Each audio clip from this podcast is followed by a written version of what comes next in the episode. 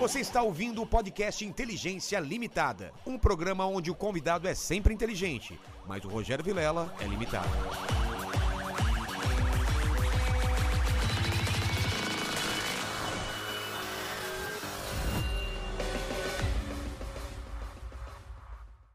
Olá, terráqueos! Como é que você tá? Eu sou o Rogério Vilela e está começando mais um Inteligência Limitada, o programa onde a limitação da inteligência acontece somente por parte do apresentador que vos fala, porque sempre trago pessoas mais inteligentes, mais interessantes e muito mais o que? Com a vida mais agitada que a nossa, né, Mandíbula? Com certeza. Apesar que ontem. É, não, não. Ontem foi agitado. Essa semana, nosso pico de agitação bateu dos convidados que vieram aqui. É verdade, ontem foi tenso. Essa semana, até o final de semana, não podemos mais falar isso. É, é verdade. Mas Hoje vai ser mais calmo, eu acho. hoje vai ser mais calmo. Eu hoje, acho. Hoje à tarde foi calmo. Foi calmo hoje à tarde. Hoje também. Meu amigo Gringo. É, Gringo. Gringo. Teve aqui à tarde, depois vejam a live. Estamos aqui com o Ale e o Paulo tá aqui mesmo, em casa, no andar de cima, terminando uma live, e ele já desce aqui para falar com a gente. Mas antes de falar com os dois, eu gostaria que você, pequeno mandíbula, falasse com a nossa audiência. Cara, é, pra nossa querida audiência participar do programa de hoje, é só mandar superchats. Se vocês quiserem fazer perguntas, comentários ou quiser fazer o seu jabazão, os valores estão fixados no chat da live. Então é só dar uma olhadinha lá como participar com as suas perguntas, comentários ou jabás. Lembrando que não dá pra ler tudo, a gente lê as melhores, seleciona e manda ver. Tá, eu só pra saber, você tá. Você tá com, na boca, você tá com presente do inútil do convidado da tarde. Você tá com ele na boca. Você falando assim, É, a pessoa- as pessoas não sabem o que, que ele deu. entendem. Mas ele deu um saco de pirulitos. Exatamente. Tá, obrigado. Assustou agora, olha só, olha só. É o Pirulito Sete Belo, né, Sete cara? Belo, É o melhor que tem, cara. Pô, bom pra caramba. Legal. Mas, Ale, porra, legal que você veio aqui. Já vi que você veio com. cidade- É o presente inútil esse? É o meu, assim, não é tão inútil assim, mas como faz muito tempo que eu não jogo RPG, tá lá em casa. Eu não lá. lembro. Ô, cara, eu joguei muito RPG. Mas por que que tem dado com. Tem D20, D10? Porque... Eu acho que é questão de estilo, de design, tá E ligado? tipo de Então, jogo também, né? É, então tem alguns sistemas de RPG que utilizavam dados de quatro lados, outros de 20 lados, e É. sempre ocasionava aquelas piadinhas infames, né? Você tem dado. em Tem casa. dado em casa, né? Mandíbula já tava pensando em fazer essa piada, aí certeza. Cara, quem trouxe? Alguém deu dado pra gente também, que foi o Del Débio? Jonathan Neme. Ah, é, cara.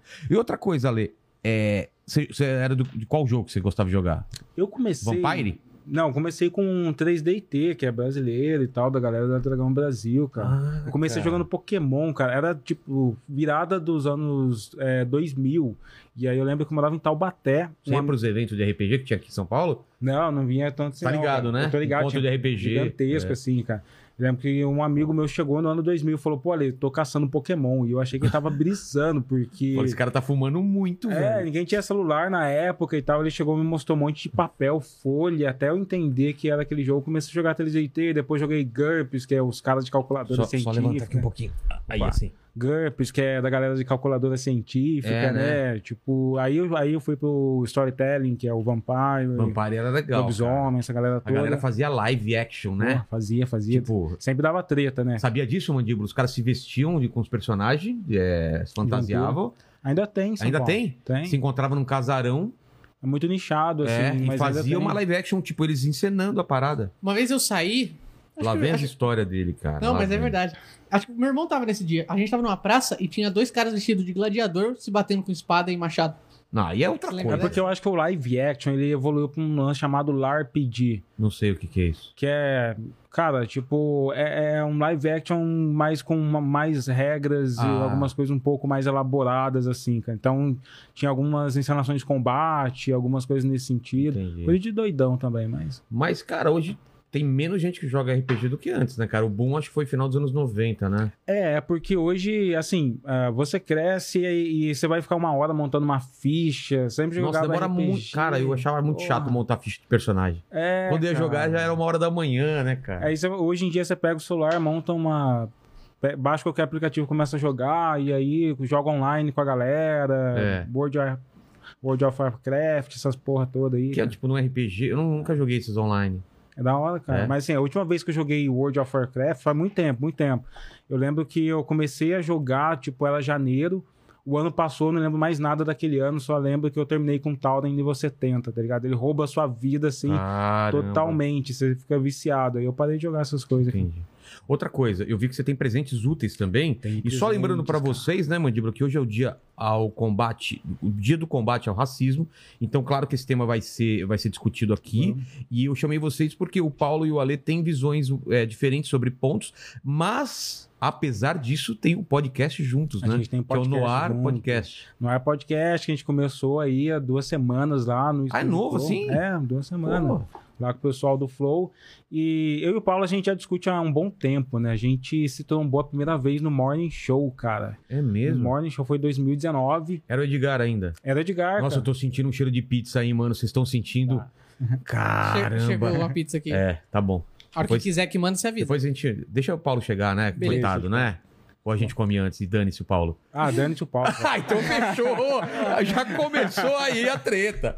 Mas vocês se conheceram então no Morning Show, que Não, é- assim, a gente se conheceu no Twitter. Tá. Porque eu, eu meio que apareci no Twitter no final de 2018, porque eu tava lá contando, fazendo algumas threads. A galera, algumas pessoas dizem que eu meio que criei as threads narrativas. O que, que é uma thread narrativa? É contar a história através daqueles fios. O encadeamento de. de- É, Essa ferramenta não existia, né? Antes. Eu achava que era coisa de idiota. Eu falei isso pro Jack, mano. Eu conheci o Jack quando ele veio pro Brasil. Sério? Eu falei, porra, mano, eu achava que, que. Que tipo de perdedor escreve embaixo do próprio Twitter? É, Não era tipo as é tipo ele conversando com ele mesmo, né? É, então, eu tinha essa visão, cara. Então, como chama? Thre- Thread? Threads. Ou aí- fio. É, é um fio, é. Segue É, o fio, né? Segue o fio. Então você coloca um, tipo, tem continua, depois vai e eles estão todos encadeados. E você começou eu a lembro que eu comecei porque é, já tinha algumas pessoas fazendo isso naquela época e aumentava o engajamento, assim, meu Twitter Ah, é? tinha uns, por conta do RPG, eu tinha um Twitter de RPG, tinha uns 5 mil seguidores ali. Aí um dia eu falei, e se eu usar essa parada pra contar uma história? Aí eu contei a história do genocídio do Congo, do Leopoldo, e, pô, foi a primeira vez que eu fui de 5 mil a 40 mil seguidores, assim, tipo, em uma semana, cara. E... Pessoal compartilhando pra caramba. compartilhando, e eu comecei a dar entrevista, aí vieram umas editoras e falaram, porra, Lei, se a gente transformar essas threads num livro, Mas isso vinha de uma pesquisa sua, de um seu interesse antigo? meu como interesse, é? Assim. Vamos lá pra trás, então. Eu sou um nerd, cara. Eu, eu já fui um nerd, daqueles caras que gosta de estudar porque sim, porque gosta de ler. Mas sabe que é o louco? O pessoal só associa nerd com coisa de super-herói e quadrinho, mas eu acho que nerd é um cara que estuda Curioso. muito um assunto, não importa o assunto, né? Eu acho que o nerd é aquele cara que é curioso o suficiente pra não se. É, para não se bastar de, de resposta simples. É. ligado? Então. Mas o que eu tô dizendo é que não é só é não, não, cultura não é só- pop. é, não. O cara gosta de escorpião e aranha. O cara vai, porra, o cara é bitolado nisso e gosta É, disso. E vai atrás, vai atrás, vai atrás, estuda, não é? Mas sabe por quê? Quando eu jogava RPG, não tinha internet, não, não tinha como você dar Ctrl F na Wikipédia e responder as coisas exatamente. todas. O que é tal É. coisa. Então, eu, tipo, ah, vou montar uma aventura sobre o Império Romano. Eu tinha que ler enciclopédia. A garotada não sabe o que é isso, mas você pegava aqueles livros, fazia. Massa e não Porra, sei essas quê. porra toda, cara. Então, eu, tinha esse hábito de pesquisar histórias, cara. E obviamente, à medida que eu vou me entendendo quanto uma pessoa negra, eu vou falar, porra, preciso me identificar nisso, porque eu. Como que acontece isso, cara? Porque eu não tenho essa experiência, claro, né? E apesar de eu ser de periferia, filho de, de metalúrgico e ter amigos pretos, É diferente. Você tá na pele. Como que é isso? Você estudou em escola pública? Estudei escola, eu estudei em escola particular até a quinta série, porque minha mãe, tipo, é, é, ela trabalhava na escola pra bancar a minha, a minha, meu estudo, Ah, você, meus você tinha, irmãos ter também. desconto também. É, ou- de desconto. Eu lembro que, tipo, era muito foda porque a gente pegava os livros é, que os alunos utilizavam no ano, chegava dezembro, eu tinha que apagar todos os livros na borracha. Caramba, pra outra pessoa usar? É, pra eu usar, tá ligado? Eu Como pegava, assim? Ah, você pegava um já usado. eu pegava usado, cara. Então, tipo, todo dezembro ali eu tava lá apagando na borracha os Isso livros. tinha entre família, por exemplo. A minha Tinha. irmã usava meus livros e fazia isso, porque eu sou de eu estudava em colégio é, Sim, sim. é, é, estadual, né? Mas rolava também do pro colégio particular, os caras já sabiam que já pegava você tava lá, do- já pegava do, do outro ano. Os professores facilitavam e tal, cara. E, e não tinha muito preto na, na, na sua não, escola? não tinha, cara. Na E, sua na verdade, eu não lembro, porque eu estudei em escola particular até quarta série, cara, era muito, muito pequeno, assim. É, na quarta série, entra com 7, 8 ou 9 anos? É, não sei. isso. Eu, só lembro que, tipo, eu, eu tinha esse hábito, é, mas a minha família era miscigenada, né? Dá É? pra ver que, tipo, a minha pele é mais clara, então tem todo tipo de pessoa lá, branco, tem. Sua mãe, Minha mãe, ela, ela é tipo branco brasileiro, assim, Ah, cara. é? Ela era bem miscigenada, ela vem de uma origem que a mãe Jambo, dela assim. era a mãe da. A minha avó, ainda viva, com 90 anos, ela tem ascendência indígena. Indígena, ela veio de Panelas. É, minha, minha É. bisavó é indígena também. É e índia. aí já a família do meu pai tem uma ascendência mais negra e tal, mas eu não conheci meu avô, porque eu acho que ele, abandonou minha avó e tal, e, e deixou tudo pra lá. Então minha família é bastante miscigenada. E quando você é, você vem de periferia, sabe? Quando você é pobre na periferia, parece que o racismo tá meio que nublado. Total. Porque todo mundo é pobre. Todo mundo tá se fudendo igual, assim. Eu vi numa cidade, cara, que é a cidade chamada Cruzeiro, 90 mil habitantes. 89 mil habitantes deve ser pobre, Onde tá é, ligado? Cruzeiro? É, é afinal, é divisa de São Paulo com Minas Gerais, cara. Lá do lado de Cachoeira Paulista, ah, tá, Aparecida. tá. Ah, perto da Aparecida? É, perto de Mas a- Aparecida. Aparecida do Norte? É, chamam de Aparecida do Norte, mas é Mas Aparecida não é aqui da pro Rio, Basílica. Aparecida? É, indo pro Rio. Ah, tá. É que lá aquela região, tipo, é divisa com Minas, com Rio. É tem- verdade, é verdade. É, um triângulo É. aquela região.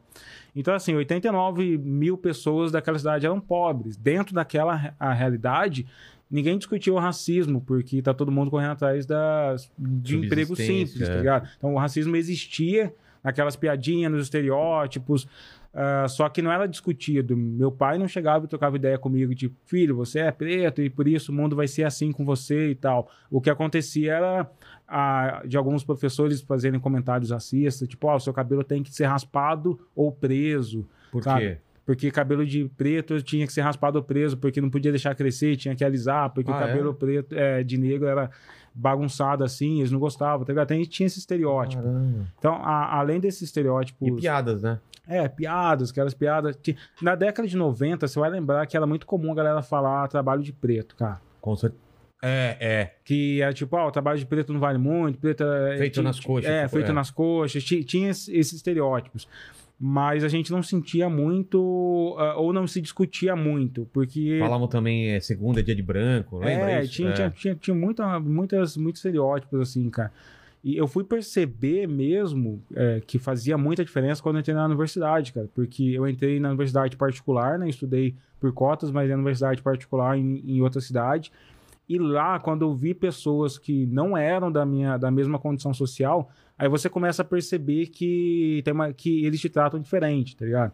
Que eles vão te tratar diferente, que eles reconhecem, que eles reconhecem você como sendo uma pessoa diferente. Eu acho que o racismo tá muito ligado a quem tem mais grana também, tá ligado? Tipo, brancos é, pobres, eles estão lá convivendo junto, mas a galera branca rica, rica mesmo assim, cara, eles estão nos espaços mais esterilizados, né? Os espaços onde você entra em mega shoppings e restaurantes onde só tem as pessoas brancas Ah, ali. Então, talvez eles, é, eles, eles percebem qualquer variação de cor. tá ligado? Eles entendem que você é diferente. Eles te olham e falam, putz, talvez esse- não é comum esse cara estar com esse computador, não é comum esse cara estar com esse carro, não é comum esse cara estar do nosso lado aqui, tá ligado? Então, acho que eu fui começar a perceber muito que fazia muita diferença isso é, na faculdade e no esporte.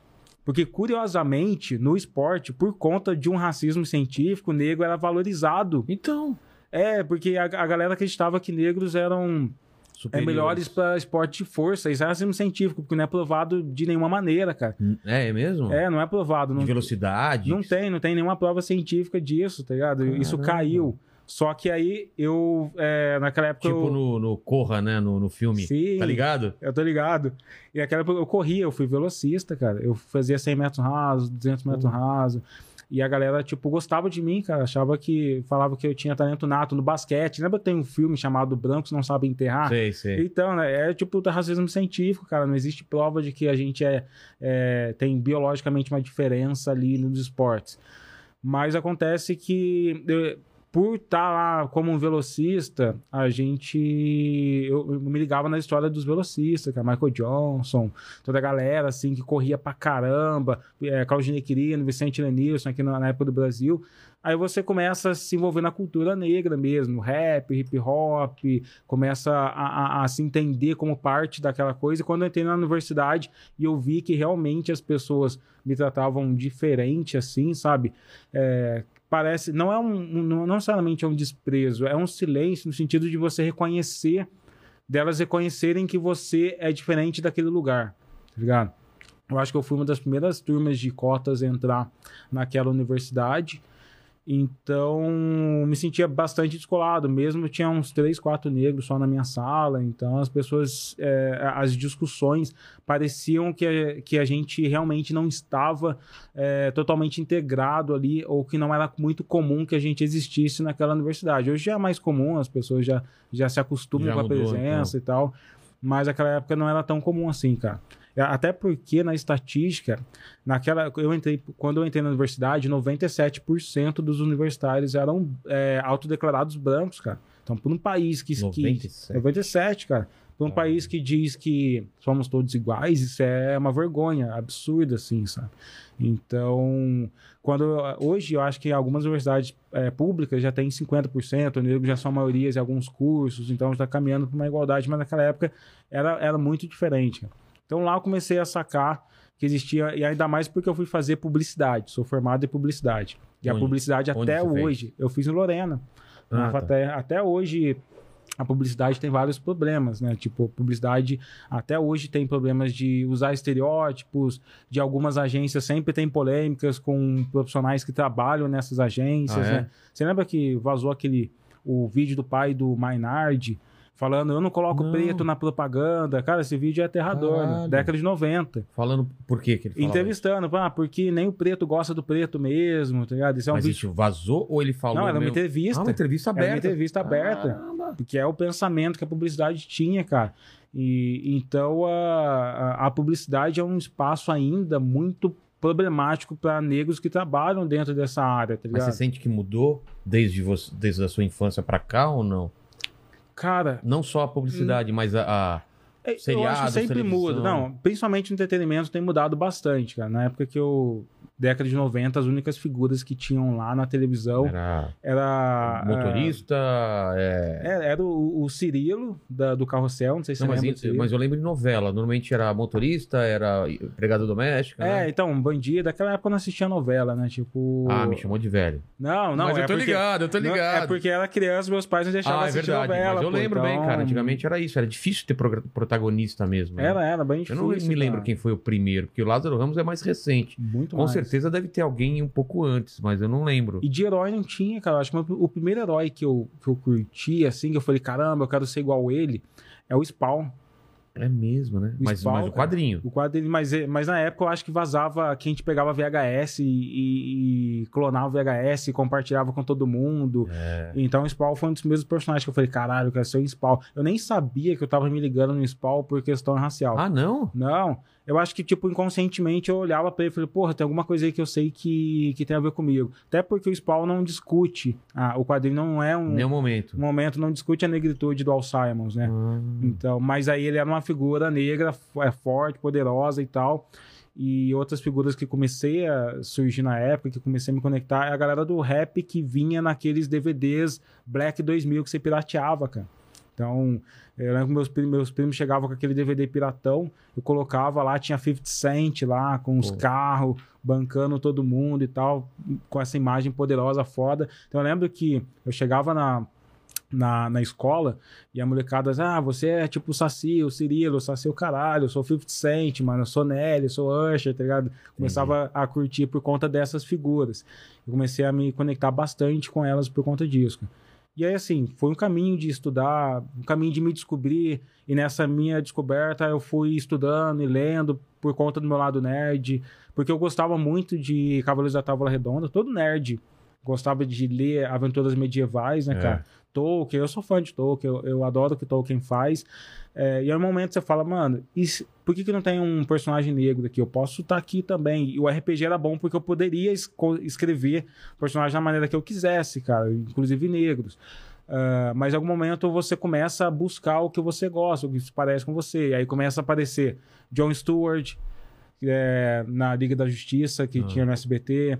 Começa a aparecer Super Choque. Aí você começa a gostar e começa a se conectar cada vez mais com essas histórias. Hoje a gente tem, eu acho que vem muito mais do, do- dos Estados Unidos.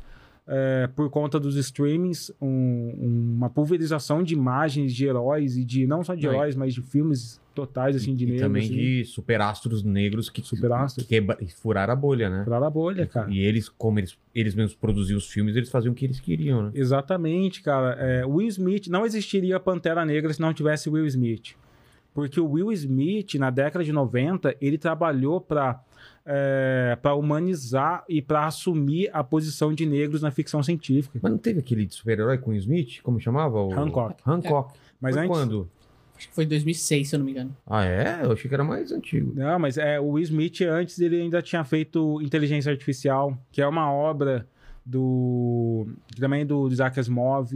Não, não, ele fez o Eu Robô. É, Eu Robô. Eu É. Robô, ele fez Eu Robô. É, É, ele fez o Independence Day. É verdade. Ele fez Eu acho que aquele esse foi o, o primeiro sucessão dele, né? Foi, foi. Que é, pelo menos que a gente conheceu. Pro... Ele fez também aquele filme horrível É. com o filho dele, Ah, Depois não. da Terra. Pensei que você ia falar o do Velho Oeste, lá que eles lutavam com aquela aranha. Ah, aquele filme é legalzinho, cara. O Você gostou? Wild Wild West. é, Wild. Wild West. A música é É legal, um mas steampunkzinho assim, Você tá bom pra ligado sessão da tarde. que era pra mano. ele ser o Neo do Matrix. Eu tô ligado, E ele, cara. ele recusou por causa desse filme, Wild Wild West. Caramba. Aí ele, falou- fez ele ouviu errado, os mano. dois e falou: não, esse vai ser sucesso, Matrix não vai ser. Ah, é um filminho bonzinho, assim, cara. Mas, obviamente, Matrix é bem legal, cara. Mas, Mas, ele... fala que se ele escolhesse Matrix, o. O Morpheus não ia ser quem, quem foi, entendeu? Putz. Não iam colocar dois negros. Sim, sim. Né? É, então, ele fa- fazia sentido que o Morpheus, aquele Morpheus é Mas eu fodão, te interrompi, você ia falar alguma coisa. cara. E tá ligado que, tipo, ele brigou com o Arnold Schwarzenegger pelo... Aquele papel naquele filme... É, que ele era que, dos zumbis, o último homem lá, cara. Ah, o. Putz, tô ligado. é, Eu sou a lenda. Eu sou é? a lenda, eu sou Era a pro lenda, Schwarzenegger cara. fazer? Era pro Schwarzenegger, tem um documentário sobre Porra, ficção científica o Schwarzenegger que... fazer aquele. Que ele chegou pro Schwarzenegger e falou: Porra, mano, o negócio é o seguinte, cara, você já é governador, você não vai ter tempo de gravar, dá esse papel aí pra mim. E aí ele conseguiu convencer o Schwarzenegger a dar o papel pra ele, e ele assumiu Eu Sou a Lenda. Então, esses caras como o Will Smith, é, é, como vários outros atores estadunidenses ali naquela época, estavam brigando pra, tipo, ter negros na cultura pop, cara. Estavam lá fazendo isso acontecer. Então, E, e também não tinha. Pô, Posso estar falando besteira, mas não tinha boneco, né? É, boneca Não pra, lembro, pra menina ou, ou fic- action, figure, né? era. Hoje é a galera chama. Não lembro, cara. Eu não lembro também. E se tinha, É. sei Tô lá. tentando lembrar, cara. Não, acho que não tinha mesmo, não, cara. Naquela época não tinha.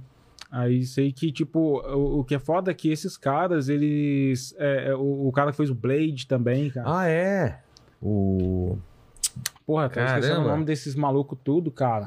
Blade, procura aí pra gente, por favor. Inclusive vai chegar um novo. Wesley Snipes, Wesley Snipes, né? cara. É, cara, ele veio antes, é verdade. Veio. Então, essa galera tava, tipo, Pô, abrindo sucesso espaço. pra caralho cara. esse Wesley Porra. Snipes. Blade é. Vai vir um novo aí Vai, com a cara. Mahershala Ali, né, cara? Porra, esse filme foi foda, cara. foda, foda pra caramba, mano. Do caralho, cara. Então essas galera tava capinando lá É. o espaço pra que sucesso como Pantera Negra chegassem hoje, cara. Então eu, tava lá por, por dentro tanto das histórias de ficção, curtindo e estudando. E Mas você pensava, tipo, eu vou produzir também? Ou você só Eu imaginava pensava. como, como, como consumidor? eu pensava, cara, É. tipo, falar de história, falar de historiografia na internet, em livros, não foi planejado por mim, cara.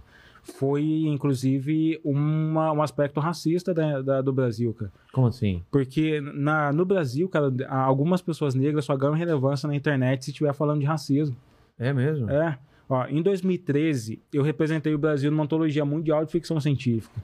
Nessa época, eu falei: caramba, cara, as editoras vão se abrir pra mim, vai ser, vai ser da hora, eu vou ter espaço, vou criar uma carreira.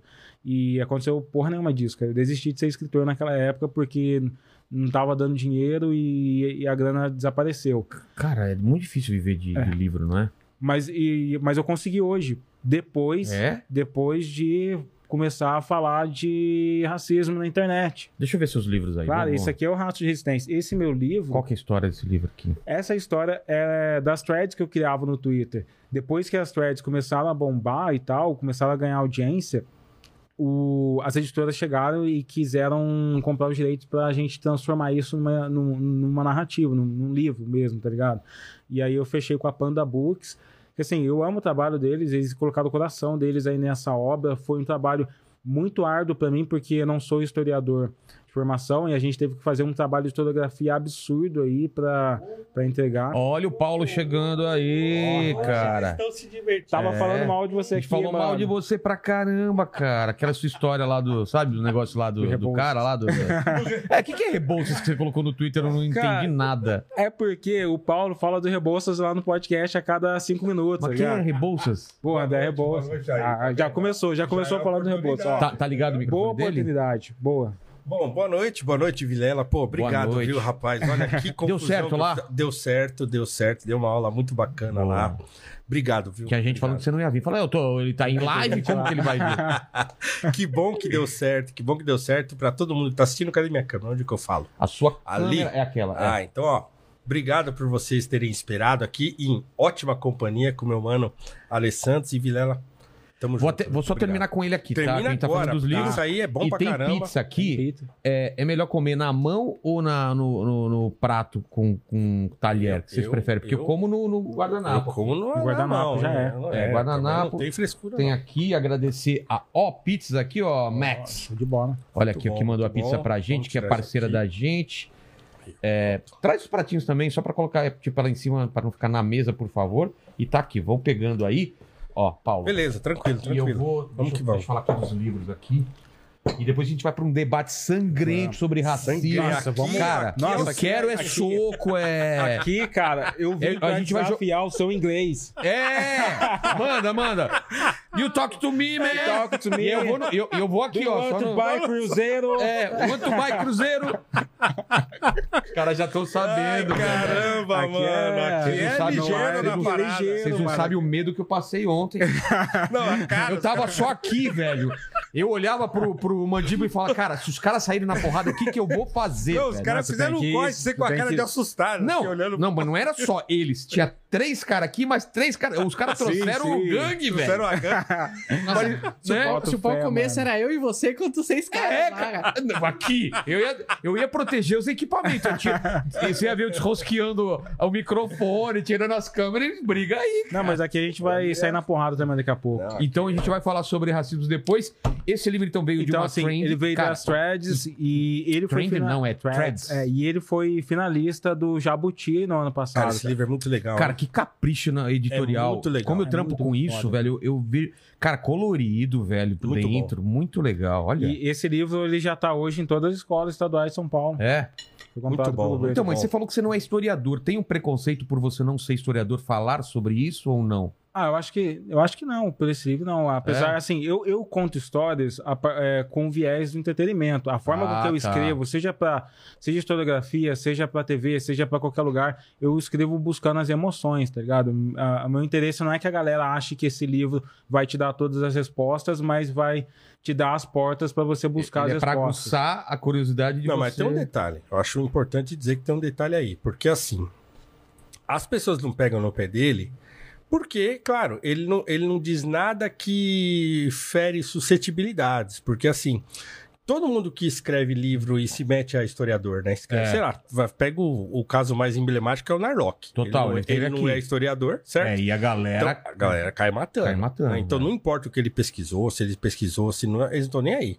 Por quê? Porque, claro, fere aquilo que as pessoas estão acostumadas a dizer e pensar. Então é Entendi. claro que é, muita gente falou isso pra mim também, já falaram isso pra mim. Escuta, mas por que, que você tá falando disso se você não é historiador? É. Né? Então, você- aí eles querem que você seja chancelado. Né? Não, você não pode falar sobre isso, porque você não é historiador. Você pega o Laurentino Gomes, por que, que não atormentam ele? Porque ele vai mais ou menos ali no sapatinho, porque se ele sai meio fora, já era. É, eu acho que eu fui por esse lado também, porque não fui. A intenção desse A sua livro intenção não, não, é, foi- não era essa. não né? é tipo chocar ou É, entrar numa não é disputa romper. política e tal. É, é, tipo falar o básico pra quem não entende nada. Ah, tá. É, ligado? contar a É história, né? Entendi. Contar a história. É, esse é um livro que, tipo, tanto. Eu lembro que eu tenho uma tia que sentou na minha casa e leu ele em uma hora, tá ligado? Então é um livro que qualquer pessoa que, que, po- que possa ler, assim, vou vai. ler, vou ler esse final de semana. Essa imagem aqui é muito emblemática, cara. Eu já vi muito ela. O, o que, que ela significa aqui? Era Era uma coisa castigos. comum? O que, que era? Ah, é castigo isso? Era um Era dos castigo. castigos, cara. Um dos castigos que existiam na época, É. assim. São, são inúmeros, inúmeros castigos absurdos que existiam na época da escravidão no Brasil, cara. Tem aquele outro de, de- Como é que era o nome daquele que juntava a perna, assim, o braço, e esqueci o nome daquele. É, é Pelourinho, muito ficava- feio aquilo. Ficava preso aqui embaixo. É, tinha preso com o suspenso braço ou e não? a perna com Ah, um- um- uma vareta, assim, né? Entre a perna e o braço. E esse livro abriu portas pra mim, porque depois que, que ele acaba se tornando um, um- um- até um sucesso editorial, porque ele foi- é finalista do Jabuti, muitas pessoas começam a perceber a minha habilidade de contar histórias, tá ligado? E é dali que eu tenho essa oportunidade de falar, olha, beleza, você entendeu que eu conto histórias, É. mas não é a minha intenção ficar falando é, de racismo pra galera, tá ligado? Eu tipo, sou o cara da ficção, da fantasia, eu sou o cara E- que e gosta aí de vem escrever. esse outro. E aí vem que esse aqui é a primeira vez que está sendo apresentado esse livro, ainda Cara. tá chegando nas. Justiça seja feita, hein? O Ale escreve bem pra caramba. Isso É. é, um. Cara, e assim, eu gosto de literatura, eu sou um cara chato pra caramba. Né? E, e, e eu reconheço no Ale um cara preocupado com isso também. Sim, eu sou muito preocupado. Entendeu? Escreve bem, procura escrever direitinho tal, não fica. Entendeu? Quais E- são e isso é importante. de ficção? Cara, é assim, eu queria ser 5% do que a Ariano Suassuna foi, tá ligado? Ah, é? A Ariano Suassuna, pra mim, é um gênio da escrita. Assim, mas eu também olho pra Hemingway, que é um dos maiores escritores.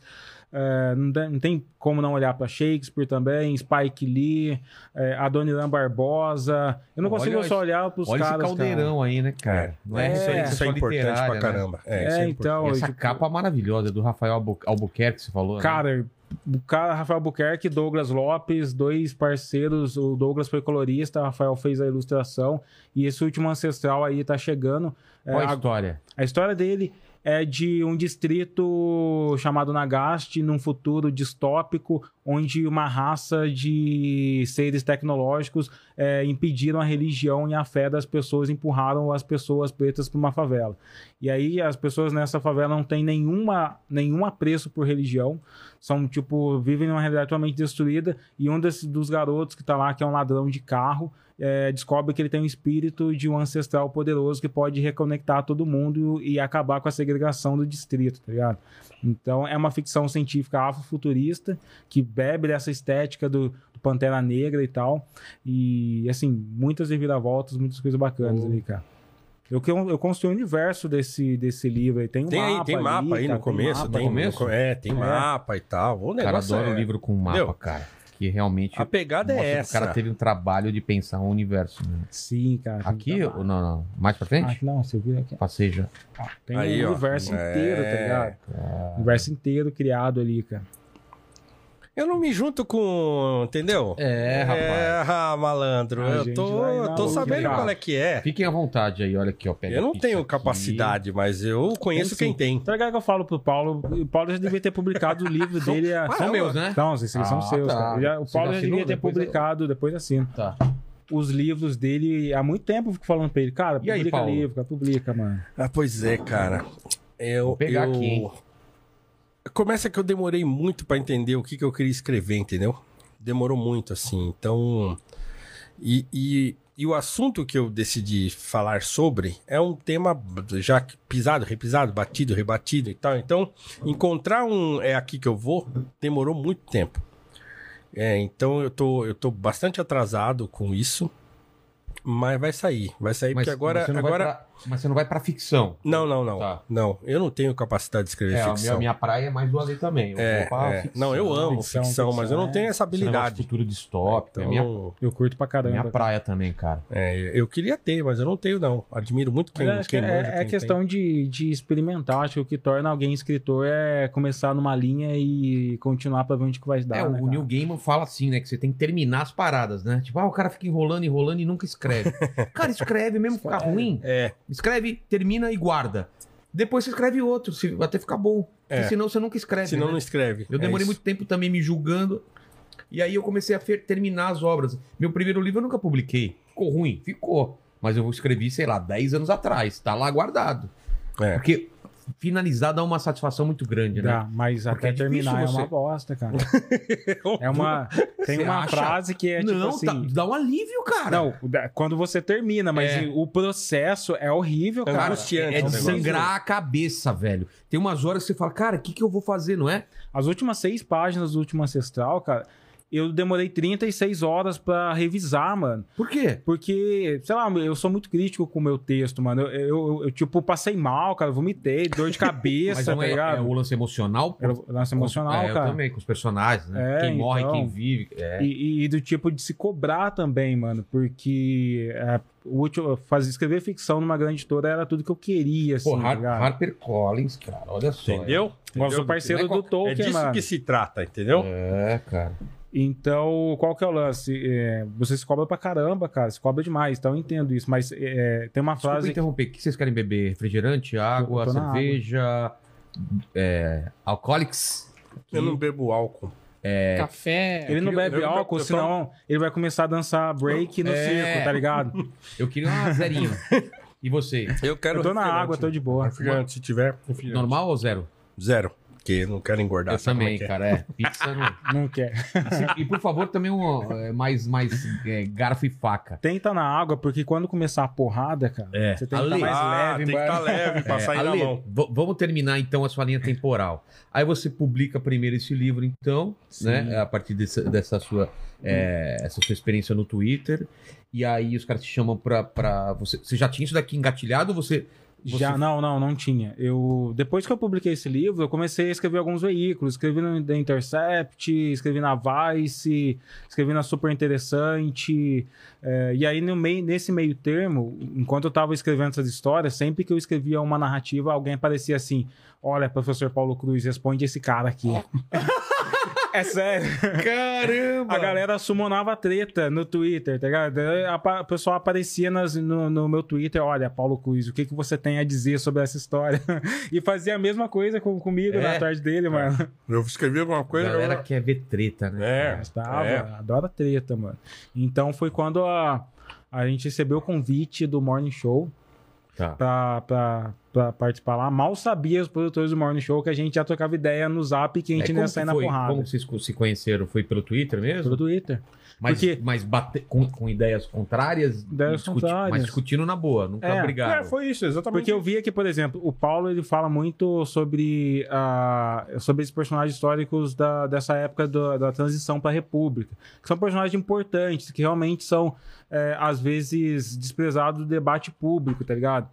Então eu via. é, eu via o Paulo falando sobre esses caras de uma maneira interessante. Eu falava, caramba, olha aí, não, não é tipo, não é um cara idiota da direita, não. Não é um, um cara que tá É, falando qualquer Não é só um coisa. iconoclasta. Né? É, É, então, não é o cara. E então, eu, tipo, respeitei a forma que ele contava essas histórias, porque eu também gosto delas. Ele- Eles não estão no meu livro, mas são personagens que eu entendia que eles eram personagem importantes. zumbi do Palmares? Não, André Sim. O Rebouças. Rebouças mesmo, que a gente Ah. falou. Então, É. Rebouças, José do Patrocínio, Luiz Gama. Luiz Gama, o Tobias Barreto. Então, tem um monte de gente boa, é, um monte de gente importante. O André Rebouças, ele foi um engenheiro. Né? Ele e o seu irmão foram os dois primeiros engenheiros negros do Brasil.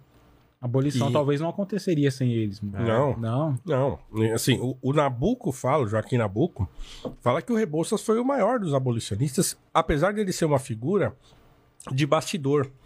Porque ele não era, ele era um homem é, é, tímido, né? Ele não era um sujeito como o José do Patrocínio, que era um fulano explosivo, o Rebouças era contido. Mas ele era genial, né? Um, um homem genial, assim. Então ele arquitetou todo o projeto, não só da abolição, mas também do pós-abolição, do que fazer depois, né?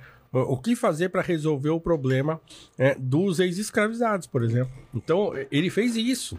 E mais um monte de coisa. E o seu pai, que um homem que veio, né, é, é filho de, de escravos, e que, de, ou escravos, a mãe dele, acho que era uma escrava alforriada, e o seu pai era um, um, um português ou descendente de português mas pobre pra caramba, da Bahia. E ele decide, ele arruma um emprego num, num cartório e ele decide estudar lei, jurisprudência e tal. E aí ele consegue uma licença para ser advogado, começa a advogar, se torna um advogado importante, vai pra política na Bahia, depois é, vai pro Rio de Janeiro, lá ele se notabiliza como, como é, é, deputado e tal. E chega a um posto que era de conselheiro do imperador, Dom Pedro II. É muito amigo de José Bonifácio, É, muito amigo do Nabuco de Araújo, o pai do Joaquim Nabuco. Então, o André Rebouças era filho dele. E, e o André e o Antônio estudam engenharia, depois vão para fora, tal, voltam para cá. Tem um monte de coisa interessante que eles fazem aqui. Inclusive, a Avenida Rebouças aqui, de São Paulo, é em homenagem a ele. né? E no, no Rio tem túnel, Rebouças. Lá no Sul, onde o Antônio fez, teve uma atividade bastante grande, assim, aquela é, estrada de ferro, que é histórica lá, de Curitiba a Paranaguá, Sei, sei. foi o Antônio Pereira Rebouças que projetou aquilo. Caramba. É um feito de engenharia, assim, é impressionante para a época e ainda hoje é, é impressionante pela engenhosidade. Então foram homens importantíssimos da história brasileira. Né? Pega o Dr. Juliano Moreira, que foi um médico Sim, psiquiatra. importante né? demais. Importante demais. Um cara que combatia os eugenistas na seara dos caras. Os racistas mais racistas do Brasil ele combatia, cara. É, entendeu? Então você pega caras como o Teodoro Sampaio, que também tem uma rua famosa É. aqui em São Paulo, era um homem negro, um engenheiro negro que fez muita coisa aqui em São Paulo, tal. E essas figuras não são, ninguém fala. Machado Né? de Assis ou não? O Machado, Não, de Assis Machado já- também, já é que, é que é o Machado tá- ele é mais conhecido, tal, mas e, e essa questão do Machado negro ou não negro é uma discussão Tem que sempre aconteceu. ainda? É, ainda Eu rola, acho mas que é, mas rola, mas eu acho que ele é, já tá um pouco apaziguado. já se constituiu. negro, tá é, é, é, é. Mas é, mas é uma discussão que sempre aconteceu. Na época já acontecia, Acontecia. né? Porque o Machado morre e aí o, o Nabucco se vê numa discussão é, com o não lembro se era o José Veríssimo, mas era um outro é, literato da época, porque ele escreve um perfil do, do Machado de Assis e chama o Machado de Assis Mulato. de né? mulato. E aí o Nabucco fala: Olha, hum, Mulato. eu, não, era- eu não usaria essa O que palavra. que era porque- mulato é, na época? Era ofensivo ou não? É assim, Cara, é, é, é complicado dizer até que ponto isso era ofensivo. O que acontece no Brasil é que a galera tende a dar uma gradação para pessoas negras miscigenadas. E, e isso é um, por que, que a galera diz que isso é um ponto de racismo? Porque não existe gradação para brancos miscigenados. Você não tem o, o Ah, é. mostardinha, você não tem o vermelhinho camarão, tá ligado? É. Mas para negros, chegaram a ter 200 gradações de negros. Então é, é mulato, é caboclo, cara, tinha muita, muita mula, tinha muitas coisas assim, cara. E então na época era comum, cara, é, era comum a galera se identificar assim. Inclusive alguns negros preferiam se identificar assim, cara. Então é um pensamento muito complicado de se dizer. Lembra? Mulatas do, do Sargento TL, né? É, então, Tinha então da hoje mão. a galera entende, é, muito recentemente entende que é melhor chamar tudo de negro do que criar uma hierarquia é, das cores aqui no país. Até porque essa hierarquia só acontece com a miscigenação negra, não acontece com a miscigenação branca. Lá fora tinha isso também, nos Estados Unidos, por exemplo, ou não? Eu acho que lá ficou mais comum por conta da, da, da uma gota, né? Lá tinha uma regra isso? que é uma gota de sangue negro já torna você negro. Ah, tá. Então, se tivesse a sua família uma descendência, eu acho que tem um, um- um caso que a Paris Hilton foi racista com o, o Vin Diesel, né? Porque ele diz que ele tava num, num bar com ela, e aí, quando ela olhou pra ele, viu que ele tinha uma ascendência negra, não gostou, tá ligado? Então, nos Estados Unidos é outra parada. Tipo, Caramba. uma, uma vírgula, um sangue, um por cento de sangue negro, a galera já considerava você negro, tá ligado? Aqui no Brasil, não. Porque aqui no Brasil, a, como tinha uma população muito grande, eles tendiam a criar essa hierarquização, assim, racial. E foi mesmo realmente a maior, é, a maior população escrava que teve no mundo, foi no Brasil ou não? Foi 10 Eu já, milhões, já, né? ouvi, eu já ouvi esse papo. Foi 10 milhões é, que chegaram aqui. É. Na- é, chegaram aqui e pra época uma coisa assim, o, que- o que torna a escravidão colonial tão é, impressionante no mau sentido do termo, né? É esse volume, né? É. Então, quer dizer, é claro que sempre houve escravidão, escravidão é uma coisa da humanidade, então não, não existe um tempo em que a escravidão não tenha existido, né? Então Acho sempre os houve. chamavam de os vikings chamavam de trau, alguma coisa assim, essa palavra para escravizados lá.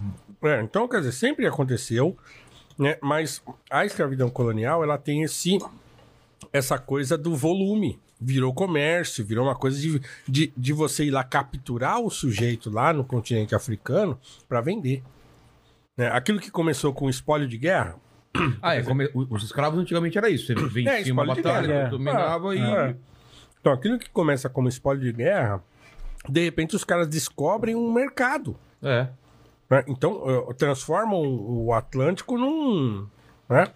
Num banho de, de, de, de cadáveres, né? E, e é um processo que, assim, às vezes a galera acha que ah, o português, o francês, o inglês chegou lá, já começou a escravizar e já começou a vender. Não, é um processo que pode durar 100 anos. O processo de como o Idá se tornou o maior porto de escravos para o Brasil foi 100 anos, assim. E é um processo que tem muito a ver com corrupção também.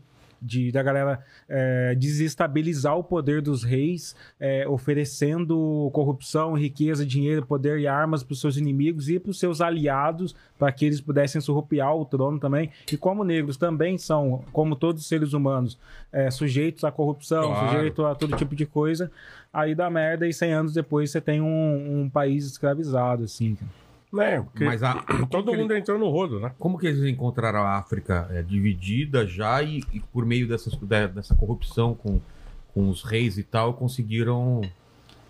Nesse, nesse período, o continente estava enfraquecido. né? Então, você pega o, o continente africano anterior a, As embarcações? tá as falando? embarcações, é, anterior ao- ao- à chegada do europeu ali e tal. É, a, a África teve uma época de muita opulência, de grandes reinos, reino de Kush e tal, uma coisa grandiosa, aquela coisa. é, desde lá em cima, no Egito, até a África subsaariana. Então tinha grandes reinos, teve grandes reinos, mas assim, por questões que às vezes nos escapam, né?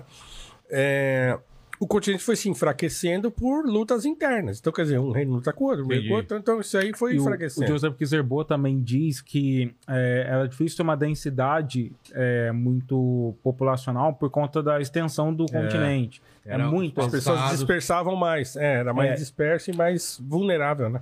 E também teve a questão da escravidão é, promovida pelo, pelo povo árabe lá É. antes dos portugueses, tá ligado? Ah, Tanto que, tá. tipo, existe uma palavra pan-africanista que é mat, que significa todo o sofrimento do povo, a escravidão do povo desde do, do- do- dos árabes até é, recentemente. Então, é o continente todo, mais de, mais de, de 500 anos, assim. cara. É, quando os, os portugueses chegaram lá, espanhóis, tá, chegaram no continente africano, ali, né, pro- no século XVI, os, eh, os árabes já escravizavam há um milênio ali. Já existia comércio de escravos ali e, e tráfico de escravos do continente africano há mil anos. Caramba. Então não é uma coisa que começou ali agora. Que, então, Há dizer, mil anos. Mil, mil anos, anos, anos. não é 10, não é o que- 100, não. Mil anos já tinha ali um processo de escravização. E, e outra, os árabes escravizavam todo mundo. né? Eles não invadiram a Península Ibérica, não dominaram lá por 700 anos? 700 anos. Né? É. Então, eles dominaram tudo aquilo ali. Eles foi um negócio avassalador, né? E, e escravizavam tudo. Né? Cristãos, então, meu Deus do céu, o que eles escravizavam de. Daí É, tem uma porque- diferença importante do que é escravidão do que é racismo. Porque a escravidão já acontecia em proporções é, exorbitantes.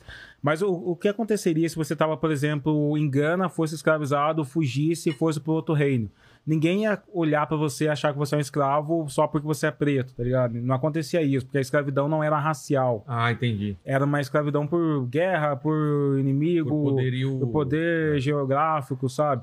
Então, o que os europeus fazem é quando eles olham para todo aquele continente e falam: olha, eles são negros, cara. Então, eles são diferentes. Eles começam a criar justificativas para por que, que eu preciso. Inferioridade é, pra poder. Por que, que coisificar que o, que o Luther King fala num vídeo muito legal, cara. É tipo. Coisificar. É, ele fala, eu preciso tirar a humanidade. E por que, que as pessoas às vezes chutam cachorros e não sentem aquela comoção emocional? Porque ele acha que é uma coisa, tá ligado? Eu precisava coisificar a- aquelas pessoas africanas, cara. Então, por isso que a escravidão não necessariamente é sinônimo do, do que a gente chama hoje de racismo, tá ligado? O racismo ele é uma coisa que vem depois, e aí sim, a escravidão não é criada pelos europeus, o racismo com pessoas negras, sim, porque você tem outras formas de, de racialismo, racismo, de que, que não é, é, que não acontecem, que foram criados por outros povos também. É, Você vê, por exemplo, na Bíblia, né? É, os judeus e os samaritanos. É. que era uma treta violenta, né? Então, por eles se odiavam, assim, né? Então, isso sempre aconteceu. né? Então, essa. a- só que a questão biológica vai surgir no século XVIII com os europeus, né? Tentando criar justificativas de, como a lei bem diz, coisificar aquele povo. Estavam descobrindo terras enormes que precisavam ser cultivadas, exploradas e É, e, e- e perpetuar, tentar né? os índios, É. né, no começo. É, Eles começaram a perpetuar. fazer os primeiros, é, o primeiro zoológico humano. O primeiro zoológico humano foi Cristóvão Colombo, que levou alguns índios lá pro Papa e falou: olha. Olha que bonitinho, gente diferente. Ah, é? Guarda aí pra você ficar exibindo pras pessoas, pra você ver. Então, o Vaticano tinha vários zoológicos humanos, assim, cara. Vários zoológicos. Coisa de louco. Bizarro, É. cara. Coisa de louco. Então, aconteceram É, várias. tipo, é, com corrente, essas coisas, assim, presos. Em jaula, né? Jaulas, Em é, jaula é. mesmo. É, então, os, zooló- os zoológicos humanos, era tipo, acontecia não só com negros, mas com esquimós, com asiáticos. A galera levava eles lá pra Europa e tinha es- grandes exposições universais, assim, onde todos eram exibidos. Venham ver a grande, como que é a, a savana africana, Sim. e aí tinha as pessoas lá é, vivendo lá no zoológico, cara. Que doideira, cara. Então é isso, né? O ser humano é esse troço, É. né? É, e, e, e, e claro que E não isso faz muito se- tempo isso, hein? Não faz muito Não, tempo. não Não, faz faz. muito tempo. É tudo muito recente, né? Tem uma história no meu livro do Otabenga. Ele é uma história interessante porque mostra a origem de um, de um estereótipo. O Otabenga ele era um pigmeu, que é um povo que originalmente chamado de Mibuti, que foi sequestrado pela, pelos franceses, foi vendido para os Estados Unidos e foi colocado no zoológico no Brooklyn em 1911, por aí, e simplesmente colocado numa jaula com um macaco. Por quê? Porque as- a biologia, a antropologia acreditava que negros eram mais próximos de macacos do que de seres humanos. Então tinha toda uma ciência, planologia, muitas coisas que estudavam isso. E aí eles queriam provar isso para as pessoas. Ele foi colocado lá com o macaco, serraram o dente dele para parecer mais afiado. Tem uma foto aí para você ver que é absurdo. E ele se matou, uma história muito trágica, assim, que, ter- que termina, mas é uma história que mostra como que algumas visões da época da ciência tentavam fazer essa hierarquia de tipo, o negro realmente é parecido com o macaco, o branco é o ápice da, da evolução humana e tal. E quando a gente, algumas pessoas falam desse estereótipo, ah, por que, que chamar um branco de, de zebra não é racismo? É porque não teve esse histórico da ciência tentar provar que brancos eram zebra e que negros não eram, tá ligado? Então, e que compl- acontece também com Hitler, né? Sim. Sim, o genia ele- hitleriano. Porque os negros também são perseguidos, assim como os, os judeus e tal, né? São, mas sabe a que raça essa... era, era a perfeita, né? Essa eugenia ah, alemã, ela começou nos Estados Unidos, né? Não sabia. Foi os- os primeiros estudos de eugenia ali que começavam a tentar é, Achar é, uma raça achar a raça ali da forma que foi levada para a Alemanha foi do, dos Estados Unidos, cara. Caramba. Foi. E aí depois, obviamente, os malucos eugenistas lá de Hitler pega isso Compraram e extravasa e mistura com algumas ideias malucas também, porque uma coisa interessante sobre raças é que às vezes você vê pessoas utilizando termos como caucasianos, É. arianos, isso tudo não existe, não é biológico isso, tá ligado? É só, Ah, é? é? só um mito. Não existe alguém que possa se dizer caucasiano. O que, que seria caucasiano? Caucasiano é uma- um seria uma raça de branco, né? Eu não sei, que vive nessa região do Cáucaso, eu acho que é Ah, lá por tá. perto da, da Europa também, ou dos Estados Unidos ali. E você tinha os arianos, tá ligado? Todas, tudo isso não passa de histórias, cara. Histórias que às vezes algumas pessoas insistem em continuar com elas. cara. Quando você. Quando você. é, não sei se isso já foi provado, mas a, a vida, eu, pelo, pela última, pelas últimas coisas que eu vi, nasceu na África mesmo, né? Naquela região. Sim, a ciência diz que, que nasceu tudo lá, né? É, Tinha- Tem a exatamente. Lucy, né? Que é o primeiro ancestral é, encontrado lá e tal. Exatamente. Mas aí tem várias teorias de como, quando você vai olhar para evolucionismo, né? Como que isso se evolui, como que Como isso se espalha, e pra tal. cá, né? Que tá, Aí é, não não aí dá que é pra treta. fechar o martelo, bater o martelo, né? Tem algumas Mas lacunas tem aí. umas Tem umas lacunas. lacunas que são é, importantes. Mas, mas é isso, assim. O, o que é importante da gente. E que eu sempre digo assim. As pessoas às vezes me perguntam: ah, por que, que o continente africano né, foi dominado? Por que, que ele era. Por que, que ele não evoluiu? As pessoas perguntam. E aí, o que eu tento fazer elas compreender é que assim, não é que ele não evoluiu. Porque em algum momento da história, ele foi grande. Foi grandioso. Tinha tecnologia. Como é que os caras construíram aquelas pirâmides? É, exatamente. Não, então, quer dizer, não é um negócio assim. Irrigação. Exatamente. ó, Não, não, então, assim. Não foi um negócio assim, sempre daquele jeito.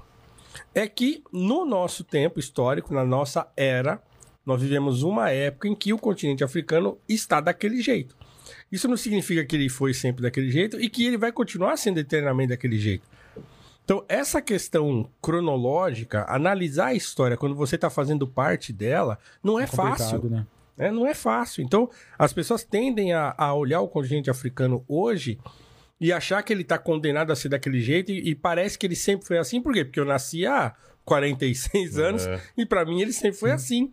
Mas ele não foi sempre assim na história da humanidade. E também porque alguns, assim, a escravidão interrompeu ah, o desenvolvimento da, da- Exatamente. daquele continente. É. Então, sabe aquele lance de. o, que, o que seria do Brasil se a gente ainda fosse colônia? Era só extrair coisas e levar para Portugal, extrair coisas para Portugal. Então, a o colonialismo começou a. Tem países que se libertaram disso na década de 90. É. década de 90 ainda tinha a colônia de Portugal. Alguns países ainda tinham a moeda colonizada até dois anos atrás, aquele franco, é, o franco, é, se não me engano, de, do Congo, alguma coisa assim, que ainda estava comandado pela Casa da Moeda de- da França, cara. Então, são países que são muito jovens, que a democracia deles é muito, muito jovem, Frágil. que- muito frágil também, que, que ainda tem muitas é, forças incentivando, inclusive de algumas empresas querendo ocupar é, petróleo, ocupar as riquezas ali, Extração de diamante. extraindo diamante. é. E, e começam a investir na guerrilha para desestabilizar o poder daquele lugar. Então, assim, é, é muito mais complexo do que uma resposta simples que as pessoas queiram dar sobre por que, que tal lugar é desse jeito É. ou daquele outro jeito. É, mas o que mais me, me, me deixa cheio de perguntas é o- esse buraco que acontece por uma escravidão tão maciça e tão abrangente foi isso daí, o, o que, que isso reflete hoje em dia, né? Vamos falar de Brasil, por exemplo, né? Você tem essa população absurda de escravos que de uma hora para outra, tipo, você não é mais escravo, mas não tem nada. É. E aí, como você absorve esse pessoal? Como foi esse processo aqui no Brasil? Não foi, né? Não foi?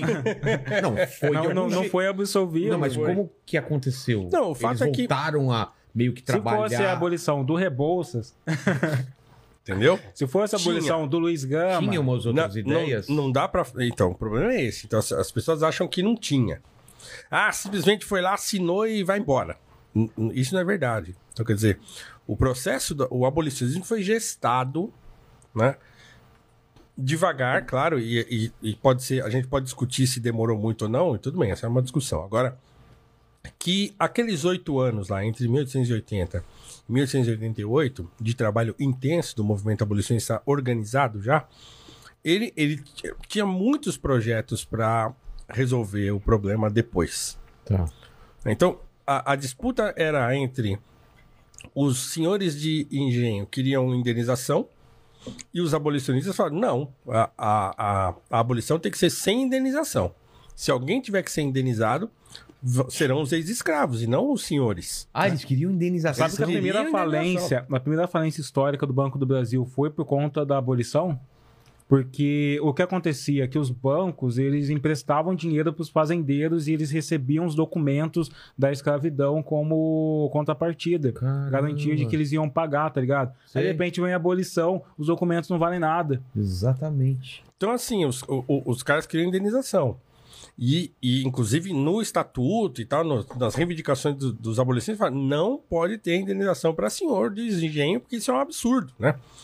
E quando a abolição acontece, e que, o, o- inclusive, o Dom Pedro II se recusa a indenizar os, os ex-senhores de engenho, isso quem, quem registra é o Rebouças, né? Ele escreve no seu diário, os diários do Rebouças são um documento histórico importantíssimo, ele fala: olha, o- a, a gente fez a abolição, né, e passado um ano, os senhores de, de engenho ou ex-senhores de escravos ainda estavam brigando por indenização, um ano depois. Então ele fala: olha, no aniversário da abolição eu, eu caí numa tristeza terrível, porque ah, os caras não pararam. Então eles emperraram o processo do pós-abolição, né, tanto os republicanos que estavam que, estavam querendo dar um golpe fazia tempo, né, quanto os ex-senhores de engenho que se juntaram aos republicanos e transformaram o- o- a política do país numa confusão desgraçada que não, não deixou andar nenhum projeto para resolver o problema dos ex-escravizados. Mas existia alguma, algum movimento de dar algum tipo de reparação Bom, em o, o dinheiro projeto do? Rebouças, o projeto do Rebouças, por Tinha exemplo, até reforma agrária. Seria o que a gente chama de reforma agrária. É, Ah, o tá. projeto do Rebouças tinha uma, uma- um desenho. O, o básico era o seguinte: olha, é pegar essas grandes propriedades de terra, essas grandes fazendas, e o, o seu dono, ele arrendar parte dessa terra para os seus escravos mesmo, os ex-escravos, e também para imigrantes. Então, vem imigrante, tá? então quer dizer, divide, fatia essa grande propriedade em algumas propriedades menores e você faz produção em escala. Então, o que ele chamava de iniciativa individual e de espírito de associação. Então, cada pessoa vai ter um pedacinho de terra e aí ela vai trabalhar, né, vai cultivar, vai fazer a sua parte ali e esse, o que ela é, produzia ali, ela vai passar para o que ele chamava de fazenda central. Então, era engenho central e a fazenda central processava e distribuía e todo mundo ganhava dinheiro. Então, a ideia dele era essa. Como que você é escravizado por um cara e depois você tá no mesmo lugar, agora em outra função? É, era- Então, isso é- era que, complicado, aí, né, É, é isso que era isso. complicado, porque no- na prática, como é que o Machado de Assis tem um conto dele clássico, né? Que é aquele conto que ele. Da, eu acho que foi do ano da abolição mesmo, onde tem um senhor de escravo que vê que a abolição vai acontecer e fala pro, pro negro assim: olha, já que a abolição vai acontecer, eu vou ser mais benéfico do que a própria abolição, vou É te libertar verdade. agora. Vou te libertar e ainda vou te dar uma grana assim para você continuar trabalhando para mim. Só que era um valor tão irrisório que no final das contas a, a, a escravidão tinha continuado, porque ele não teria grana para se sustentar com o dinheiro que ele recebia. Então, Aí beleza, ele continuou o- trabalhando para aquele senhor, aí o senhor dá uma pancada na cara dele e fala: "Ah, tem algumas coisas que vai demorar para passar. Machado de Assis é genial, Caramba, cara. Genial, cara. Genial, porque ele sabia que o, o Nabucco também escreve sobre isso, que a, a, a, o- a sombra da escravidão iria perdurar na sociedade se não tivesse um projeto de integração, É. se não tivesse um projeto que ensinasse as pessoas, olha, agora tá todo mundo livre, vamos conviver, vamos fazer o país funcionar para todo mundo, o que não foi que aconteceu nos anos seguintes. E o que que acontece de verdade? Já que esse projeto não passa, para onde vai essa mão de obra? Uma coisa que é interessante para lembrar é que o próprio Joaquim Nabuco escreve no livro dele é que qual era o projeto para acabar com a escravidão antes da abolição. A galera acreditava que os negros iam morrer na senzala. E cada vez é, a escra- é, o tráfico foi proibido, Ah, então só ia se retroalimentar aqui de dentro de um estado vendendo o negro para outro estado. E aí o que aconteceria é que eles iam cada vez morrendo mais na senzala até não ter Até mais negro sumir. no país. Então, Caramba. quando vira a, a República, é, uma parte dessa elite que, que assume o poder fala: beleza, vamos manter o nosso, nosso padrão aqui, vamos tentar formas a gente não precisar conviver e integrar essas pessoas negras que foram abandonadas, cara. E aí vem esse projeto eugenista no país, que é um projeto de branquecimento, que é um projeto que tenta criar uma identidade nacional embranquecida, de importar pessoas, de trazer pessoas de fora e, e Quem, dar quem, que- quem que, que lidera isso? Quem que dá essa o ideia? Brasil todo. Porque o Eu governo costumo- republicano. Eu costumo dizer que assim, ah, chamam a Ku Klux Klan de o governo invisível. O Brasil teve os eugenistas, que são os racistas visíveis. O- Visíveis. Mas eles era um grupo assumiram com- tudo. com- tinha Não, um tinha, nome... tinha uma entidade, Uma entidade. um- um- uma associação eugenista brasileira que Como foi chamava? Foi a maior associação, é o Congresso Eugenista Brasileiro, foi a maior Ah, é? associação da América Latina, né, liderada por Renato Kell, Monteiro Lobato e vários outros Ah, caras. Monteiro Lobato tava nessa. Monteiro Lobato patrocinava as primeiras publicações anais de eugenia, foi bancada pelo Monteiro Lobato. Cara, E Monteiro Lobato olhou para o Renato Kell, que é o pai da eugenia, e dizia que a eugenia seria a religião, ciência de todo bom cidadão do Brasil, e falou, cara, eu tenho vergonha de não ter te conhecido antes, você era genial, tá ligado? E Renato Kell pegava é, obras de cientistas da Alemanha e publicava no Boletim da Eugenia. Entre 1920 e 1930, Talvez o Brasil foi a época mais racista do Brasil. Por que, que eu digo mais racista? Porque se você entrar em qualquer universidade, qualquer hemeroteca e pesquisar saúde da raça, higiene da raça, isso estava tava em discussões. O Congresso brasileiro estava discutindo esterilização. ligado? Dos negros? É, de pessoas. é, eles não chamavam diretamente negros. O, Era o que eles chamavam de degenerado. degenerados. Degenerados. Qualquer pessoa que tinha doenças congênitas e a negritude, a, a fé, a cultura negra era uma das coisas que eles consideravam alguns problemas. Por exemplo, era uma crença de que o alcoolismo era um problema do sangue do negro. Uma Barreto foi, inter- foi É. Ele era- internado várias Ele vezes era por conta disso. propenso a isso? Alcoolismo. Não, mas não Alcoolismo. tinha branco bêbado, caramba. Então, tinha, mas. Tinha, mas... Tinha mais, né? O que acontece? Até depois da abolição, não conta. não tinha, não tinha trabalho, ninguém queria contratar as pessoas negras, elas ficavam pra rua, elas acabavam, tipo, bêbadas, é, violentas nos Sei. lugares, e a galera olhava pra isso, e ao invés de falar, nossa, isso é uma condição social, falava, isso é uma condição biológica. Então eles começavam. Ou a- moral, né? É, Né? condição moral, eles chamavam, falavam moral. bastante né? moral. É, então. Então eles tinham esse, a psicologia brasileira, a Liga de Higiene Mental, é, a Central de Eugenia Brasileira, que, que foi congresso de 1930 e tal, cara, eles realmente discutido na universidades do Rio de Janeiro, discutido no governo, discutido no congresso, apoiados pela imprensa. Essa, essa pauta sobre a esterilização foi divulgada no jornal o Globo, cara. Então, o boletim da eugenia, o Renato Kell agradecia a imprensa por esse projeto de por apoio à eugenia no Brasil, tá ligado? É assim, era aberto, mano, era muito aberto. E, e aí é esse momento que eles querem trazer pessoas brancas. Eles tinham, assim, o Brasil é um país que precisava desenvolver uma boa natalidade também, porque todo mundo morria, cara. Tipo, era de uma. doença, de... Não É, tinha então, hospital, cara. É, e, e esse, esse lance é interessante porque quando eles falam de eugenia, esse, esse termo eugenia era, era abrangente na época. Porque, por exemplo, o próprio, o próprio Juliano Moreira, ele fez parte dessa associação eugênica aí do Renato Kell. No entanto, ele era negro, um médico psiquiatra negro, e ele combatia essa ideia de que o negro era inferior, de que existiam doenças associadas ao negro. Então, então ele era, ele acreditava na eugenia como é, é, Limpeza de saúde. higiene. É, higiene, higiene. é. Então, por exemplo, o que, que era o ideal? O, o Rebouças, de novo. O Rebouças tem, um tem- ele tem uma série de artigos que ele chama de, de, é, higiene alguma coisa, mas eram artigos sobre higiene. Porque era um problema.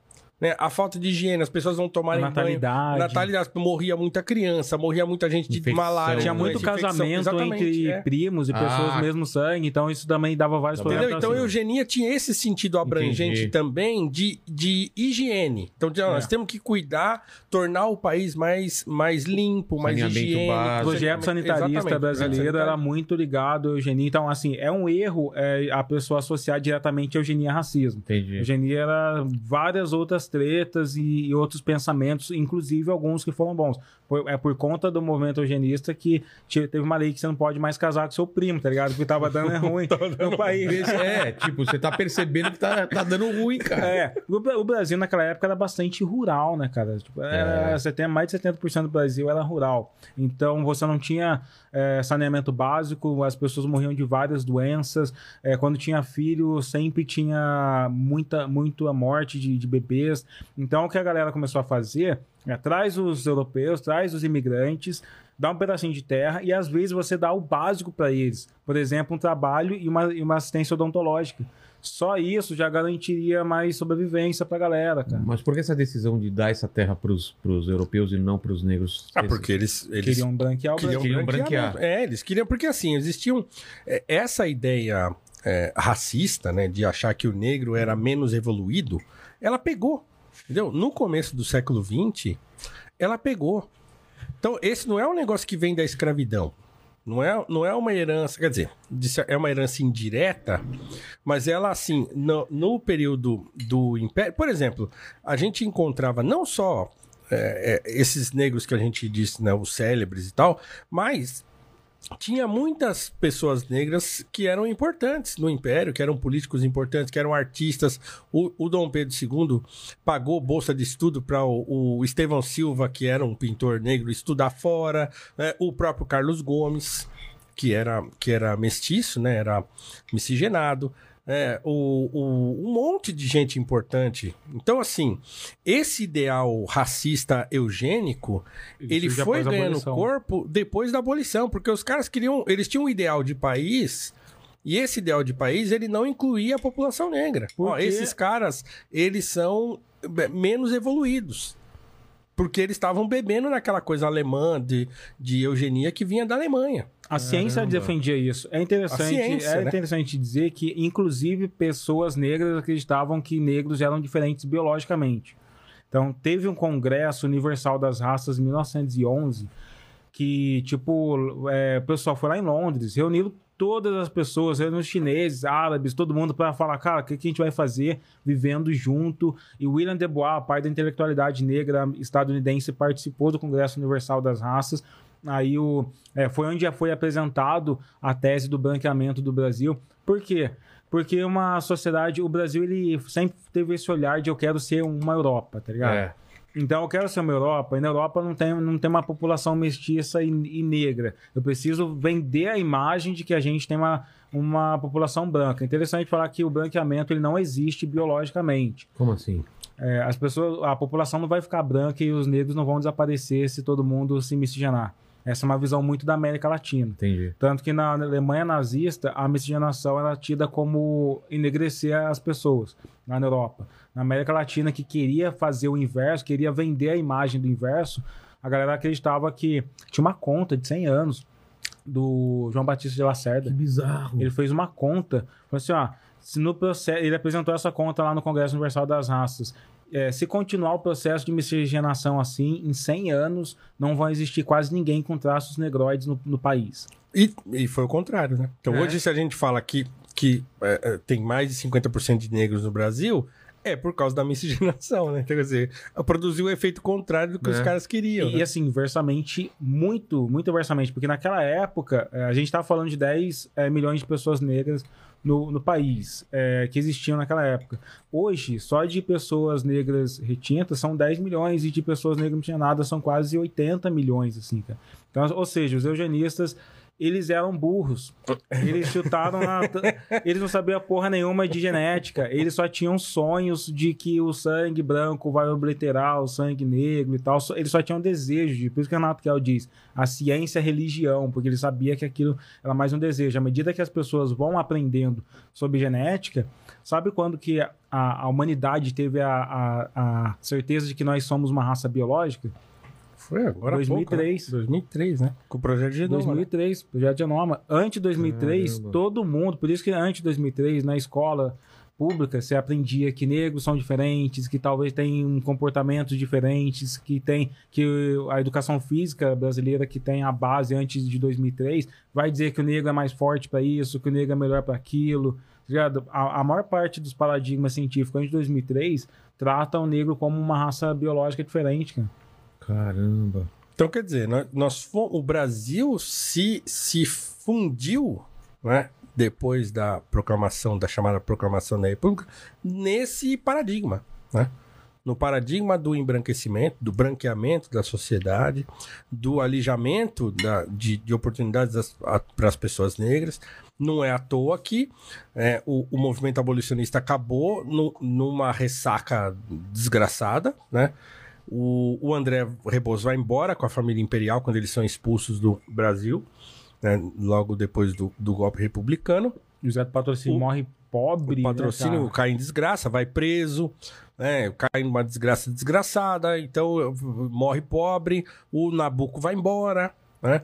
Então o, o movimento se, se espalha, né? Então a gente lê, por exemplo, é, cartas né, trocadas entre Nabucco, Rebouças e, e o, o Rui Visconde. Toné, que foi um cara importante também nesse processo, e eles e assim, você vê o, o- a desilusão deles.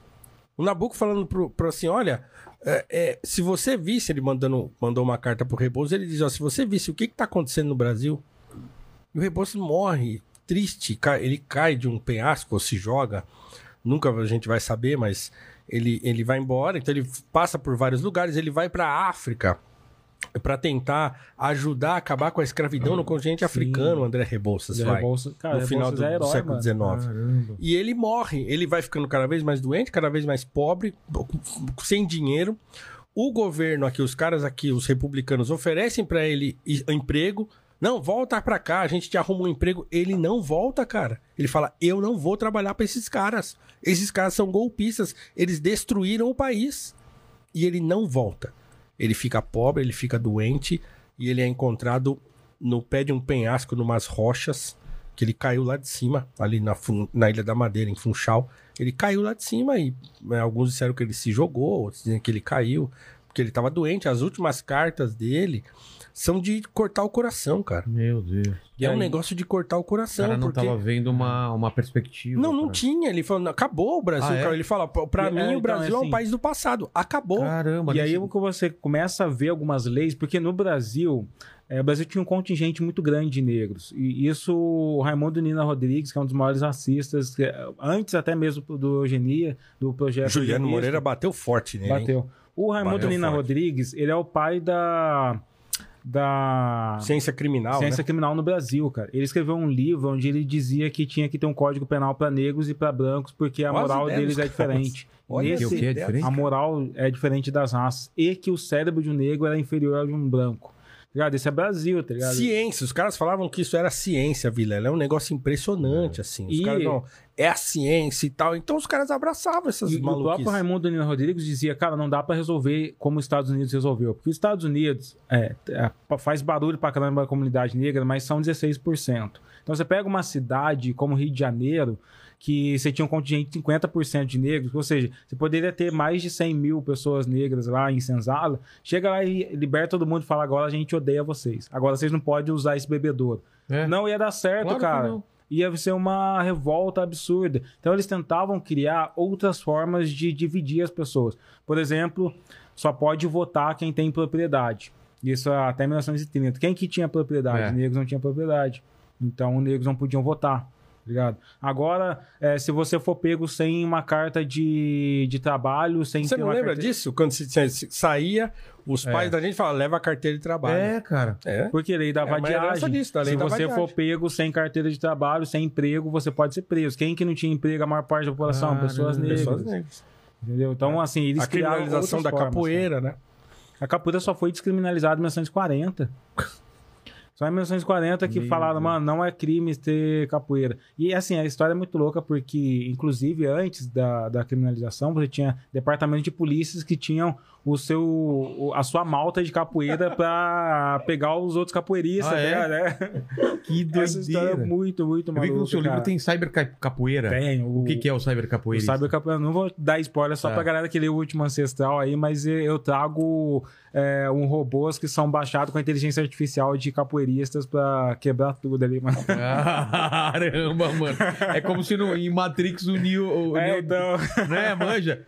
Em vez de ele lutar Kung Fu lá. É, É, Kung Fu que ele luta, né? É, Kung Fu, Kung Fu. Will Fu, Ele cara, lutaria eu trouxe essa, eu capoeira. trouxe essa ideia, os robôzão tudo quebrando os outros na Imagina ele capoeira. o Morpheus lá. Caramba. Então você vê que tipo, ah, o Brasil é muito mais complexo, cara. E, e por que que não houve uma revolução mesmo, uma, uma quebradeira e falar, caralho, a gente é maioria aqui, a gente é... Por que que não... Houve revoluções, cara. É? Mas assim, é, muito regionalizadas e sempre terminaram em chacina. Tipo a balaiada. Balaiada, ela termina lá no, no Maranhão com mais de 3 mil pessoas mortas ali, tá ligado? Qual que era o, a- a- o motivo? A da- balaiada, ela foi até com. Não foi só com pessoas negras, não. Era com pessoas pobres ali, que parecia que o exército militar tava, tipo, é, estuprando ou passando, fazendo violência e o povo tava muito pobre e o pessoal lá não tava é, dando conta deles. Aí acontece que os balaios se juntam e falam: ah, aqui não, descer, tentar fazer violência que a gente vai quebrar vocês. E aí eles mandam o. Como é que é o nome daquele. Duque de Caxias. Ele recebe o nome de. Ele recebe o título de Duque por conta de- dessa, dessa, dessa revolta, a supressão dessa revolta que é acontece em Caxias lá. E foi nesse que o, que o Quilombo do Negro Cosme se junta com os balaios, só que todo mundo acaba morto, tá ligado? Então o Brasil tem histórias de revolta. Entre 1810 e 1820 foram 30 revoltas na, na Bahia, assim, tá ligado? Caramba. Teve, teve várias outras inconfidências lideradas E por pessoas abafadas. negras. É, sempre acaba em morte, cara. É, sempre. É, é, Então, assim, talvez porque também é, é, a cultura que se criou no Brasil não foi uma cultura que, que é, é, as pessoas tinham esse ímpeto, né? Então, acho que é também meio da, da, da formação da- do povo brasileiro. de não ser um povo, assim, revoltoso em larga escala, digamos assim. Sei lá, tô aqui chutando, tá? Não tenho nenhuma É, informação. e, e também, assim, no movimento eugenista, eles não diziam, não criaram-se leis Jim Crow. Porque, como eu te falei, se tem Jim Crow, eu moro numa cidade, eu moro do lado de Cunha, uma cidade que séculos atrás tinha 3 mil habitantes, 1.800 eram escravizados, tá ligado? O que acontece se você cria e liberta essa galera e cria uma lei Jim Crow? Nossa. Aí vai ter, vai ser, vai ter atianismo, mano. Vai- A galera vai matar todos os brancos. As coisas eram ali, muito mais mano. sutis, né? Aqui. Tinha que ser então a sutil, coisa é cara. sutil, então as pessoas iam. Aquela coisa do sapo dentro. É, o sapo dentro da panela, né? Eu descobri que é mentira essa história, Ah, sabia? essa história é mentira? Sempre conta essa história. Ai, né? Sabe a história, Tem né? alguma pra gente cara. substituir? É, não, então, Conta aí, Tem cara. uma história que o pessoal falava que dava um exemplo para várias coisas. Que se você coloca um sapo numa panela com água e vai esquentando aos poucos, né? É. O sapo não percebe e uma hora ele morre. É diferente de você colocar um sapo já numa água fervendo, que ele já salta porque ele sente que tá fervendo. Mas fala que se você for aumentando a temperatura aos poucos e gradativamente, ele fica lá de boa até ele morrer. Mas é boa a imagem, É né? boa imagem pra caramba. mas E não fala- é verdade. não é verdade. Duvido, mano. Deve doer pra caralho. Você acha que o sapo vai ficar de boa lá pra velho? tá acontecendo Tava nada. fria a água, agora tá quente. Você acha que eu sou burro? E no, no Brasil aconteceu um fenômeno é, que é muito importante para entender um pouco a nossa sociedade. Nos Estados Unidos, o, sempre tinha os Rangers, os guardiões das fronteiras, assim, que depois eles acabaram se tornando um pouco da Ku Klux Klan. Ah, é? é. Os caras que, quando viera, é, começou a guerra civil, eles se juntavam ali nas gangues dele e falavam: agora a gente vai proteger essa cidade, vai proteger a outra. O Brasil foi uma das únicas colônias que deu poder de polícia para os miscigenados, filhos da galera, tá ligado? É a primeira vez que é, você começa a ver o cara fala assim: ah, você não é tão negro assim, não, toma esse poder aqui, você vai ser policial também, tá ligado? E aí você Mas começa. também eu acho que um pouco por falta de alternativa da galera, porque era muita gente, né? É, por alternativa, a gente tem que pegar alguns caras pra ficar do nosso lado. Eu acho que era isso também, né? então, o que acontece é que o Brasil começa a dar, oferecer algumas possibilidades para algumas pessoas.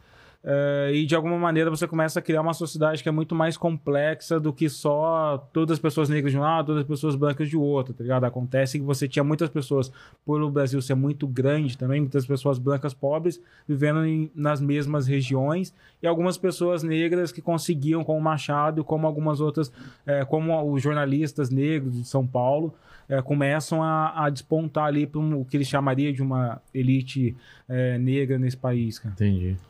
É muito mais complicado, assim. E a gente tá falando de que ano aí? É, a, A a- tá a partir, a- a partir do, do golpe republicano de 15 de novembro de Ele fala isso porque ele gosta dos 1889. monarquistas. Quando fala golpe republicano, foi um golpe, né? tá tudo aí na. Tudo É, aí eles ficam, é, eles ficam Ah, achando que eu sou monarquista. Debate começou agora, cara! Não, foi um golpe, assim, não fala tem, golpe né? republicano, os monarquistas lá no Eles Twitter. ficam tudo doidos. É, os caras doidos. Eles adoram. Aí depois ele vai lá no ar falar que não é monarquista. Ué, mas, é- mas foi golpe, né? Assim, não tem. Peraí. Foi Do golpe. you os want to buy Cruzeiro? É. Os caras eram um golpe, não tem, né? cara enrolou isso, travequeiro. É história, né? Assim, foi um golpe de Estado mesmo, não tem o que falar. Agora, e, e- E daí pra cá?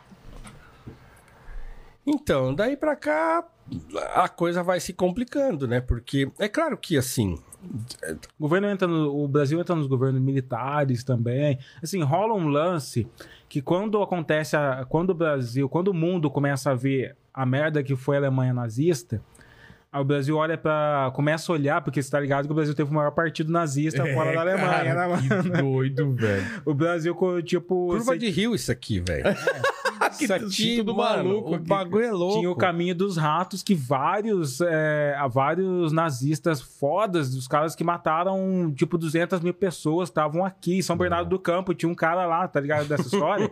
Não, eu morei lá até os 17. Mano, você não conhece? Tinha um cara lá que é um dos, se eu não me engano, é um dos líderes do campo de Sobrevival, alguma coisa assim. Nossa. Ele tava com o mesmo nome, cara. É Francis Strang, alguma coisa assim, cara. Ele tava com o mesmo nome, ele só foi pego porque ó, ele separou de uma mulher e aí o irmão dessa mulher denunciou. Falou, "Ó, Olha, tá ligado aquele cara com aquele mesmo nome, trabalhando naquela fábrica lá? Cara, sempre tá ex-mulher é o problema. Ele tá lá com o mesmo nome nazista, ele é o nazista de verdade, não é um homônimo, não, tá ligado? E ele se matou, cara. Então, o Brasil, assim, acontece que o, o governo quer vender pro mundo, pra fora, que o Brasil é o país onde tá tudo resolvido, onde não tem diferença nenhuma, tá tudo muito tão miscigenado que não acontece nada. Só que eles começam a olhar para esses caras nazistas, pros eugenistas traduzindo coisas da, da Alemanha nazista, e eles começam a falar: a gente precisa de uma nova narrativa para vender o Brasil. Aí a gente precisa falar de outra maneira, a gente A porque gente quase se aliou os caras, não é? Teve uma, uma onda que queria que, Foi. que a gente entrasse pro eixo aí, né? Pois é. Que doido, cara. Tinha várias leis assim contra a imigração. O Getúlio assinou lei que impedia a imigração de pessoas que queria favorecer a imigração de pessoas europeias para branquear, para favorecer a- o aspecto branco da raça brasileira, cara. Essas leis assim aconteceram de verdade nesse país, cara. A eugenia é, foi, tá, se eu não me engano, foi a, a educação eugênica, a promoção da educação eugênica já esteve em Constituição, cara. Caramba. Então a gente teve muita loucura aqui nesse país, cara. E o, e o- e o Brasil acabou se, se formando oligarquicamente, né? Então, aquela coisa do coronelismo e tal. Então, o que que. Das As famílias. ol- é, das famílias, das oligarquias. Então, ele se formou assim. E, e- e ficou assim. Né? Então, a partir do. os caras foram dividindo aí o, o poder depois da. quando mudou o regime. Eles foram reorganizando o país e essa reorganização passou por essa, né, essa distribuição oligárquica do poder. Então, quem era já é, poderoso ficou mais poderoso, quem tinha ficou né, cada vez com. E aqueles que não tinham nada ficaram com menos ainda. Né? Então, o país acabou se formando desse jeito e até hoje é assim. O que é um negócio absolutamente né, é, desgraçado, tem né? uma figura que o Paulo gosta de falar dela pra caramba, que é importante pro debate, que é o José Correa Leite. Porque acontece, depois da. da 1910, Falei dele na minha aula de hoje, inclusive. Depois dessa, dessa abolição, o que acontece é que alguns movimentos negros começam a se formar. Tipo, a galera costuma dizer, ah, o Brasil importa a discussão do movimento negro. Não, já tinha lá em 1910. Eles diziam que eles brigavam, chamavam de falsa abolição. Esse lance da falsa abolição foi até 1980, É. que a galera, que os movimentos negros discutiam sobre essa falsa abolição, cara. E aí você tinha alguns grupos, mas o que é interessante nessa história é que não era um grupo só dividido, tipo, esquerda e direita, como a gente conhece hoje, não, cara. Você tinha movimentos negros realmente monarquistas, você tinha integra integralistas, você tinha todo tipo de, de loucuras. Você tem uma parte desse movimento que é a, a Frente Negra Brasileira, que foi tipo, os, fo- foram os panteras negras do, do país, cara. Mais É? de 100 mil pessoas negras é, cadastrados ali, Você com tinha a carteirinha, se cara. você tinha a carteirinha da Frente Negra Brasileira, você era bem visto. É. Você conseguia emprego mais fácil. Eles Então- tinham jornais, eles promoviam trampo, é, estavam construindo o que os outros caras estavam fazendo lá fora. Um cara chamado Arlindo Veiga dos Santos. Né? Ele e o José Correia Leite foram os dois que criaram a Cabeçaram. Frente Negra. Mas eles brigaram logo no começo, por quê? Porque o Arlindo Veiga era um católico, um- um intelectual católico tomista, tradutor de Tomás de Aquino, tal, um cara formado no Colégio São Bento, que deu aula né, no Colégio São Bento, tal, então que era um intelectual mesmo, de altíssimo nível, né?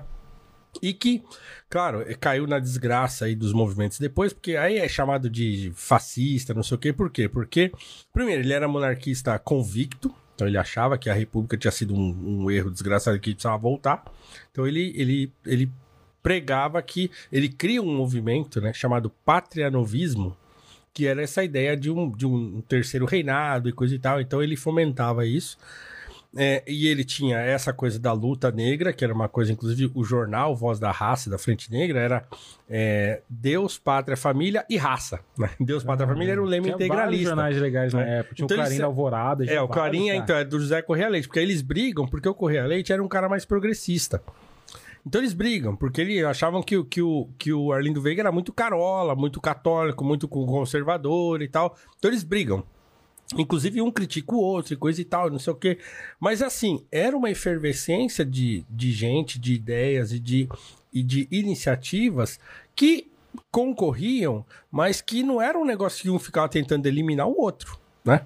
Então tinha um sentido comum. Por exemplo, a Frente Negra, os caras chegaram a ter é, é, um, um- Eles tinham escolas né, de, de, de educação infantil e de perdão, de alfabetização. Sim. E eles chegaram a ter, por exemplo, um departamento de assessoria jurídica. E assim, como é que eles enfrentavam os casos de racismo?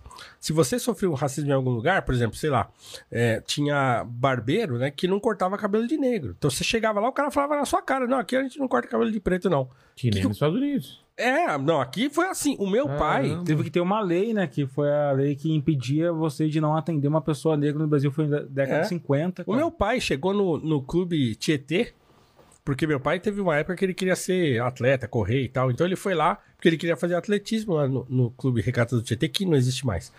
E os caras falaram pra ele: não, aqui não, a gente não aceita negro aqui. Não tem, negro não entra aqui não.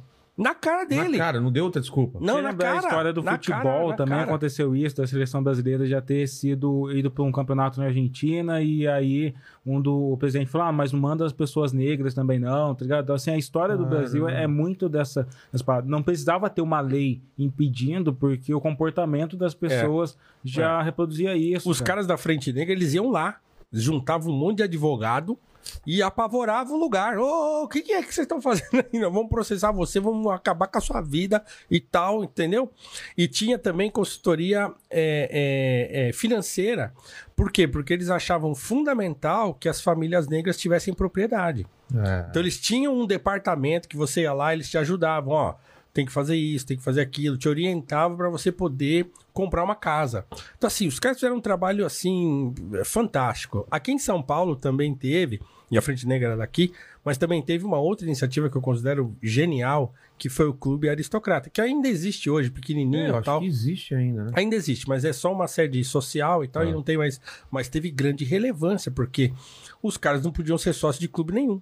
Quando começa a surgir essa elite negra aqui em São Paulo, de profissionais liberais, de funcionários públicos e tal, os caras começam a ter uma grana, eles queriam ser sócios do Corinthians, ser sócios do- dos clubes que tinham por aí, né? E não podia.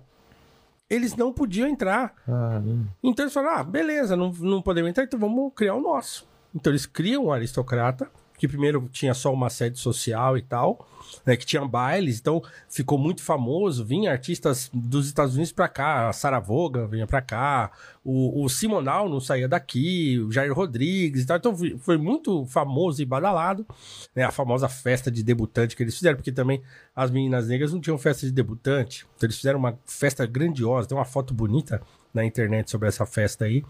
E aí depois eles compraram um terreno, um- uma propriedade lá no Grajaú e fizeram um clube de campo, com piscina, com quadra, com não sei o que e tal. Então, assim, né, uma- iniciativas que eu costumo dizer, louváveis e liberais, né, de, de brasileiros negros que não, não ficaram esperando ninguém fazer nada. O Abdias, mesma Tem um coisa, teatro né? negro experimental. Porra, o que, que o cara fez? O Abdias Nascimento vai, ele era um. E ele foi poeta e tal, e, e era um cara ligado à arte, e ele se junta com os poetas e vai viajar. Né? Vai viajar, porque tal, aquela coisa de, de poeta doido. E eles vão pro Chile, Peru, negocinho, esse país aqui acho da América do Chile. Sul. aqui. Aí eles chegam lá e vão ver uma peça de teatro, que era o Imperador Jones, do Eugene O'Neill. E esse Imperador Jones era um homem negro. Só que nessa peça, o cara que faz o papel do Imperador Jones era um cara branco. O Abdias olha aquilo e fala assim: como assim? Como assim? O, cara era negro e o, e o e o- o ator é branco? Ele chega aqui no Brasil e fala: Eu vou montar uma companhia de teatro só com atores negros. E ele monta. O Teatro Experimental do Então a Negro. gente tinha uma, um poder assim cultural de- e que estava se organizando no país. Tudo isso acabou quando o governo militar impediu qualquer organização partidária. É. Ah, tá. A Frente Negra acaba aí, né? É. E, e também Quando porque o- os o- militares. O, Getúlio impede qualquer outro Qualquer- partido qualquer- político. e qualquer aí a Frente. Negra, que tinha dado um passo adiante de ser um partido político, eles, Ah, eles são proibidos de atuar e eles decidem. E eles. Sei lá por que ironia do destino, eles não continuam. Eles poderiam ter continuado como uma organização social e tal. Mas eles simplesmente fecham as portas e acaba. E aí o que acontece também é que esse governo ele tem essa narrativa de somos todos brasileiros, se você não pode falar de É. negritude. Falou de negritude é comunista. É. tá? Eles começam a ter uma perseguição. É. Se você falar que. Até hoje na internet, tem aí o pessoal no comentário, ó, você tá querendo dividir o Brasil, tá ligado? Essa narrativa Pô, minha já vem minha de cor é antes, o cara. Brasil. Esse minha cor é Minha o Brasil, É. que tem uns e outros que falam aí, é, é, é herdeiro desse Esse pensamento. pensamento. E aí né? você não podia falar da existência de qualquer. Não pode ter teatro negro porque isso é coisa de comunista. Não pode ter, tipo, negro falando de partido só pra eles, porque é, é todo mundo junto. Curiosamente, eles não faziam o mesmo com. Todo mundo Com junto, festas mas e- você é. fica ali e a gente É. fica aqui. Curio- Curiosamente, eles faziam mesmo com festas italianas que tinham em tudo quanto é lugar, né, cara? Imagina É. a gente chegar na Oktoberfest. Para com essa porra de ser alemão, é todo mundo brasileiro. Pode crer, né? Chega na. É, a quiropita, né? Quiropita, eu É, chutando Chega lá, a ah, cheia de pizza você- voando. Chega lá o Paulo, lá, negão, lá, me dá esse chucrute, para com essa porra que é todo mundo brasileiro. Todo mundo é brasileiro, caramba! Ê! Pois é, mas não é curioso É, isso, né? é verdade. Então, então, assim, tem. O, o Brasil é esse troço louco, né? É esse troço maluco. É. Então, no primeiro curso que eu fiz, no primeiro curso online que eu fiz, eu, eu falo desses três iniciativas, que é o Teatro Experimental do Negro, a Frente Negra Brasileira e o Aristocrata. Que eu acho que são iniciativas geniais, assim, de gente que falou assim: os caras não vão fazer nada por nós. Né, Se a gente não fizer, esses caras não vão fazer. Então vamos fazer nós. E os caras O Zé faziam. Correia era bastante crítico a qualquer manifestação política, assim, É, né, mano? o, o, o Teatro Experimental do Negro, e aí você pensa que ele montou um, um grupo de, de atores, a Léa Garcia e a, e a Ruth de Souza saíram do Teatro Experimental. Pô, mas não era só peça de negro. Eles faziam Shakespeare. Ah, O, tá. o, o Nelson Rodrigues escreveu peça para o Abdias. Caramba. Né? O, o- o Nelson Rodrigues fala: o único negro no Brasil é o Abdias. Ele amava o Abdias Nascimento, cara. Se amava. Então, assim, tanta coisa que, que. Tantas iniciativas, tanta coisa interessante que aconteceu, mas é aquele negócio, cara. Era. Os caras tinham que meter o peito. Então, mas é uma. Por mais que aconteciam, era uma coisa pequena pelo tamanho do Brasil, sim, né? sim, obviamente. Porque não chegava lá no É, interior é, exatamente. No até interior, hoje. o que, que acontece? As, as organizações religiosas. Por exemplo, aqui em São Paulo, tem a famosa festa de Tietê. Ainda tem? Não sei. Tietê, na cidade de Tietê, tinha uma festa lá de São Benedito, se eu não estou enganado. Ah, isso tem pra caramba lá, na- lá no interior, cara. Oh, então, as organizações religiosas reuniram muita gente, eh, grupos negros, assim. Então tem muito grupo O católico jongo. negro. a congada, as manifestações negras que começam a acontecer ali, é, tudo nessa, nessa base da religiosidade, cara. É, então, essa festa de Tietê é, é tradicional aqui do interior de São Paulo. É uma festa negra, assim, não é uma festa negra, é uma festa religiosa, mas que virou uma festa negra. Então, assim, Ah. a gente saía daqui, eu fui pra lá, gente- ônibus, excursão, aquele monte de negrada, assim, chegar, dominava. Então, quer dizer, ninguém queria saber de procissão, nada, ia lá pra tirar uma onda, Curtir tocar um, curtir um samba. A festa São Benedito lá na minha cidade, minha cidade é Guaratinguetá, 120 mil habitantes ali.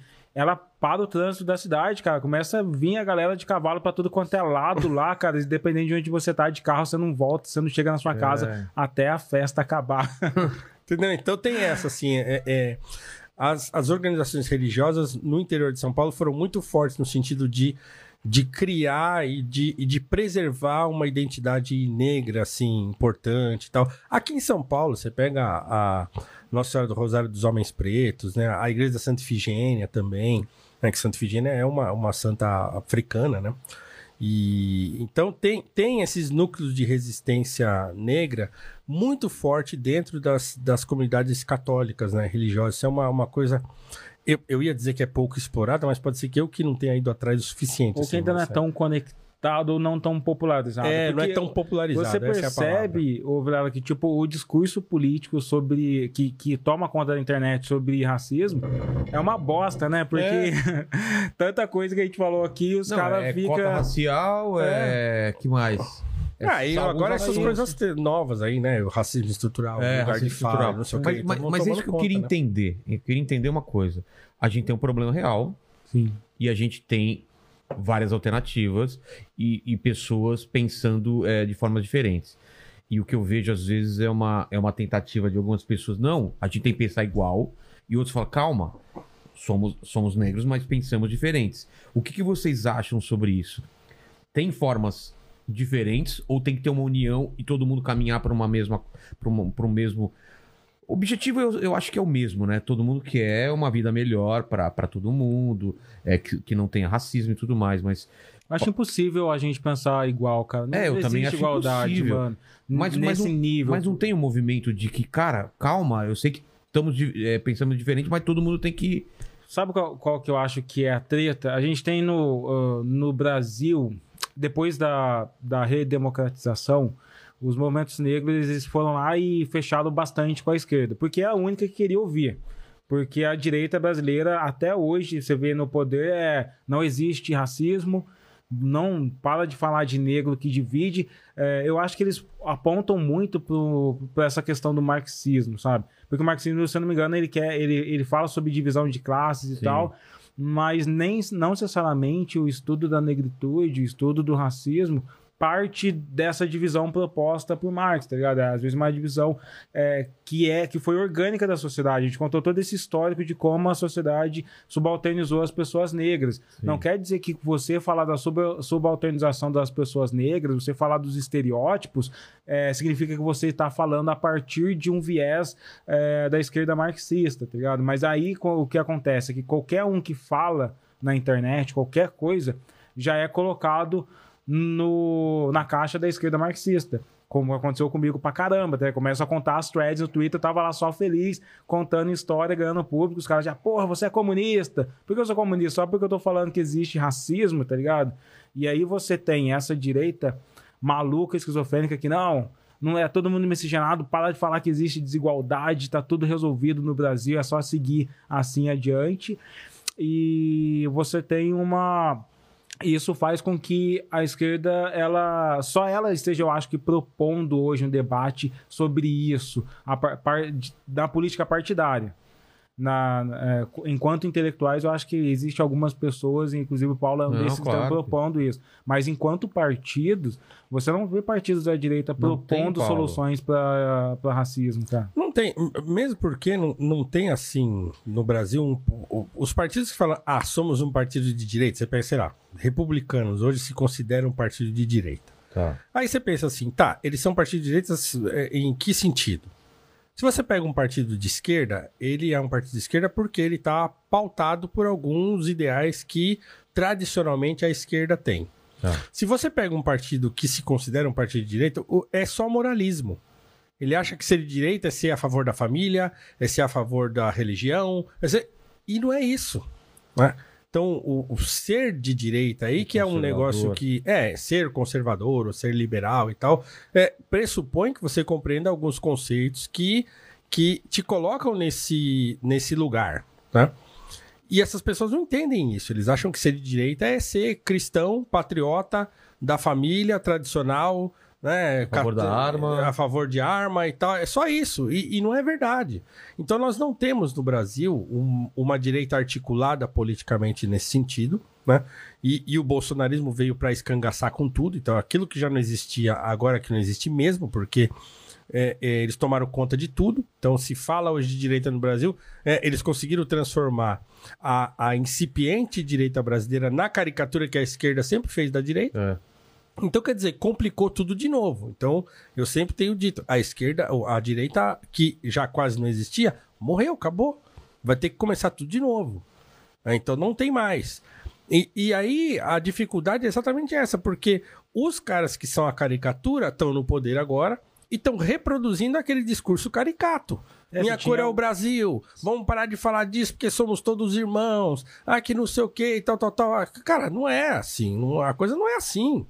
Aí você tinha, na época da eleição, acho que todo mundo tava sentindo o bolsonarismo, a galera da direita, e tava abraçando um, um pouco dessas pautas. Você tinha Moedo falando, ah, eu não tenho interesse em acabar com a desigualdade, e nesse sentido, tem que só acabar com a pobreza. Então você tinha uma- você tem uma direita, e a gente discutiu isso com, no episódio com o Holiday, porque o Holiday é um cara que É. é só, não, eu sou contra cotas, aí o Magazine Luiza vai fazer treine negro, eu vou processar o Magazine Luiza, aí não sei quem vai querer propor uma pauta negra, não, vou acabar com a pauta negra, mas aí, o que que você está propondo em, em substituição? Você tem só uma ideia ou você só tem crítica ou você só quer que acabe com a música da festa, tá ligado? Porque o problema do racismo ele tá aí, cara. Ele tá aí ele ainda faz com que pessoas negras sejam estereotipadas, é, que algumas pessoas negras possam morrer porque estão segurando guarda-chuva na sua casa, tá ligado? Ah, ontem, se não me engano, era para ter sido o aniversário de sete anos do, do João Miguel, um garotinho que foi morto, tá ligado? Pela, pela polícia que foi confundido o- com bala perdida e um, um caso muito complicado, tá? E você tem um racismo fazendo isso acontecer.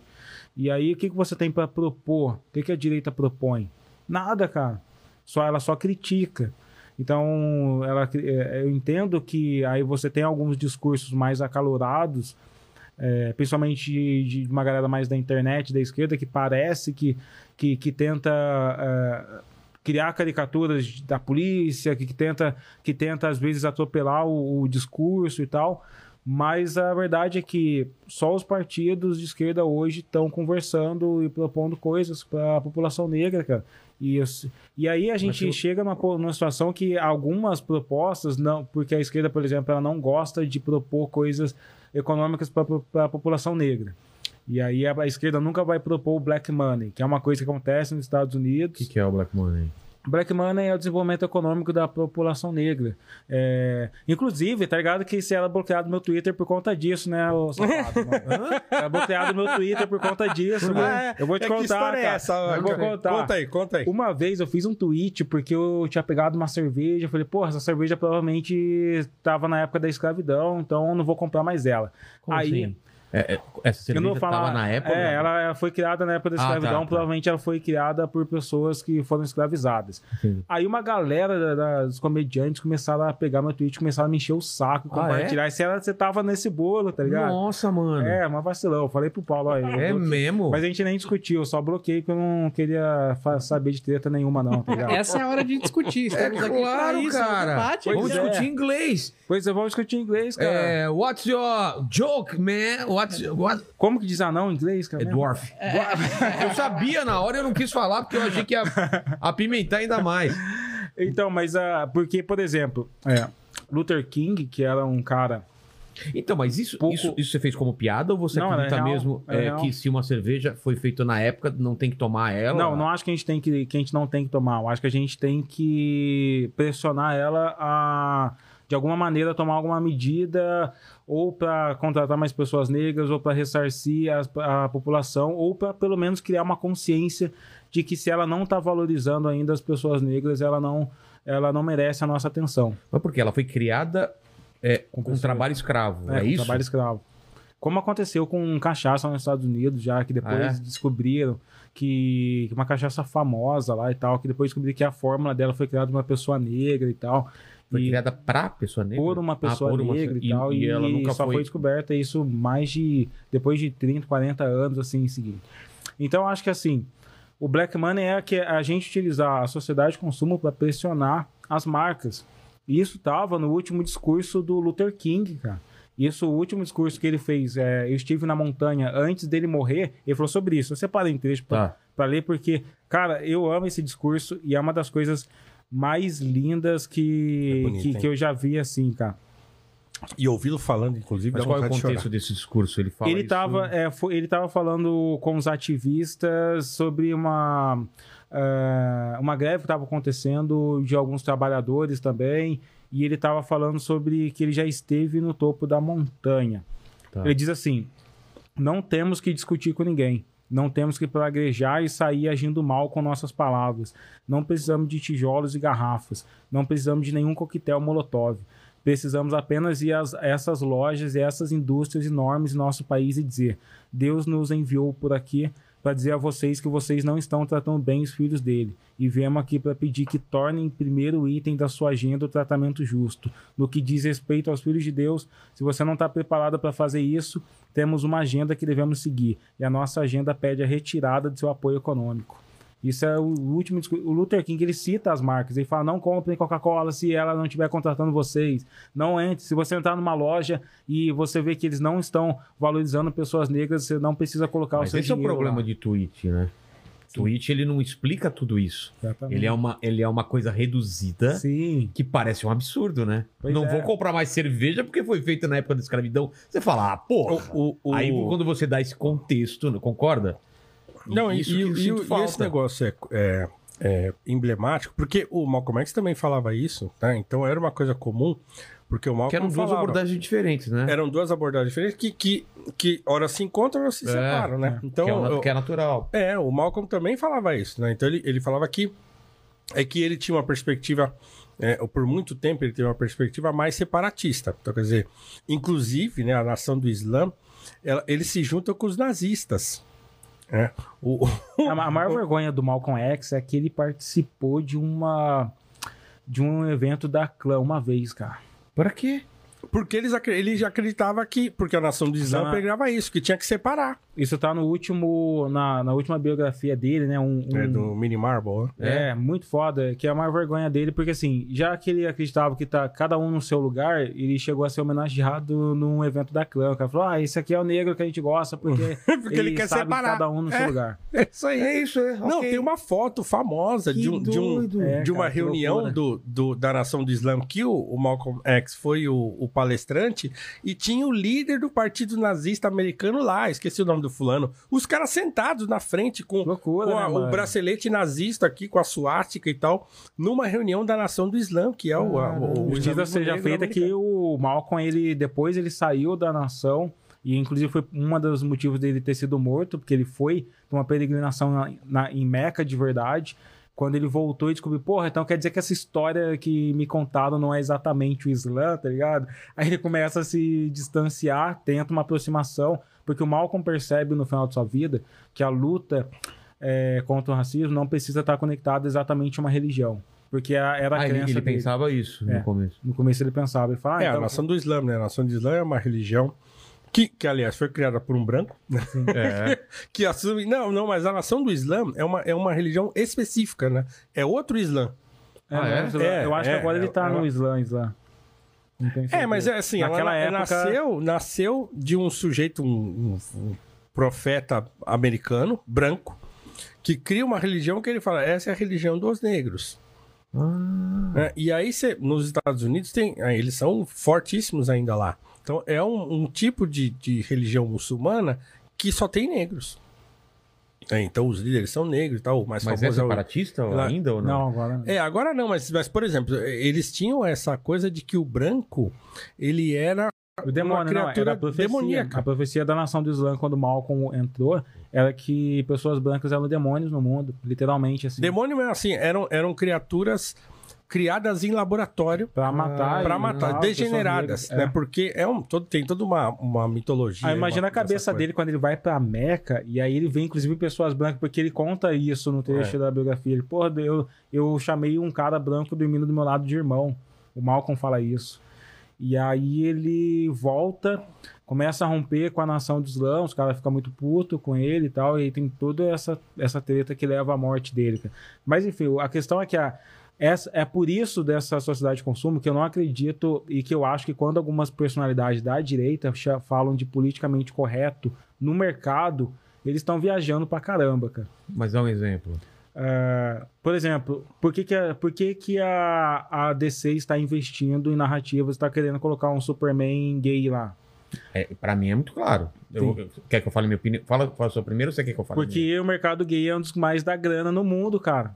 Isso é uma coisa, mas sabe a outra? Como Qual outra? criador, cara, quanto tempo os caras estão escrevendo histórias, as Sim. mesmas histórias? Sim.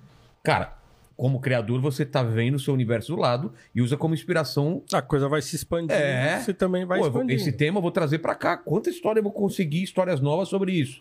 Ah, agora a pauta é inteligência artificial. Sim. Vou trazer um super-homem totalmente controlado por uma máquina. Sei lá, É, sabe? É uma inspiração demanda, para novas né? i- É uma demanda É e uma inspiração para novas ideias. De uma coisa que já tá cansado de. É porque a gente vê, galera, assim, ah, Netflix está investindo em mais narrativas negras, é, estão, estão se rendendo ao politicamente correto. Não é, cara, estão se rendendo à sociedade de consumo. Aquele garoto que eu fui lá atrás, que gostava de Spawn, que foi, nossa, agora eu quero Spawn e agora eu quero o Super Choque. Agora eu quero Spawn, Super Choque, T'Challa e agora eu quero todo. A gente vai querendo mais, a gente vai querendo E- mais, é- cara. Eu, eu, eu fico irritado tanto com o cara que fala que tudo é, é mimimi, com o cara que fala que, que tudo é que tudo é lacração, né? Ou, ou o inverso também, que Que tudo é problema. tudo é problema, sabe? Eu, eu acho que não é nem uma coisa nem outra, cara. Você vê claramente quando é uma coisa vazia e é só panfletária. Você vê. não vejo problema. Só que esse, esse, esse produto pode ser que não dê certo e depois vão jogar a culpa e falar: ah, o público é machista, o público é racista. Não, a sua história que é ruim, cara. É, então. Não é? Mas é, eu Por acho que que, o- o debate político atropela a galera de entender se uma história é boa ou ruim, né? Por exemplo, Não, mas não tem que. Mas, mas aí que tá. é, é, eu, eu queria saber até sua opi- opinião sobre isso. Eu acho que a discussão não tem que ser. é, an- antes de tudo, se é feita pra negros, se é feita pra gays. eu É, é- a história é boa, cara. Eu Sim, acho que eu isso é, é, a, é, a- é a- é a cerne do negócio. A história Eu- é boa. eu- É, é sobre isso que a gente tá eu falando. não quero que, a- que você leia o meu último ancestral porque É, mas eu é tô isso. militando no último Sa- ancestral, tá ligado? Sabe por quê? Porque senão eu vou ler e vou. Ah, é, é tipo café com leite. Sim. Não, é. Não, mas eu tenho que dar um desconto, porque. Aí Não, você. então não sabe, pode não, ser eu- assim. eu- não pode ser eu assim. não acredito nisso como Que é criador. o que me Tem- perguntaram no, no meu Instagram ontem. É, que eu ach, o que eu achava do termo literatura negra. Eu falei, olha, eu acho que esse termo não, não faz sentido, porque. Não tem Quando literatura fala- branca. É, mas quando a gente fala a literatura alemã, a literatura japonesa, então você fala porque é geograficamente é um lugar É. e talvez a visão de mundo do escritor dali influencie na Claro. sua literatura e tal. Hum, Agora, e você falar, ah, é, literatura nigeriana, né? Você falar, ah, literatura angolana, né? Claro. Ah, tá bom. E aí você tá contextualizando num lugar geográfico e talvez com uma visão de mundo e tal.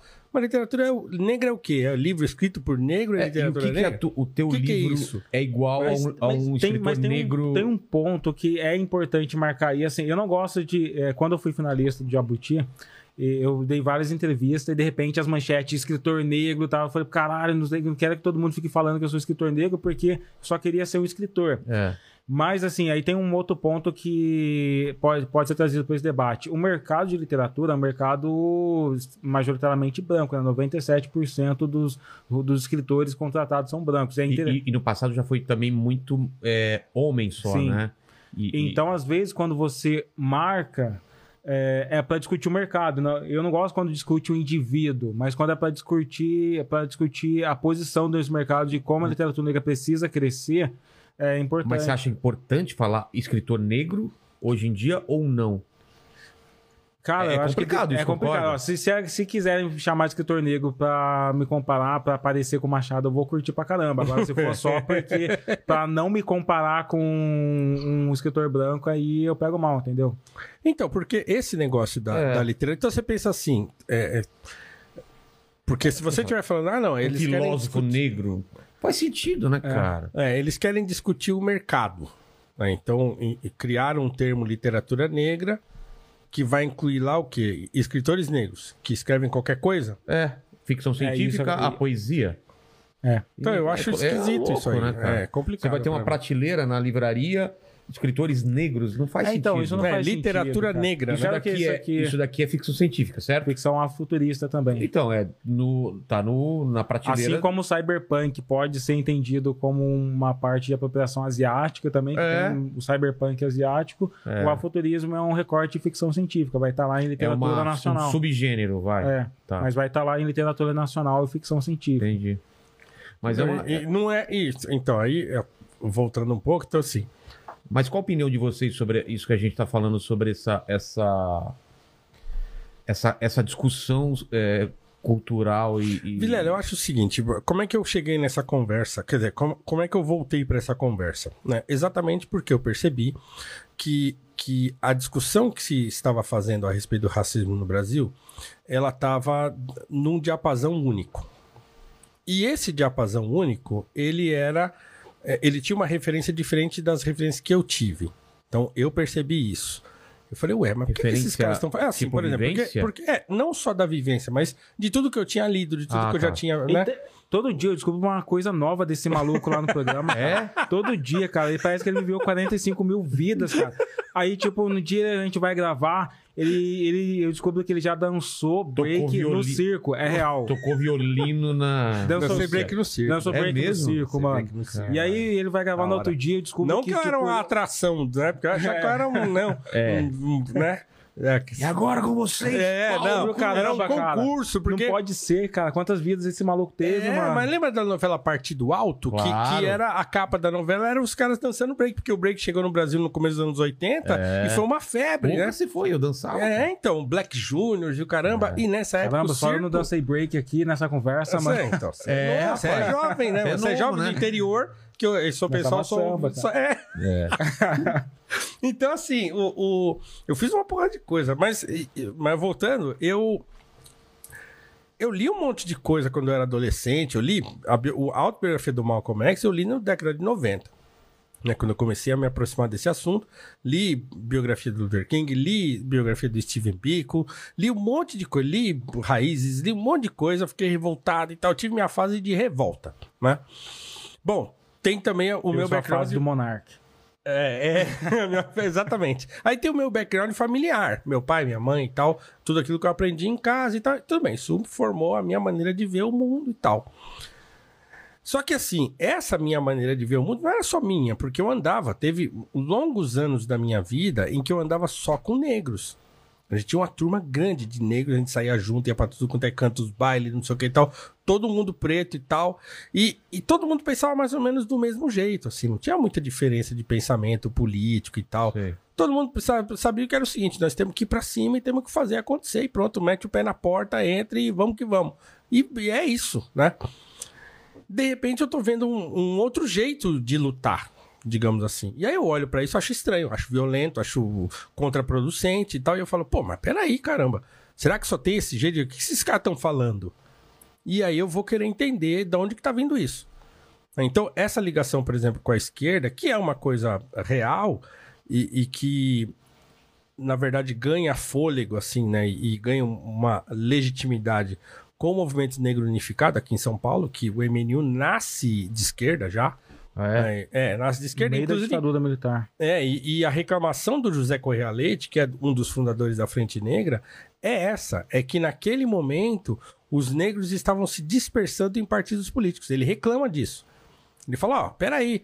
A, a luta do negro é a luta do negro. Não tem nada a ver, não tem que ter negro dividido em partido político. Ele pode até ter como pessoa as suas opiniões políticas, mas no sentido de buscar um progresso para a população negra, ele não pode se dividir em partido político. E ele fala isso claramente numa entrevista é, é, de, um, de um livro importante que tem, na verdade, o único livro que tem artigos dele e entrevistas e tal, que é um livro organizado pelo CUT. É, então ele fala isso. A preocupação dele naquele momento era essa. E o Correia Leite é um cara da década de 20 e 30. De- e que estava agora vendo nascer esse movimento negro mais à esquerda e mais partidarizado na década de 80, final da década de 70, né, início da década de 80. Então, ele vê isso com maus olhos. Ele fala, ó, isso não é bom, isso que está acontecendo. E de fato foi isso que aconteceu. Então você encontra ah, atualmente a imensa maioria dos movimentos negros, pelo menos aqueles mais conhecidos e o- os ativistas mais conhecidos, todos alinhados à esquerda, todos. Quando não são lulistas e lulistas mesmo, eles são todos à esquerda e tal. E isso, eu como nunca fui uma pessoa de esquerda na vida, nunca fui assim, porque primeiro que eu era, eu não me ligava pra isso, né? E eu nunca fui preocupado com isso, apesar de ter lido autores que que me deram uma perspectiva mais à esquerda, eu nunca me declarei uma pessoa de esquerda porque eu também não entendia disso, né? Nunca foi uma coisa que me apeteceu. E eu me descobri um cara conservador, por exemplo, de direita e tal, não sei o quê, depois que eu me converti ao cristianismo. Então, aí que eu fui estudar filosofia, fiz uma coisa, aí eu. Ah, pô, quando eu descobri essa coisa de conservadorismo e direita, esquerda, não sei o quê, ah, pô, então eu sou isso aqui. Né? Então eu me, né, me achei assim. Mas os caras estão todos à esquerda. E aí, quando você vê como é que os caras discutem os- as coisas hoje e olha pra como os caras discutiam antigamente, você vê um contraste. Só que quando eu quis trazer esse contraste pro debate, os caras, ah, capitão do mato, ah, negro da casa, É, essa cala sua redução- boca, você não redução sabe nada. Que me irrita, assim, Entendeu? Então os caras quiseram me silenciar. calar, é. Quiseram me Espiral do silenciar. Ainda querem me silenciar ainda hoje, né? mas eu não ligo. Então, assim, os caras não querem discutir.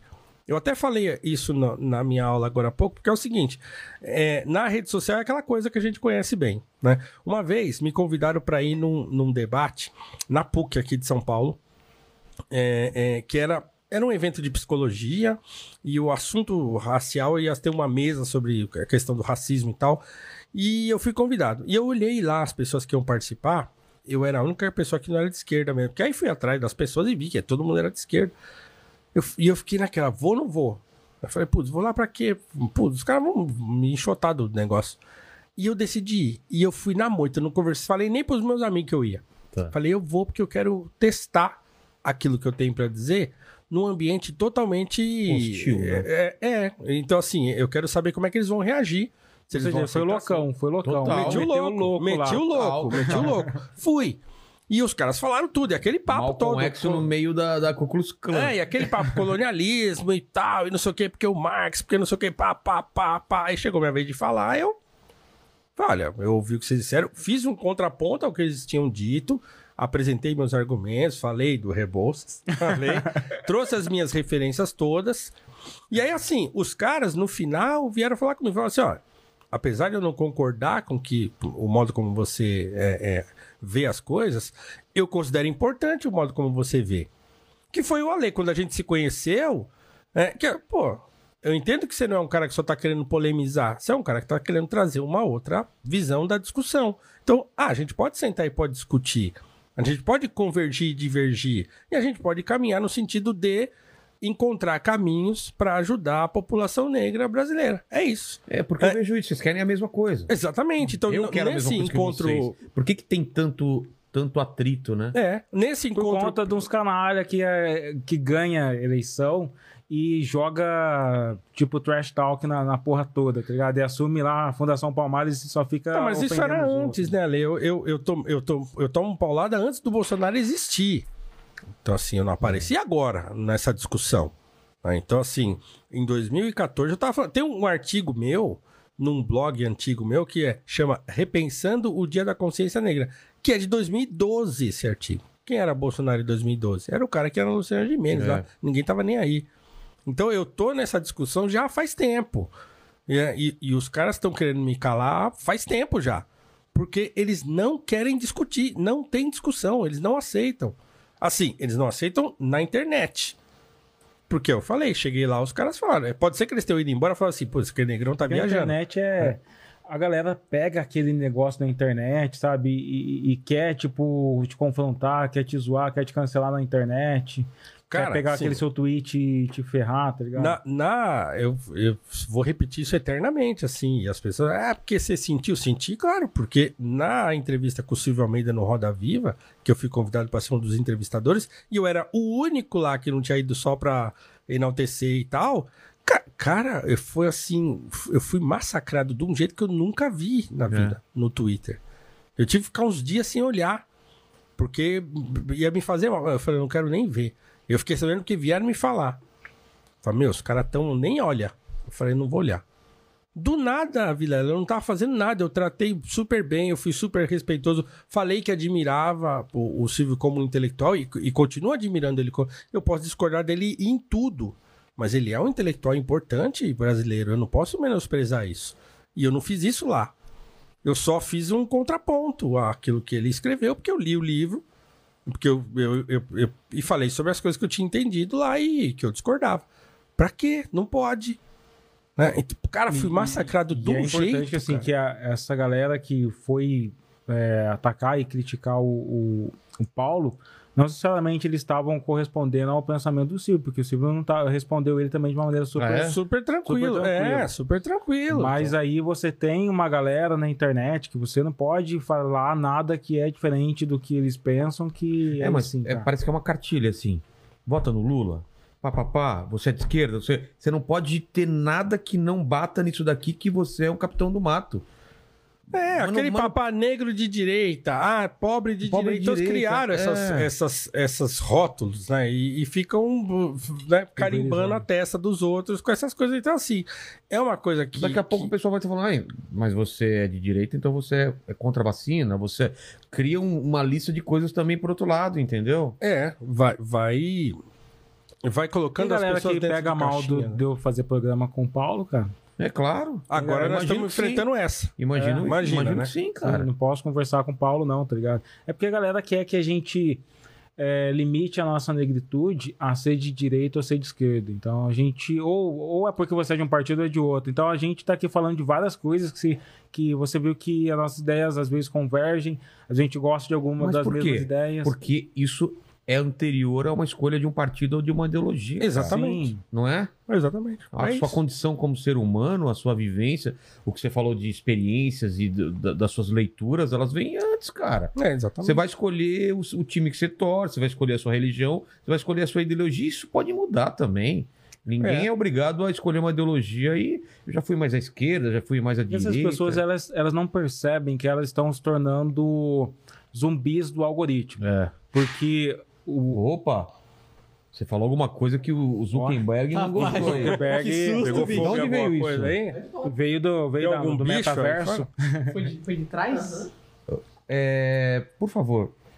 Já viu filme de terror, né? Você é o cara que vai investigar. ó. Se ele não Se você voltar, não voltar, ninguém vai investigar. Já sabe que ele morreu.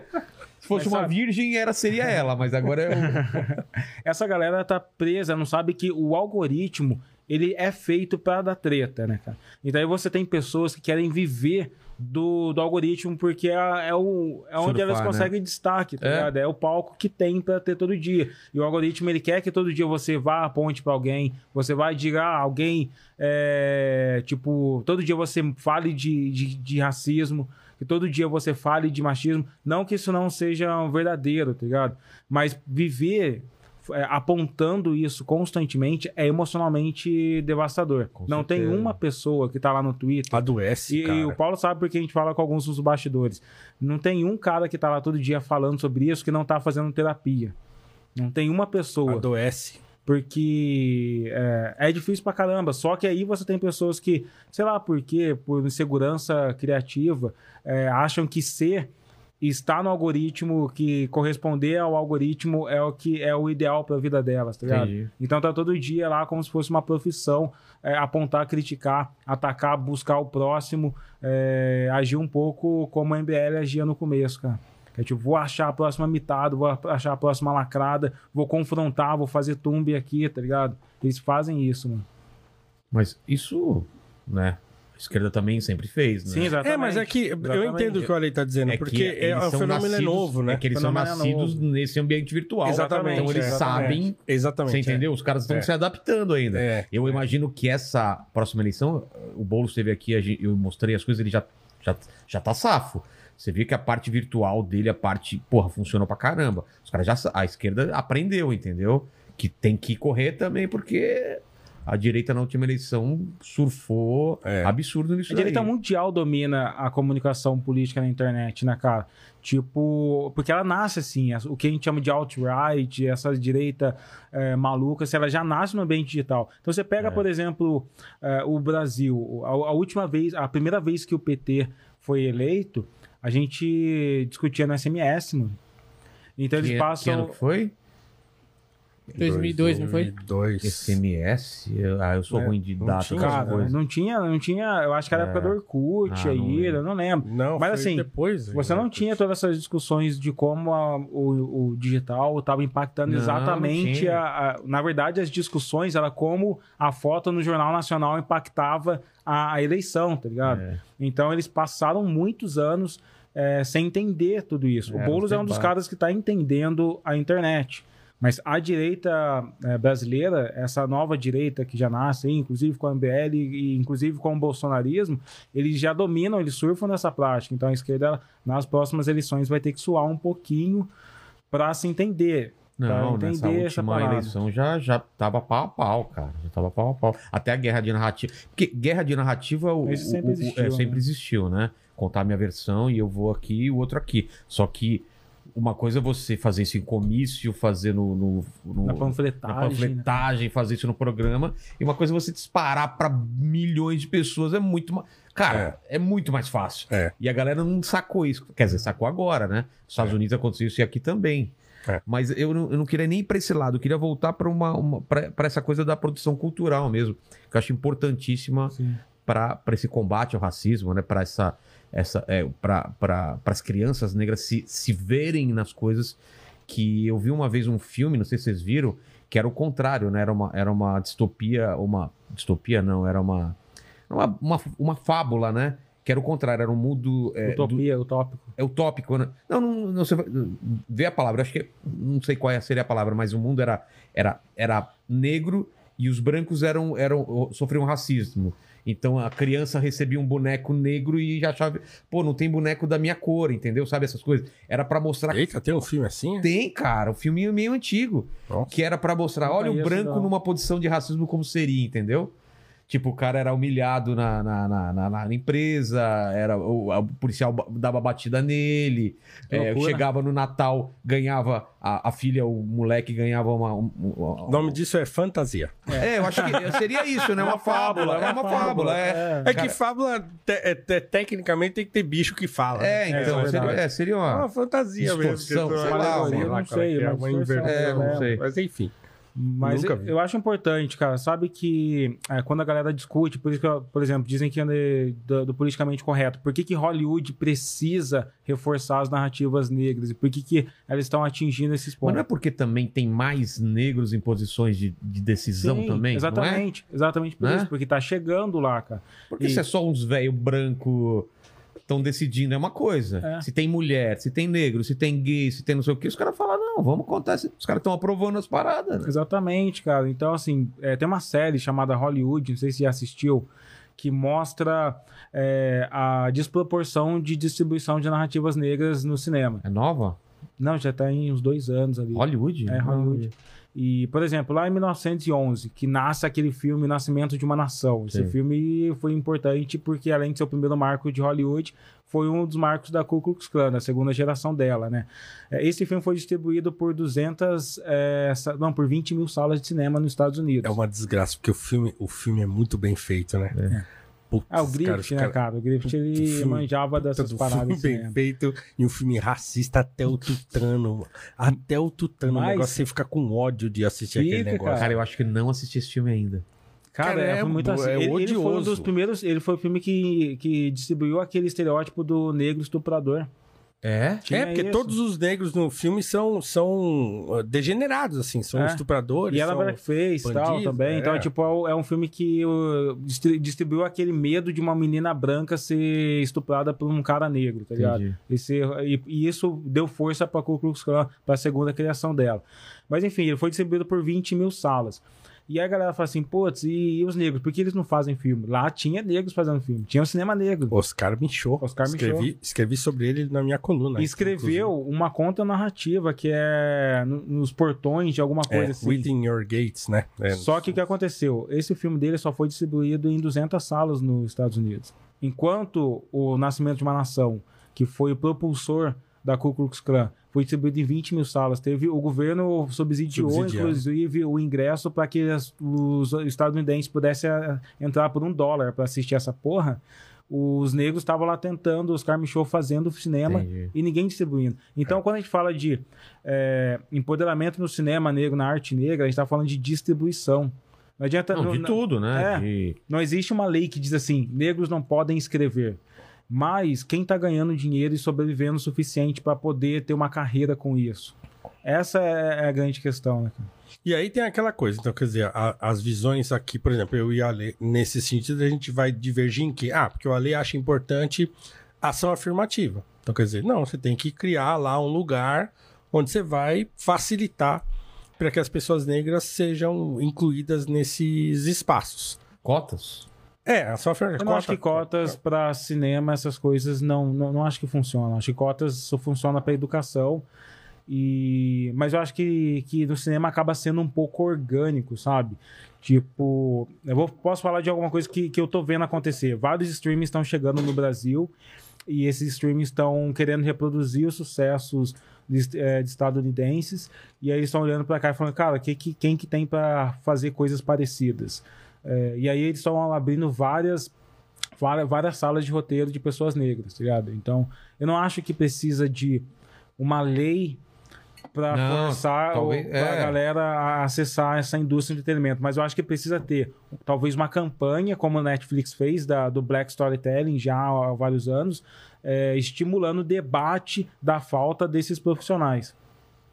É, então, a, a, as- a questão é, é você aumentar as oportunidades. Então, quer dizer, É. vem chegando um monte de streaming e aí os caras querem disputar o espaço, né? Então, pô, como é que eu vou disputar espaço Como com que eu- o Netflix? Como que eu É. consigo mais diretores negros? como que eu consigo mais atores Como que eu negros? posso formar, Rote- né, é, como cara? que eu formo? É Não, o que você e- falou. e- e- Não tem regras que falam, não, esse filme tem que ser dirigido por um branco ou por uma mulher. Mas por que que tá sendo dirigido por, uma, por um tipo de pessoa, entendeu? É. Por que, que a maior parte dos filmes que são lançados no Brasil são sempre de diretores brancos, tá ligado? É isso que precisa ser questionado, mano. E, e, e aí a gente precisa, talvez, dessa da campanha, dessa discussão, para que quem tem o poder. Porque se depender da galera que tá aí há muitos anos, as narrativas vão ser as mesmas, cara. É preto na, com chicote nas costas, fazendo escravo na novela. Porque tem aquela coisa de novas também, pessoas. assim, igual eu, a, a minha visão sobre, sobre vai, você vai, um diretor célebre negro que é o Spike Lee. Então, eu, na minha visão, né, o Spike Lee piorou como diretor. Também acho. Você pega o Spike Lee do Faça a Coisa Certa, Nossa. cara, aquele filme é uma obra-prima. Cara, que ele é muito, tava muito afiado. Malcolm X é uma no- obra-prima, né? E aí você pega o e aí é o que eu sempre falo. Então o Spike Lee era um, era um diretor, é, é, era um diretor negro. Depois ele se tornou um negro diretor e agora ele é só negro, assim, no sentido que ele só faz militância e, e o cinema dele eu acho que diminuiu nesse sentido, né? Então essa é uma discussão, então essa é uma opinião pessoal. Mas o, o, o espaço para explorar talento de diretores negros, né? é que tem que ser discutido. Porque, claro, também não é só porque é negro, porque tem muita gente ruim, né? Que não vale a pena. O cara é Tem ruim. que ser tipo né? um Jordan Peele, cara. É, O então cara você pega um cara como Jordan Peele, você tudo, fala, pô, peraí, né? Você pega o Denzel Washington dirigindo um isso. Mas é filme, aquilo que a gente tava falando. é, se alguém quer produzir uma história porque é uma história negra, eu acho esse pensamento errado, tá ligado? Você tem que produzir uma história porque ela é boa. Quando eu, eu li Senhor dos Anéis, quando eu li Tolkien, é, é porque a história é boa pra caramba. Tem, tem gente que não gosta, os fãs de Harry Potter, foda-se eles, não tô brincando. Mas, tipo, é uma história boa, cara. Então eu não quero que as pessoas leiam uma história enquanto criador negro que eu sou, é, como se isso me, de- me definisse. A negritude não é o que me define, é meu ponto de partida pra contar novas histórias. tá Pô, ligado? James Baldwin, caramba. James Baldwin não escreveu só sobre negro. Colson Whitehead, conhece o Colson, Colson Whitehead? Whitehead. Ele, cara, é o primeiro negro a ganhar dois Pulitzers e ele ganhou nos, nos anos consecutivos, assim, com Reformatório Nickel e Underground Railroad, que virou série também ali na Amazon. Muito, o cara tá revolucionando. O que o Jordan Peele tá fazendo no cinema, ele tá fazendo na literatura. O Reformatório Nickel. E porque o cara é foda, bom. Cara. Então, É não é porque o cara é preto que foram lá, ah, vem aqui e tal. É claro que assim, é, é, por detrás disso tem aquele, aquele ar de que, putz, Aquela cara, vontade né, de fazer acontecer. Sim, sim. E, e também ele pode ter chegado até esse espaço porque alguém né, viu, Deu uma oportunidade. um- pra deu ele, uma oportunidade pra ele. E o cara foi lá e pá, falou, é, é, ah, é, então tá bom, agarra e, e detona, né? E porque é o que a gente tá falando, tem muita gente que é ruim. E a gente sabe que aqueles que são bons, eles vão acontecer, eles vão prevalecer se tiver oportunidade pra pessoa apa- aparecer. O problema é esse. No Brasil, É por exemplo, não tem. Então, É, se, no se não tem, É, o você cara tem que começar lá de trás, né? tem muita gente talentosa que nunca vai aparecer, ou, ou nunca apareceria, porque não tem oportunidade. Porque É, não. você não- desde a escola colocar coisa de teatro, Exatamente, de música, de é isso dança, aí. não sei o quê. Exatamente. E aí você É vai ver, caralho, esse moleque é bom, isso daqui, não sei o quê. Fala, cara, continua nisso. Quando você entendeu? vê, ah, tem uma, aquela série que a gente curte pra caramba, o Richmond Flow, que fala sobre Cara, hip hop, com reality show. né, Você vê que em Chicago tem ensino de rap com piano nas bibliotecas, tá Aquilo é ligado? demais, aquela série é demais. Quem não É viu, isso que a gente precisa ter, o acesso. Mas aí Cara, como, como, eu que chorei com dar- essa série, cara. Essa Putz, série é uma série de. é É, reality um show, reality cara, de, de- hip hop. Ah, é, real, é, um Reality É, tá no. Netflix. Quem não É. viu Rhythm and Flow tem que assistir. Eu escrevi um artigo. Cara, o último episódio, eu chorei quase o episódio todo. Porque é, é um negócio tão impressionante. aliás, Muito, aliás o, o meu. The o meu Smoke é mano, eu a gente- o The Smoke é o cara que ganhou. Se você, quem não assistiu e, e, tipo, Você tomou deu spoiler, é spoiler porque já agora. faz muito tempo já. já É, tinha que ter Já visto. tá mas, segunda- mas, cara, assim, é, por quê? Porque, primeiro, é, é um reality de rap, então são, são é o, a Cardi B, o, o Chance the Rapper. Chance the Rapper e o T.I. E o T.I., E aí eles vão legal, em cara. vários estados diferentes e aí fazem lá os times e tal. E é uma competição de Sim. hip hop. Mas o que é comovente é a história dos moleques. E não é só preto. Não. Tem moleque branco. Pô, Tem um mano lá moleque- que canta como Eminem, cara. Mano, e aquele moleque assim, ele, Foda. ele conta a história dele, cara, você quer chorar porque é uma desgraça atrás da outra, assim. Um moleque branco lá dos Estados Unidos e tal. Tipo, um cara ganhou, mas toda a indústria do hip hop ganhou com aquele reality, porque tem vários talentos que, tão, que chegaram ali, é. cara, que já estão chegando na Billboard foda, cara. Você vê a, a história dos caras e assim, o que eles são capazes de fazer com grana. Então os caras falavam assim, então no reality chega uma hora lá, ó, é, é, vocês têm, você, ó, toma aqui o produtor tal, um dos maiores produtores do hip hop, não sei o quê, você tem 24 horas pra produzir uma música. Então, dava o, o melhor produtor pra você. Você tinha que escrever uma letra, tinha que fazer o beat, tinha que levar pro cara e vocês construíram isso em 24 horas. E você Tá via as louco, coisas que mano. saem. Cara, era de. Eu chorava de Cara, ver. é muito bom, cara. é muito Chorava bom, de ver. E escrevi, tem um artigo meu na Eu já toquei sobre ideia isso. com um dos finalistas já. É. Já pelo Twitter, o Flowers Real Talk. Esse cara é bom, hein? Muito então, bom, é, é, sim, é, mas por que, que a gente tá falando tudo isso? Porque, cara, grana, certo? Porque é um negócio que os caras despejaram uma grana violenta. E, e aí você vê o talento dos moleques que não tinham, que assim, vendendo almoço pra comprar. O Flawless Real Talk, esse cara, aí, Cara. cara, ele é um descendente de latino. Mano, ele é muito emocionante. E quando ele canta, cara, a emoção parece que sangra na, naquela música dele da final, cara. É, Os Não, caras e vão ele sair tem desse podcast vão casado. assistir a temporada É. inteira, mano. Não, e casado, tá com isso? filho no Netflix. Netflix. Casado, com filho pequeno tal, trabalhando assim, putz, tá se matando pra poder pagar as contas, cara. Tu viu? Pode É. ter um negro conservador e um progressista e curte rap junto, mano. Não, então, o meu artigo da, da semana agora, eu coloquei no mesmo artigo é, Racionais e Chesterton. Um cara reclamou na Gazeta do Povo lá. É? Como é que você pode colocar Chesterton e Mano Brown no mesmo lugar? Tá doido, mano. Ué, os caras no não Brasil, a galera E- do rap tá tentando, tá produzindo, tá começando a caminhar para esse pensamento também, cara. De, de formação, de apoiar a galera, de construir a sua, a sua rede para dominar esse mercado e também dar oportunidade para outras pessoas. Tem vários caras de gravadoras aí que estão construindo as novas gerações, cara. Então, mas aí você falou uma coisa que, que é importante, né? Que uma coisa é a educação, outra coisa é, é a, a produção cultural, né? Cara, você pega a Ava do Varney. Cara, eu, eu, Olhos que Condenam, também tá Sei. no Netflix. Então, A Cara, tá eu- tudo também. eu, eu, eu assisto aquilo ali, é, eu, eu não gosto do resultado, eu não gosto do, do modo como ela conta, mas ela é muito talentosa. É mimimi muito bom. conservador, tá ligado? Não, é zoando. muito bom. Olhos, Olhos que Condenam é muito bem feito. Eu não É, concordo demais, com a- o modo como ela conta a história, porque tem toda uma questão política ele é envolvida do ali. Mas é muito bem feito, mano. É muito bom. É muito É bom. muito bom. Aquele outro que eu, que eu gosto menos ainda, o, o 13 terceira emenda, né? Que eu ainda gosto menos ainda, mas, mas é muito bem feito.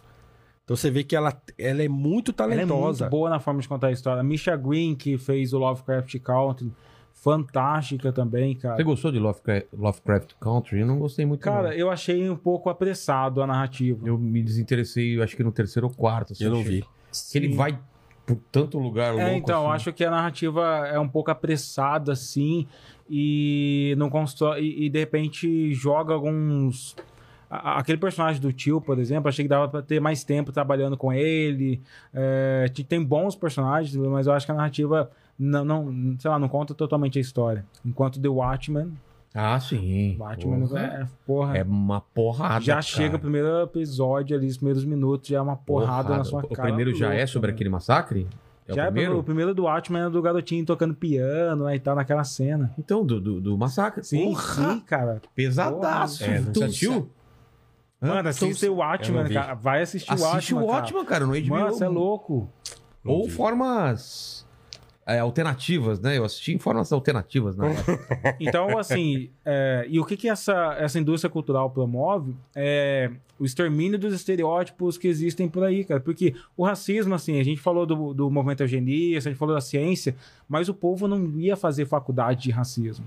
Claro que então, não. como que distribuía-se o racismo na sociedade? Por estereótipos, por... Inclusive tem um estudo que fala dos cartunistas da década de 30, que é do Brasil, Com- que, que faziam as, a- as piadinhas de ah, essa negra tá fedida e tal, essas Ah. coisas que viraram essas paradas estereótipos das novelas. Isso é o que tá é, do- dos programas que tá todo Cara, dia mostrando bom, preto A, sendo a prendido. tá novela ligado? formou o imaginário do brasileiro, certo? Década Total. de 80, 90, foi muito as novelas da Globo e tal. E eu não consigo me lembrar de um personagem negro que não fosse subalterno. Protagonista. Então, assim, Nenhum. da- daquela mesma Também maneira lembro. que você Nenhum. tinha uma competição lá nos Estados Unidos do Nascimento de uma Nação em 20 mil salas de cinema e o Oscar Michels com menos de 200 salas de cinema, a gente tem uma televisão aberta que produzia milhares e milhares de imagens de negros em situações eh, ruins e você não tem uma produção na mesma escala de negros sendo empresários, de Sim. mulheres negras que, que têm sucesso, e sucesso não precisa ser relacionado ao dinheiro, mas que, que tem uma família, que sobrevive, que faz coisas legais, de garotos que saem da periferia e se tornam é, pessoas tipo que, que estudam, que, que fazem a vida acontecer, tá ligado? A gente precisa de que são super-heróis. Gente- Você, como criador, sabe como os heróis impactam Claro. a vida da galera. É. Então a gente precisa de muito mais produção, de muito mais figuras. Então, a gente precisa disso. E, e como fazer? Como Grana, fazer né, cara? Então, mas é- é Estado- Ninguém quer. Não, É- eu não acho que seja Então, Estado. como, como que a gente resolve isso? Tem que ter gente disposta a gastar dinheiro com isso, e não tem. É. Entendeu? Esse é o negócio. quem Cara, seria? eu tava Tem algumas dias coisas de vendo... Estado que podem funcionar, mas não, não para isso, não como resultado, tá ligado? Por exemplo, o Estado investindo em educação Ah, sim. e claro. levando arte para. Que é o que eu falei aqui, né? Ter- ter isso teatro pode acontecer. Isso ajuda. Tem uma discussão real sobre a, a cotas, é, não raciais, mas cotas de sala de cinema de produções brasileiras, tá ligado? Inclusive para stream. Se eu não me engano, quando o stream vem pro Brasil, Eu acho 25% precisa Já ser tem, é. produção nacional. Porque senão eles não vão produzir. É claro que não. O negócio vem- já tá pago pro mundo inteiro. Por que, que eles vão gastar? Fazer... É. Tem que É, ter. mas aí, é, Então, mas você aí tem a gente uma cai no coisa de do mercado, né? regularização em que o Estado pode fazer para promover a cultura nacional, tá ligado? E aí, abarcando essa cultura nacional, você vai junto os novos produtores, as novas pessoas que vão é, chegando nessas posições, tá ligado? Eu acho O- que é muito sobre o- isso. Esses dias eu tava vendo um programa do BET. Então, quer dizer, nos Estados Unidos os caras têm um, um canal de televisão negro, né? O Black Entertainment Television. Television, né? E eu tava vendo um programa lá, era, um, era o, o BET Awards, né? E, e assim, cara, era, era uma apresentação musical e uma série de comerciais sobre, sobre séries, né? Que legal. de séries negras e tal, que assim, então os caras têm um canal e os caras produzem conteúdo 24 horas por dia só com né, personagens negros, série com tal e tal. E ag- agora assim, essa coisa, é- essa, essa cultura negra americana, que é uma coisa poderosíssima, né, não é um negócio que nasceu só dos caras. Então você vê, por exemplo, a história do Apollo Theater, que era de um judeu. né, Um cara que tinha grana, ele, ele compra o Apollo e ele olha pra Ella Fitzgerald lá e fala: é, Ixi, isso, isso aqui é bom, hein? Eu vou botar aqui dentro desse negócio aqui vai fazer sucesso. E ele começa a enxergar os talentos negros e começa a, a investir. Então, assim, a forma. E, é um negócio que deve ter estudo sobre isso, mas eu, eu nunca fui atrás. Mas a maneira como os judeus, por exemplo, ajudaram a população negra americana a formar a cultura, a prosperar e tal, porque também eles tinham aquela ideia de, pô, nós somos um, um povo perseguido também, a gente sabe o que, que esses entendi. caras passaram. Eu, eu, É, eu acho então- que só que, tipo, a galera não pode, talvez, só nivelar com é Estado ou é mercado, como se fosse. Não, eu acho que o Estado sempre vai simples, fazer pior sabe? do que É. uma, uma iniciativa privada. Eu acho que o Estado vai, ele pode fazer e efetivamente faz, mas eu acho que ele não vai fazer igual uma o Estado iniciativa não faz igual a privada Disney, nem seria... É. Entendeu? Mas, mas eu acho que, tipo, as, as soluções devem ser, é, ser colaborativas, quer dizer, não precisa ser totalmente Estado, vão deixar a- toda a grana. Não, é, eu também não acredito nessa coisa assim, o mercado mais, regula. mais negros escreverem livros assim? Cara, precisa de. ah, Teve, teve várias discussões, porque os últimos prêmios nacionais que tinham no Brasil não tinham pessoas negras. Então teve que ter. Teve boicote de, de autores. Tá ligado? Que falou assim, ah, não, não tem nenhum negro aí, a gente vai, a gente vai criticar e vai questionar você pra caramba. É, tem editoras que chegam lá e não são só editoras é, negras, porque a minha editora Raquel Kozer, eu adoro o trabalho, tem que falar da Raquel e da Malu, que são pessoas que trabalharam no meu livro e que tem uma sensibilidade absurda para reconhecer novos autores e elas estão chegando nesse lugar, porque quando Luther King falava, quando Abdias Nascimento falava, não estava só atingindo pessoas negras. Pessoas brancas também estavam pensando, caramba, então quer dizer que eu posso ajudar nesse rolê também? Também eu posso ajudar? Então essas pessoas que estão se sensibilizando, estão atingindo, estão abrindo as portas. E obviamente que as pessoas negras que chegam lá têm que chegar com esse pensamento que o Paulo falou, cara. Ah, abrir uma janela pra mim, eu vou atravessar ela e vou criar uma porta pra novas pessoas como eu, tá ligado? Pra que outros garotos é, possam escrever também. Então, não é só. Não, não, exi- não vai existir uma só via, cara. Não, eu sou professor de escola pública, Vilela. Mano. Assim, e se a gente assume, e é verdade, que a população negra é a mais pobre no Brasil, então quer dizer, infelizmente a pobreza tem cor, então a imensa maioria dos alunos de escola pública é, é negra. Com a educação que eles têm lá, cara, você precisa ser assim muito talentoso e muito consciente do seu talento para você não ser reduzido a um- uma zêmola lá dentro. E é foda ser consciente do talento quando você não É. tem reflexo. Exatamente. Não tinha ninguém na minha família, no meu bairro, na, na minha região, que era escritor também, tá? Entendeu? Então tem muito disso. Às vezes o, o talento não, não, não, desab- não floresce porque a pessoa não consegue enxergar que ela é capaz de fazer alguma coisa. E Porque ela nem tem referência nenhuma, né? E aí, nesse momento, às vezes, ser considerado um escritor negro faz a diferença pro garoto negro. Sim, toda. Como às vezes, porque daí aquele garoto fala, nossa, então eu sou negro, aquele cara também é negro, às vezes eu posso, eu posso chegar nesse lugar também. É, Então, as referências são importantes, né? E, e, e, assim, elas não existem. E o, o ensino brasileiro que é feito para dar errado, como é que você vai, como é que resolve isso? Então é um problema que está lá na base? Tá lá no comecinho o problema. É lá que tá a treta. É lá que tem que resolver. É lá que as pessoas negras têm que se enxergar capazes. É lá, aquele moleque de 12, 13, né, de 10. É lá que ele tem que olhar e ver e falar: caramba, eu, eu posso ser isso aqui, eu posso ser médico, eu posso ser artista, né, eu posso ser escritor. Cara, hoje o- a, a molecada odeia a língua portuguesa. Hum. Entendeu? Como é que vai ser bom escritor se você, não gosta- se você odeia a língua? Não dá, né? Quando eu falei que o Ale escreve bem, porque ele escreve bem, porque ele, ele ama lê o muito. idioma, É, porque sim. lê, porque aprendeu, porque sabe que sabe que faz diferença escrever bem. Tem muita gente que tem fama e dinheiro e que escreve mal. É, então então, não assim. escreve, né? Ou são um ghostwriter. É, também tem essa. É, então, assim, o problema é, é, nesse sentido, ele aí sim eu diria que ele é um problema estrutural, porque é um problema que está que tá na estrutura da educação brasileira. Porque é feito para não funcionar. Desde a Constituição até as, aqueles monte de pedagogias que vão inventando e não sei o quê. Cara, aquilo lá nunca resolve nada. Porque a intenção não é essa. Né? Não, não é levar para esse lugar de, de desenvolvimento de talento, por exemplo. Não é. Entendi. Então, cara, é muito difícil. Muito assim. complexo. É né? muito Mas, difícil. mas vocês veem é, uma, um, um, um futuro mais animador ou desolador em relação Não, eu vejo animador, cara. É? Enquanto ficcionista, eu sou. é, eu sou pessimista. Eu acho que vai dar tudo merda e os robôs vão dominar. E Ah, a também internet. acho. Isso, eu já fiz várias declarações aqui pros robôs. Os robôs são- Eu sei vão que um dia eles vão tudo, ter tá que ligado? escolher, assim.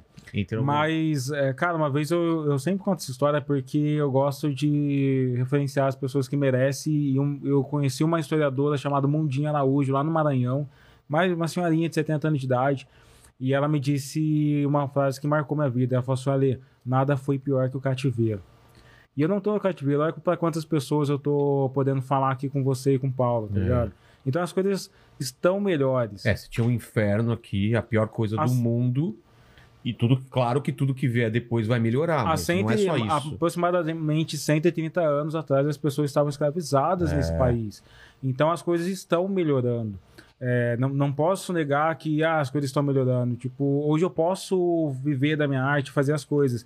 Obviamente, ainda tem muita discussão pela frente, ainda tem muita violência que pessoas negras é, sofrem. Mas eu acho que a gente está num caminho, sabe? Que a gente está no caminho para fazer isso acontecer. É, a gente falou pra caramba do, do cabelo, como a gente fala isso bastante no ar, como que o cabelo era estereótipo, e há dois anos atrás, é, o cabelo cacheado foi a primeira vez na história que foi mais buscado no Google do que cabelo liso. Ah, é? É. Ou seja, é, a gente tá percebendo hoje, quando eu ando com os meus dreads, a galera fala assim, pô, parece o Killmonger, não parece um mendigo. Claro. Então a é galera, caralho, as é. imagens estão mudando, cara. Então, Mas eu, eu ainda acho que a gente precisa continuar progredindo. É, mas eu É entendo que louco o isso, né, caminho cara? é, é, É esse, muito cara. louco isso que você falou, que o cara olha você e fala, parece o Killmonger, Sim. né?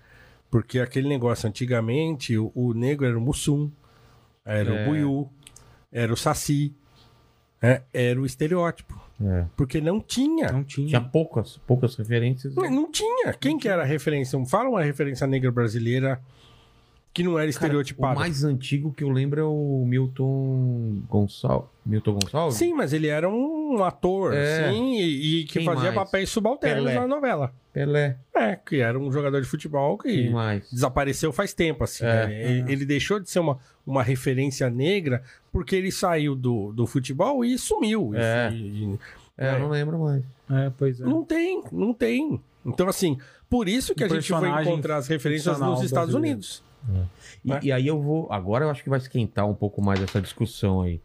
É, quando Vou a gente fala de racismo estu- estrutural ou sou um racista em desconstrução, vocês acham que todo branco é um racista em, em- em desconstrução Ah, e, e- e que a gente só tem que melhorar ou, ou dá pra dividir assim? Tem os caras que são filho da puta, outros não são. Eu queria entender isso daí quando Eu essa não, então, campanha. eu, eu, não, eu não gosto, eu não concordo muito e eu não acho que é, é, que é um consenso mundial de que todas as pessoas brancas são racistas.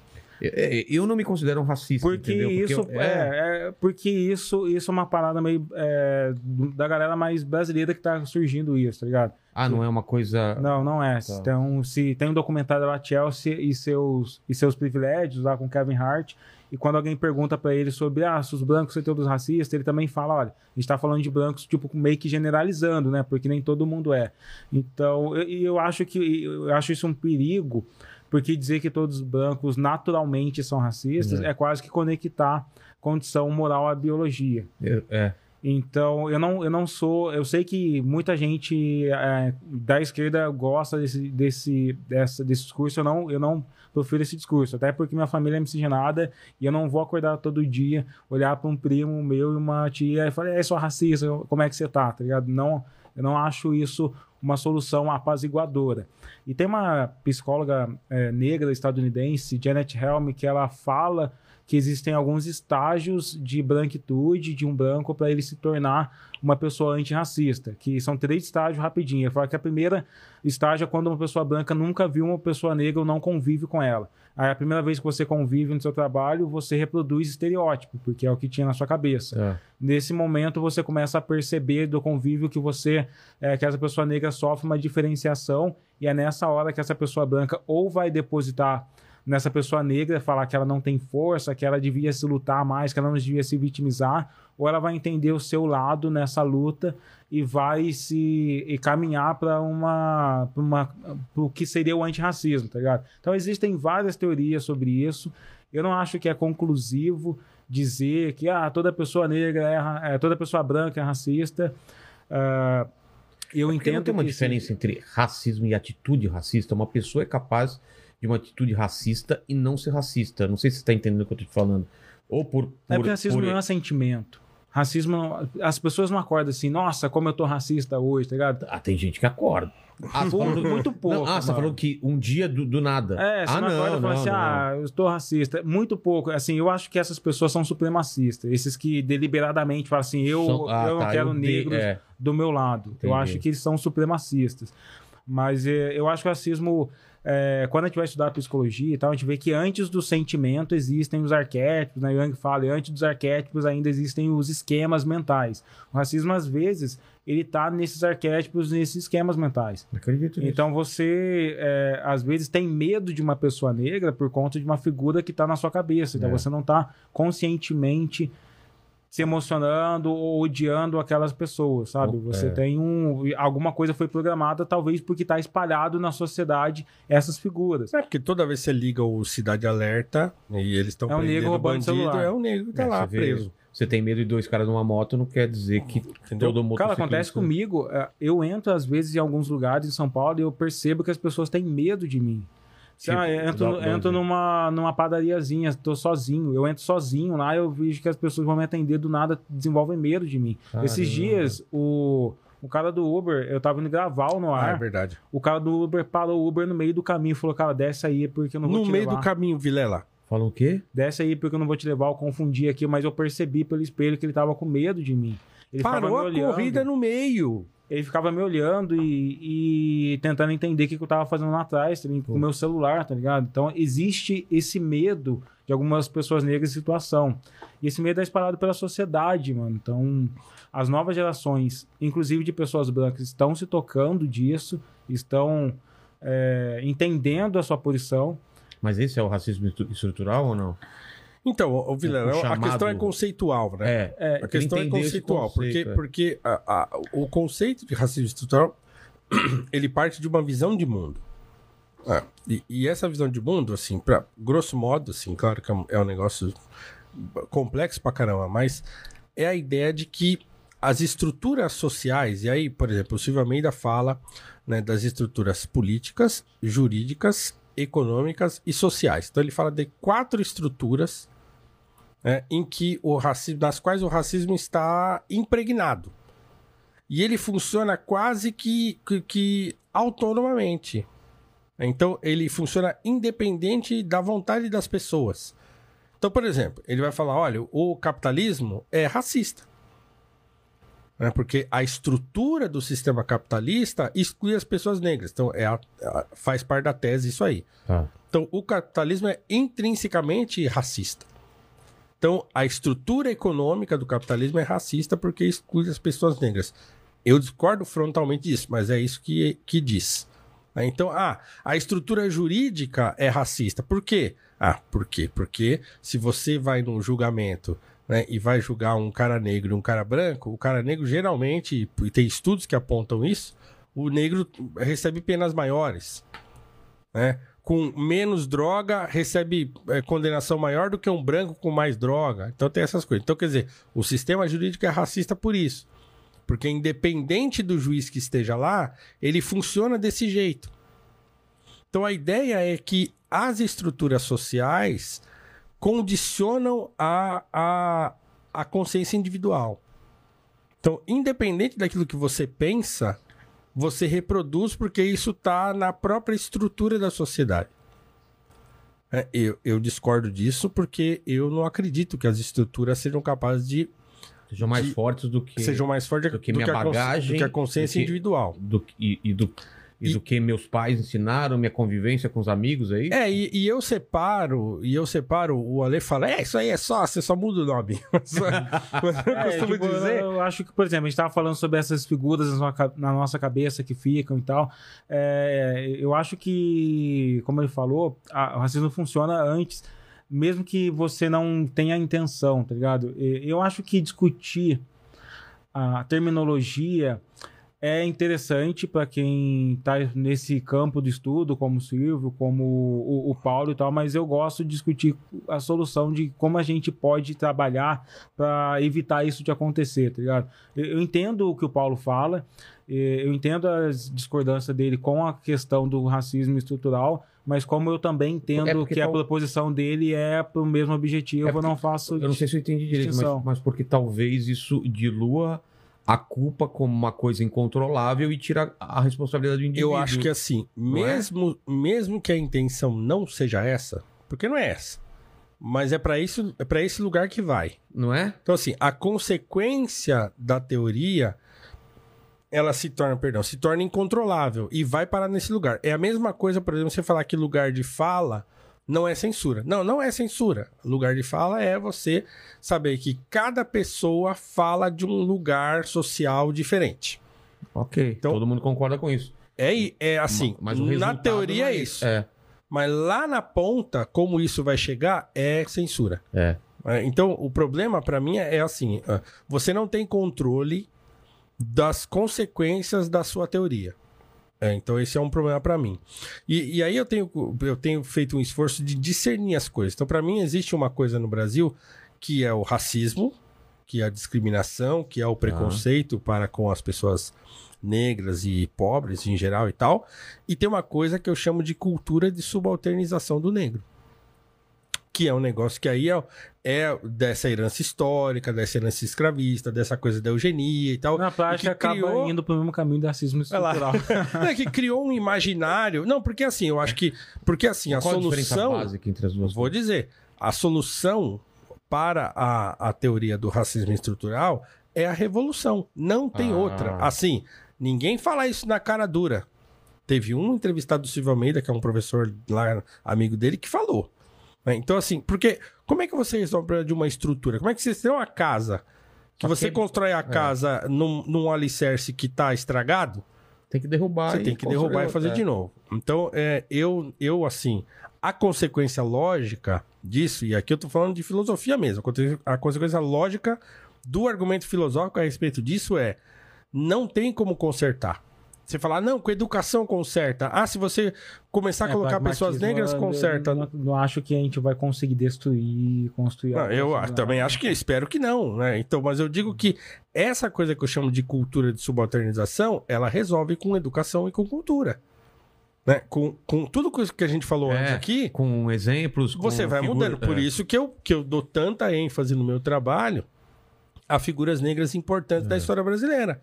Porque elas precisam ser conhecidas. Porque quando o, o último ancestral do Ale estourar, né, aí o molequinho negro que vai morar lá, entendeu? Aí o cara olha pra ele e fala: Você é o- parece o Killmonger e não parece um mendigo. Então é isso. Você muda a- a- a- o imaginário moral da sociedade. né? Então você, você passa, deixa de ver o estereótipo ruim. É que, é que a gente falou. Então, quer dizer, eu cresci vendo novela da Globo e não tinha um personagem na novela da Globo que era um, um negro, né? Protagonista. Protagonista, ou, ou mesmo não precisava ser protagonista, mas uma família negra, por exemplo, rica Ah, tá. né? É, tudo bem que isso é, é a absoluta minoria na sociedade, mas, mas se tivesse, reforçaria um imaginário né, não tão estereotipado como se criou. Então esse é o problema, né? É que a gente tem uma sociedade que adora a figura de negros correndo, fugindo, roubando, pegando em armas, tá ligado? Então a gente precisa de imaginário de, de negros fazendo coisas legais, cara. E sendo. tendo uma família é, bacana, é, com narrativas que às vezes só parem de amor só. Então, mas não A gente- porque é uma coisa forçada, é porque faz parte da realidade. Que a gente Exatamente. vive. É, Concorda? é, exatamente. A gente não tá inventando uma coisa. Exatamente, É que existe porque negros cons- consomem, negros tem, Como- tem família Como eu ficava bacana, puto tem... também com o Brasil, que era, cara, eram as mesmas histórias de favela ou, Sim. ou cangaço, que você fala, cara, o Brasil não é só isso, Não, e na velho. década de 80, que era só porno chanchada, É, exatamente. Cinema era só pornô É. chanchada, só aquelas coisas escrachadas e É. tal. Então, assim, é, é, é complicado, porque é aquilo que. A gente, por exemplo, entrevistou o Ângelo Fernandes Que lá no Noar, o que ele fez o. o, o Doutorzinho Gama. É, o Dr. Gama. Ele fez o filme do Jefferson D, sobre o Luiz Gama, que é o Dr. Gama. Ele fez o Luiz Gama jovem. Mas a gente discutiu isso lá no nosso programa. Assim, cara, nós estamos em 2021. E os Agora, a- em 2021, É, tem filme do Luiz Saiu um filme sobre uma figura negra importante que é o Luiz Gama. Em 2021. Imagina o tempo que vai levar até eu conseguir fazer o Luiz Gama Caçador de Vampiros. Caramba, velho. Tem o Abraham Lincoln Caçador de É, Vampiros. Eu quero fazer não? o Luiz Gama Caçador de Lobisomem. Cara, e então, assim, um filme do, do Jefferson D, um, um belo filme, inclusive. Mas eu, eu achei um filme muito curto pra, pra imensidão que é o Luiz Gama. Achei um filme uma hora e meia, curtíssimo, assim. Mas é, mas é, é muito melhor ele do que nada. É. E não tinha nada. Como é que pode, cara? Não ter. Né? Não tem. Imagina pra fazer o do Rebouças. O Rebolo é série. Ele quer ser consultor do filme do Série. Rebouças, Não, eu, sério. já, eu tô falando tempo porque Se assim. você estiver aí Cara, querendo fazer o filme do série. Rebouças, contrata aí o nosso Você parceiro pega, a Paulo fa- Cruz. você pega a família dele, cara, que Verdade. trajetória, coisa louca. Você pega uma, o cara que sai lá de Taparica, lá de não sei o que, não tem nada, o cara vai estudar, blá, blá, e, e vira o que virou. É é uma série. É uma série, é uma saga de uma família brasileira negra que, no contexto da escravidão, chega onde chegou. Imagina você fazer isso num- numa Globo da vida e É. botar essa série no horário nobre. Imagina um molequinho negro da periferia vendo isso. Exatamente. Entendeu? Imagina vendo a vida do José do Patrocínio. Um cara que, que quando vê, ele mesmo chega, bate num, num, num escravo, né? E depois ele se arrepende. É, Então você vê a história do José do Patrocínio, a história do, do Francisco de Paula Brito, cara, o primeiro editor brasileiro, editor de livros que não eram livros técnicos, Sim. primeiro editor de livros de romance e tal, foi um negro, Francisco de Paula Brito, né, que publicou o primeiro romance brasileiro escrito por um escritor negro, Que foi o. Teix- Teixeira e Souza, o filho do pescador. Primeiro romance brasileiro. E o Paula Brito foi o primeiro empregador, primeiro patrão de ninguém menos que Machado de Assis, velho. Com 15 anos, o Machado foi empregado do Paula Brito na tipografia dele. O Paula Brito publicou o primeiro poema do Machado, o primeiro romance, os dois primeiros romances do Machado foi o Paula Brito que publicou. E o Paula Brito tinha uma sociedade de, de, de intelectuais lá no Rio de Janeiro, chamada Sociedade Petalógica, que reunia intelectuais, médicos e jornalistas e tal, na casa dele, cara. Fazia umas reuniões intelectuais e tal, e não sei o quê. Cara, na primeira metade do século XIX. Entende como é que é o negócio? Que um dos, dos sócios dele, na, na tipografia dele, 2 de dezembro, era o próprio Dom Pedro II.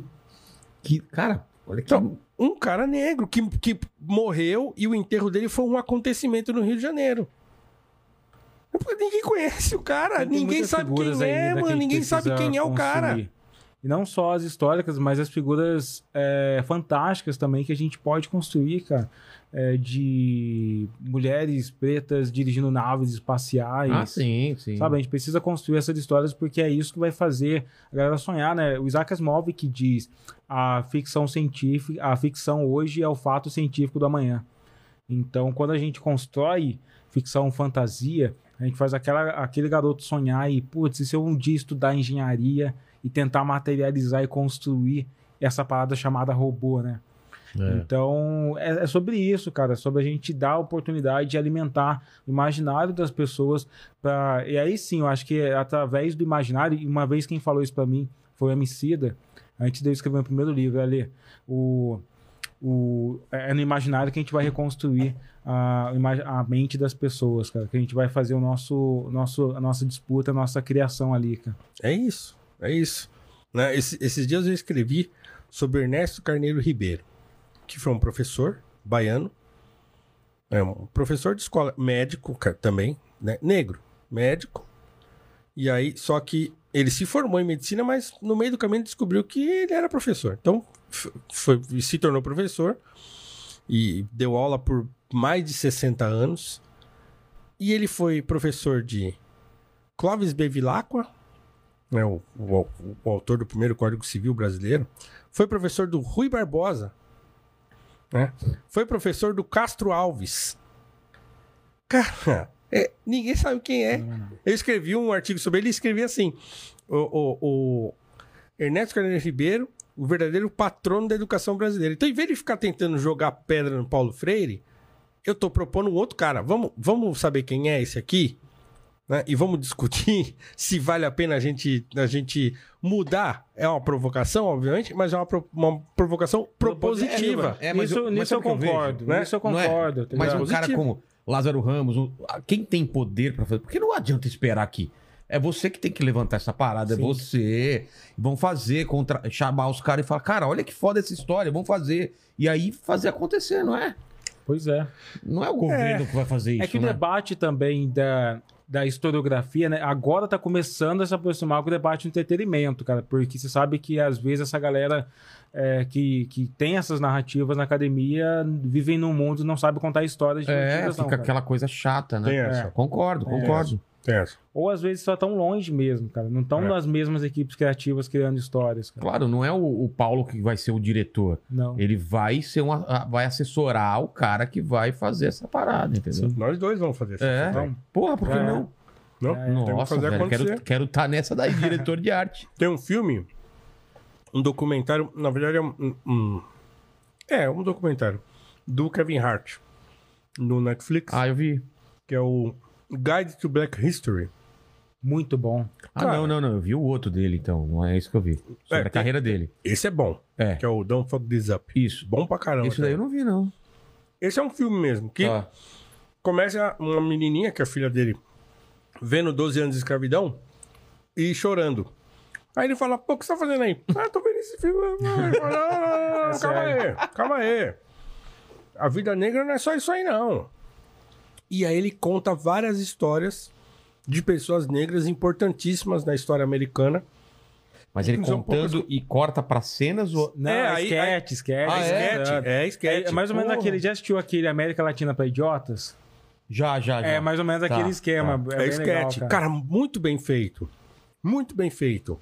Não, o cara que inventou a batata chips, que era um cara negro. Legal, É, a primeira astronauta americana, ou o cara que é o médico lá que, que ele faz tudo, né? Que até ele com o braço enfiado Sim, no cara. Você vê que, por exemplo, pra chegar num desse, desse dessa produção do Kevin Hart, que é a do mês da mês das histó- da história negra estadunidense, você teria que ter uma direita propositiva, não uma que fica, ah, vamos acabar a consciência negra, todo mundo consciência humana, tá ligado? Entendeu? Você precisa, ao invés de destruir, falar qual que é a sua visão dessa parada. Então, mas, mas não sei quem falou aqui, acho que foi a Tabata.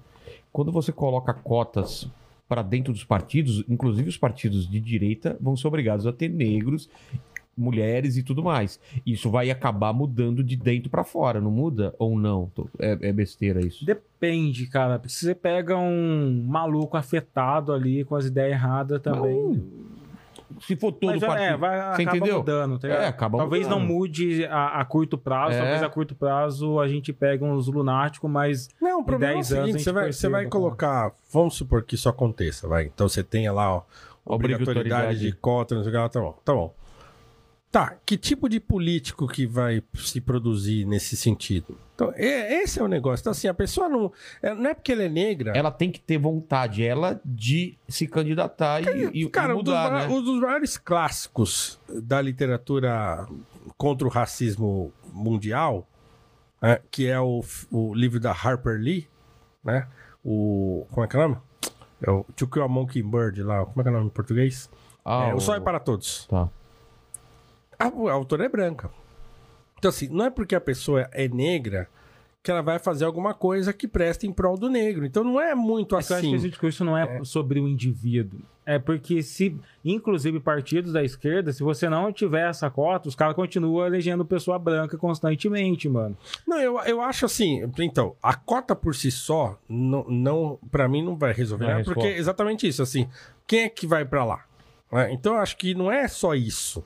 Não é só tem que ter, bota aí pro- e vamos ver o que acontece. Mas tem que ter gente boa, preparada, gente capaz de fazer alguma Entendi. coisa. Então, se a gente fica reproduzindo essa, essa política tosca que a gente tem. A gente precisa melhorar a qualidade dos nossos políticos. Né? E, e aí a gente pode também. até discutir. Mas eu acho que a política ela é tosca porque os partidos são toscos, mano.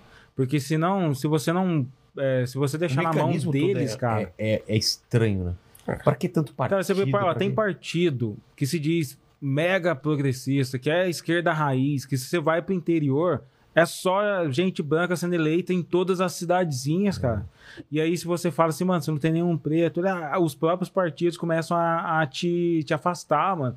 Então você precisa de um chacoalhão neles, porque ninguém tá, é, tá adepto, assim. Obviamente, os partidos de direita, eles estão um pouco... Ah, ele- eu acho que eles têm, são os partidos que mais têm pessoas brancas. O Novo, por exemplo, acho que não tem, tem menos diversidade. Mas o de esquerda, historicamente, não estão por aí, não, cara. A gente ainda tá falando é, de Lula. A gente ainda tá 20 anos depois. Tá ligado? Você vê, Então- você eu- pode, eu- pode ser, eu não não concordo em, sei lá, pra gente nada com ele. Mas eu, eu tive uma conversa com o Orlando Silva, por exemplo, Ah. né? Que é um quadro político relevante do Brasil. P- posso discordar de tudo, como eu falei, posso ter, né? Não- eu não tô fazendo juízo de valor, né? Mas tô dizendo de um político negro brasileiro que já tá aí faz tempo e tal, mas que tá ali, né? Num canto ali e tal, e que não, não cresce, não tem relevância e tal. Então, e, e também tem aquele negócio, né? Parece que é, é, é tudo detonado, mas parece que aquele cara é mais detonado do que os outros, né? Então, Pega, se- pega- se- é, parece que pega mais pro cara, né? Pega mais pra Benedita da Silva. Pega mais pra esse Brandão. Eu eu, e eu, o- eu discordo de todos eles. Você vê que o próprio, o, o próprio pessoal teve um, um, um candidato do movimento negro, que era o Douglas, que, que saiu por discordância, porque ele já tava criticando pra caramba o pessoal e não oferecer oportunidades ou, tipo, não debater, de não a- a apoiar tanto as candidaturas negras dessa maneira. E ele acabou saindo desse, eu acho que foi os últimos, no último mês. Foi em uma parada. 2016, né? Que fez, Ele fez uma, né? algumas, Agora. ele já fez algumas críticas. Então, eu tô falando que essa questão das cotas para Ou 2020. partidos, ela é boa para toda a sociedade porque, infelizmente, por eles já estarem acostumados, o ser humano é muito puto de se acostumar com qualquer coisa, tá ligado? A gente se acostuma. É. E se você se acostuma, alguém precisa te dizer, cara, apesar de você ter boas intenções, olha o resultado disso. A a superioridade, a supremacia numérica branca em um partido de esquerda é exatamente a mesma supremacia numérica branca que a gente critica de uma empresa. Eu não posso olhar para o board de uma empresa e falar, olha, a sua empresa tem 90% branco. Aí olha para um partido e fala, ah, seu partido tem 90% branco, mas você é progressista. Não pode ser assim. Claro que não. Você tem que ter, tipo, esse, esse ideal de. Esse, é, sei lá, ser coeso e ser, e ser justo na sua crítica a todas as estruturas. Aí sim você vai poder ajudar. Então, acho que as cotas, quando a gente leva para a política, não é para discutir o indivíduo. Geralmente a galera mais à direita vai utilizar essa argumentação de que a cota questiona o indivíduo. Eu acho que quando a gente propõe cota para alguma estrutura como a educação e como o partido, é mais para a gente questionar a estrutura que não está sendo mobilizada, cara, que não está se movendo. Então, de repente, tendo, e principalmente quando a gente vai olhar para cidades do interior, para aquelas cidadezinhas, para cidades mais afastadas daqui, da, da- aqui do Sudeste, aqui do, do Rio de Janeiro, de São Paulo, a gente vê que as estruturas lá são, são as mesmas, cara. São as mesmas há muitos anos, muitos anos. É oligárquico tudo isso daqui. Total. Porque tem uma, tem uma coisa assim, né? Então você pensa assim, vamos supor que, que, não, que não houvesse cota, mas que houvesse é, plena oportunidade, vai. Todo mundo que quiser consegue e tal. Vamos supor que é uma situação hipotética, né? Tá. Isso aumentaria a quantidade de negros e mulheres, por exemplo, dentro dos partidos políticos? Eu não sei. Eu não tenho essa resposta, não. É, eu também não tenho. Eu também Eu não também tenho. não tenho. Mas, vem mas, da, eu, mas, mas vem eu da vou... necessidade da pessoa querer. Isso, mas eu, vou, mas eu vou dizer por que que eu não tenho essa resposta também. Porque, de novo, o problema tá lá na base. Né? Então, assim, pode ser que. Porque, assim, veja, se você tem uma sociedade como a brasileira, em que as pessoas negras, ainda na sua maioria, estão em cargos subalternos, é, estão em- estudando nas es- piores escolas e tal. Então, quer dizer, a pessoa nem se desenvolve, ela nem desenvolve a capacidade dela se enxergar como um político. Né? Então a pessoa não tem vontade de ir para ir para esse lugar porque ela nem sabe que ela é capaz de chegar ali, né? Então não- também tem essa, né? Porque a pessoa não ela passa a vida inteira sem nem. né? Então se você não tem né, no desenvolvimento do país, né, num país como o Brasil, num país que né, cuja população é, é majoritariamente é, preta e parda, né? né, Como se faz a, a classificação de negro hoje. E você não tem negros né, ou você não proporciona a essa população mais pobre avançar no sentido de, de melhorar de vida socioeconomicamente, e você conseguir mesclar mais a sociedade, uma classe média consistente e tal, com essas pessoas. Então, esses lugares, para serem ocupados por pessoas negras, vai ser muito mais difícil, porque essas pessoas nem chegam ali. É. Né? Quantas pessoas que chegam naquele lugar em que ela consegue disputar uma vaga num lugar de destaque? Pouquíssimas, né? Então, é, é esse o problema. Se você tivesse, vamos supor aí, sei lá, é, é, sei lá, dois mil negros juntos, unidos, né, para formar um partido político, por exemplo. Né? Ah, seria uma possibilidade. Mas você não consegue. Aí quando você consegue, e aí a gente já teve uma experiência recente disso, você junta lá 300 negros num grupo de WhatsApp para falar, ó, vamos pensar em candidaturas para pessoas negras. E você põe lá 300 negros que pensam diferente, o negócio não sai do lugar. Os caras não conseguem olhar para o mesmo ponto. Não conseguem. E eu julgo que isso é uma coisa que foi que foi feita pra gente se, se matar. Entendeu? Os caras dentro de um grupo de WhatsApp que eu estava, por exemplo, os caras me chamaram de preto fascista dentro do grupo de WhatsApp que era pra fomentar a candidatura negra. Os caras xingaram o Fernando Holliday dentro do grupo que ele tava.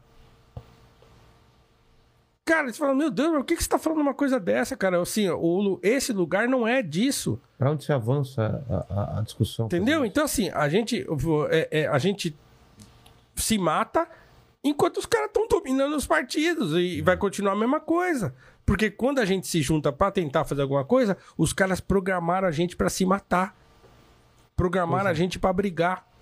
Programaram a gente pra discordar visceralmente um do outro. Enquanto os caras estão tomando um cafezinho, velho. Você sabe como é que é lá, É, Brasília? Os caras brigam ali na frente. é, À noite tá todo mundo. no mesmo jantar. É. Entendeu? Tava lá. né? Você vê as festas lá, os caras estão tudo junto. Entendeu? Entre eles, eles brigam na frente. Lá atrás, eles estão fazendo tudo junto.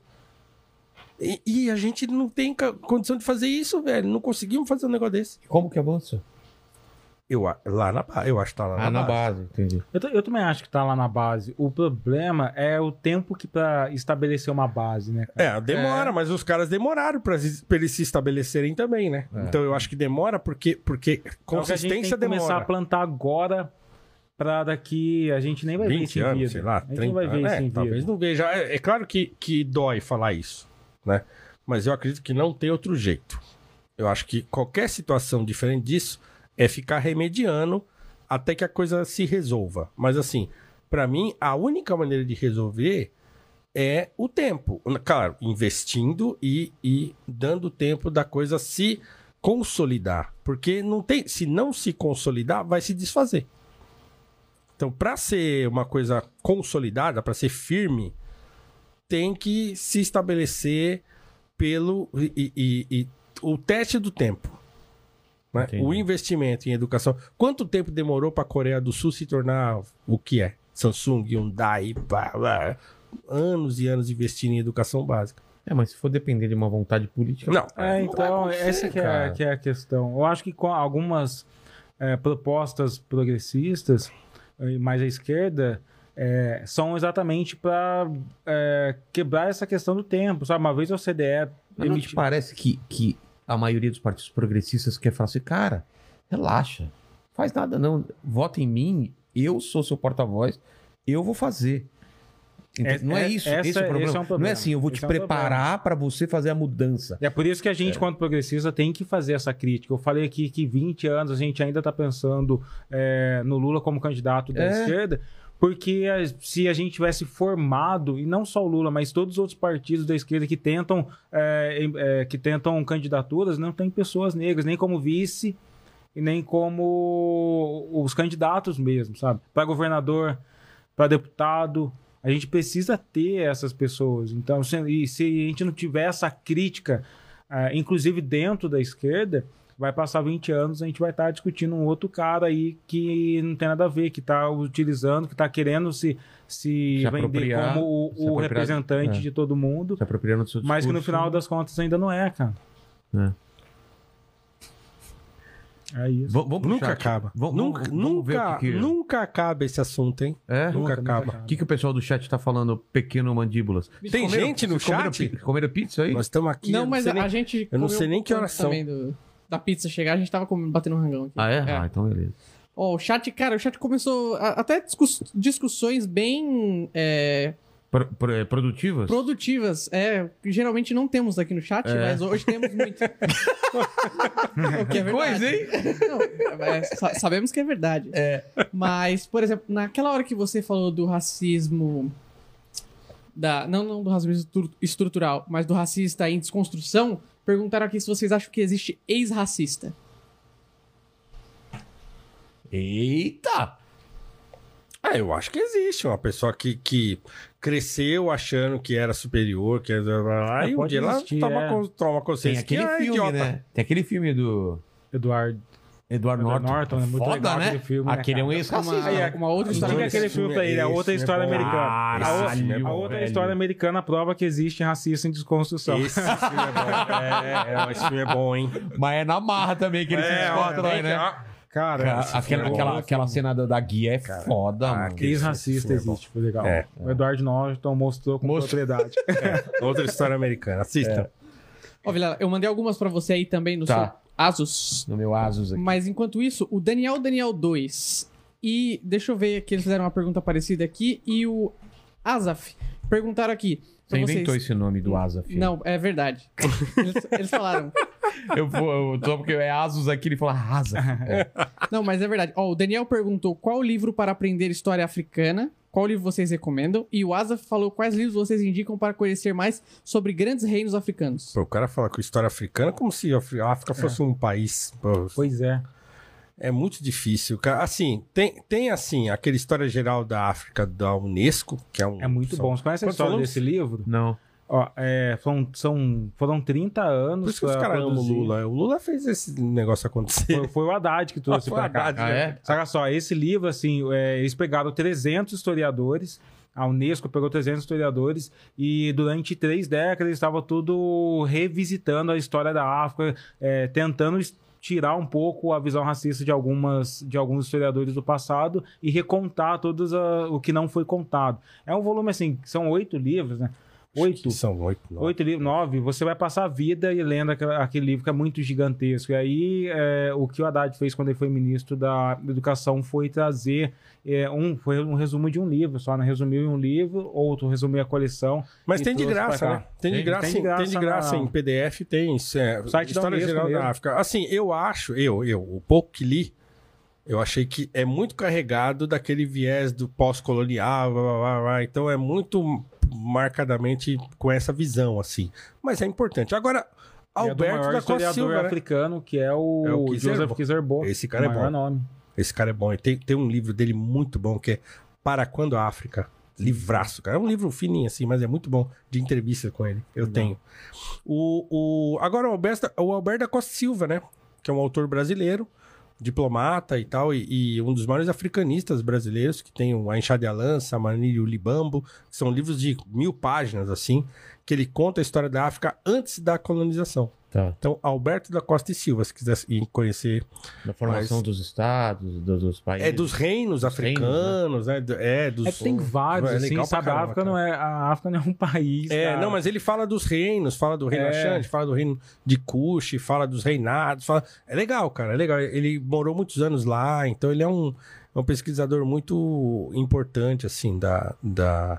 Ele não é historiador, né, para os puristas e tal, ele é um diplomata e tal, ma- mas é, é muito bom, vale a pena. Ó, o Vladimir Júnior tá perguntando aqui. Em relação à questão racial nos Estados Unidos, principalmente as leis Jim Crow. Jim Crow ou Crow? Crow. Crow. Como os partidos republicano e democrata viam essa questão? Ouviu falar de uma leniência do democrata Woodrow Wilson sobre isso? Meu, o Du Bois detona esse maluco aí. Racista pra caramba. É? Nossa, um dos piores. O Woodrow Wilson é um dos piores. Ele, ele, ele foi um dos caras que, quando ele, ele entrou pra Casa Branca, ele acabou com. com... Eles tinham feito um esquema lá de, de dessegregar o, o serviço público, né? Então, incluir mais pessoas negras e tal, não sei o que lá. Ele acabou com isso. Uma das coisas que ele fez foi acabar com isso. O, o Du Bois manda uma carta pra ele, mas, mas esculachando. O Woodrow Wilson um dos presidentes mais racistas que os Estados Unidos já teve. É, é porque é interessante lembrar que a- mesmo no século passado, é, todo, quase todo mundo tinha um pensamento meio racial, mesmo as pessoas, mesmo Abraham Lincoln, tá ligado? Caramba. Tinha um pensamento, Abraham Lincoln tinha uma carta dele dizendo, ah, beleza, libertamos todo mundo, só que o negro tem a sua posição e a sua posição é guiada por uma pessoa branca, tá ligado? Tem umas discussões. Então, eu não, eu acho complicado olhar para o passado com a visão atual Ah, do que a dá. gente discute racismo, porque no passado era todo mundo acreditava nessa diferença. Não, mas o Woodrow era né? racista mesmo, É. assim. Racista de verdade, assim, de, carteirinha. de não gostar. É, de não gostar mesmo. Não só essa coisa de querer Sim, separar e tal, mas... Eu de seu Araújo, qual a opinião de vocês sobre Dave Chappelle? Vocês viram o último Eu ia especial falar, dele? Eu não vi o... Cara, o último especial dele é uma porrada, hein? O, o Dave Chappelle é, é a figura do show business mais importante da atualidade. Porra, que foda, É isso que é. cara. É isso que ele é. Ponto. Ponto Ele final. discute as questões Não, com uma leve- assistam. É ao mesmo tempo É. leve e agudo, né, cara? É. Porque a, a Eu discussão... não vi o especial dele. É, né? cara, ele compra uma briga com, com. Não é que compra uma briga, ele, compra... ele tá comprando uma briga por liberdade de expressão, na verdade. E essa coisa do bater pra baixo, né? Que falam pra ele, né? Quando ele faz piada com, com. LGBT. É, a, a- a- comunidade trans que É. odeia ele porque Porque ele tirou onda, os caras não gostaram, ele fala, "Ah, se não gostaram, então vou zoar mais ainda. Então É. ele vai dobrar a aposta tal, então... Só que agora, nesse último, ele tá discutindo o seguinte, ele fala o seguinte, ele fala, ó, escuta, nós estamos, nós estamos aqui, né, nós os negros, É. ele fala, nós estamos há 500 anos lutando. Vocês chegaram agora, se organizaram agora e estão querendo mandar em nós também? Vocês também? Vocês também De agora? novo essa história? É, vocês também, é isso? No- Mas, ó, vocês são muito mais poderosos que nós. É. E eu não vou permitir que vocês nos massacrem. É isso. É sobre isso que eu tô falando. Mano, o bagulho é louco. Era o louco, ele fala assim. Agora- agora, ele fala quer entender? cê- é, que é, eles acusam ele de estar batendo pra baixo em uma mina. Batendo pra baixo, eu considero vocês no mesmo nível que eu. Vocês que estão batendo pra baixo porque vocês fazem negro perder emprego. Vocês querem destruir a vida de emprego por- é, é, do negro por causa de uma piada. Mano, o bagulho é louco. É, loucura, cara, ele faz uma. Agora, quer entender a importância dele? Lá no Netflix também tem o Mark Twain Prize, que é, Porra, que é a é muito entrega, legal, a entrega cara. do prêmio, o maior prêmio de comédia lá americana. Pra ele, ali você entende o tamanho do homem. É incrível. Então, ele- hoje ele é, E é um cara que abriu mão de um contrato milionário, é foi 40 pra milhões. África, largou tudo e voltou com e voltou agora arregaçando, né, cara? Que loucura, mano. É muito foda esse cara. Eu acho ele a figura mais importante do showbiz da atualidade. assim. É, É- ele é tá demais, no, né? ele subiu num patamar É, eu assim acho que maior que o que o que o que a gente falou agora mesmo do outro documentário. Kevin Hart? Kevin ah, Hart. sim, sim, Porque o Kevin Hart é mais pop, né? É, É, mais é mais pop, é pop, mais Mas novo, ele como tal. discussão, como É, o- pensador, O, Chapéu é, é- ele é muito inteligente, mano. É cara, ele muito- faz o stand-up com uma É, facilidade é que muito é incrível. Alessandro Santana Oficial. Pergunta pra eles o que eles acham do continente africano se desenvolver muito daqui uns 50 anos, só que sem africanos, pois a China tá dominando lá. Como assim, sem africanos? Ah, então, não entendi. Os chineses vão mudar pra África, é isso? É, então. O que eles acham do continente africano se desenvolver Mas onde que os africanos daqui... vão morar então? É, então, daqui, cin- daqui 50 anos, só que sem africanos, pois a China tá dominando lá. Será que é culturalmente? Eu não entendi. Eu acho que tipo tem uma narrativa É, se ele- bolsonarista sobre Só- só uma coisa De que a. China tá Que a China dominando tá Se ele dominando- puder mandar comunistas uma- dominando o Se ele mundo. puder mandar É. outra explicando, é, outro, tu- outra, outra mensagem explicando melhor. A China tá dominando É o mundo é. inteiro, né? Em questão é, econômica. Tecnologia, É como tal. os Estados Unidos É, dominou. É, os caras estão com medo dessa coisa, achando que a China vai dominar o mundo, transformar chip. todo mundo em comunista e tal. É esse bagulho É, aí. então, é. mas não, não é faz sentido porque pode, pode no máximo acontecer com outro país, mas a África é gigantesca e tem muitas outras iniciativas ali. É. Eu não sei se. se... É, a pergunta da eu não Mariana. entendo esse negócio desse jeito aí. A Mariana Bonfim aqui, a gente já meio que discutiu aqui, Mandíbula. Ela pergunta assim: pergunta para os dois se eles se sentem cansados de discutir com conservadores que negam ou não acreditam no racismo estrutural da sociedade brasileira. O- Eu não acredito Paulo- em racismo É, estrutural, então, e o eu Paulo não sou- colocou a posição e, o- e o Ale também. Mas eu tenho uma posição filosófica a respeito disso. É o que eu falo. Então, você quer discutir? Vamos discutir. Mas eu quero discutir o conceito. Eu Você quer, discutir o- implodir, você quer implodir tudo. Não, e- eu quero discutir, por exemplo, o que que é estrutura. É, se a pessoa que acha que o é racismo... assim, se você quer discutir a etimologia ou o que significa racismo estrutural, você não pode é, se furtar de discutir o que é o racismo em si. Porque a maior parte das pessoas que tentam é, A discutir... gente não falou isso, né? O que é o racismo? Vamos definir. O Ale gosta de explicar O que, que é o Não, racismo. é difícil, tipo, eu acho que não tem uma definição exata pro que Não? é o racismo, assim, cara. Porque são várias ideologias, a construção histórica é de várias ideologias. Às vezes, alguns malucos que criaram teologias, às vezes, algumas pessoas que criaram ciência, mas o, o racismo é essa construção é, imagética aí. De uma que- raça inferior? É, de uma raça inferior. É não isso. só negros?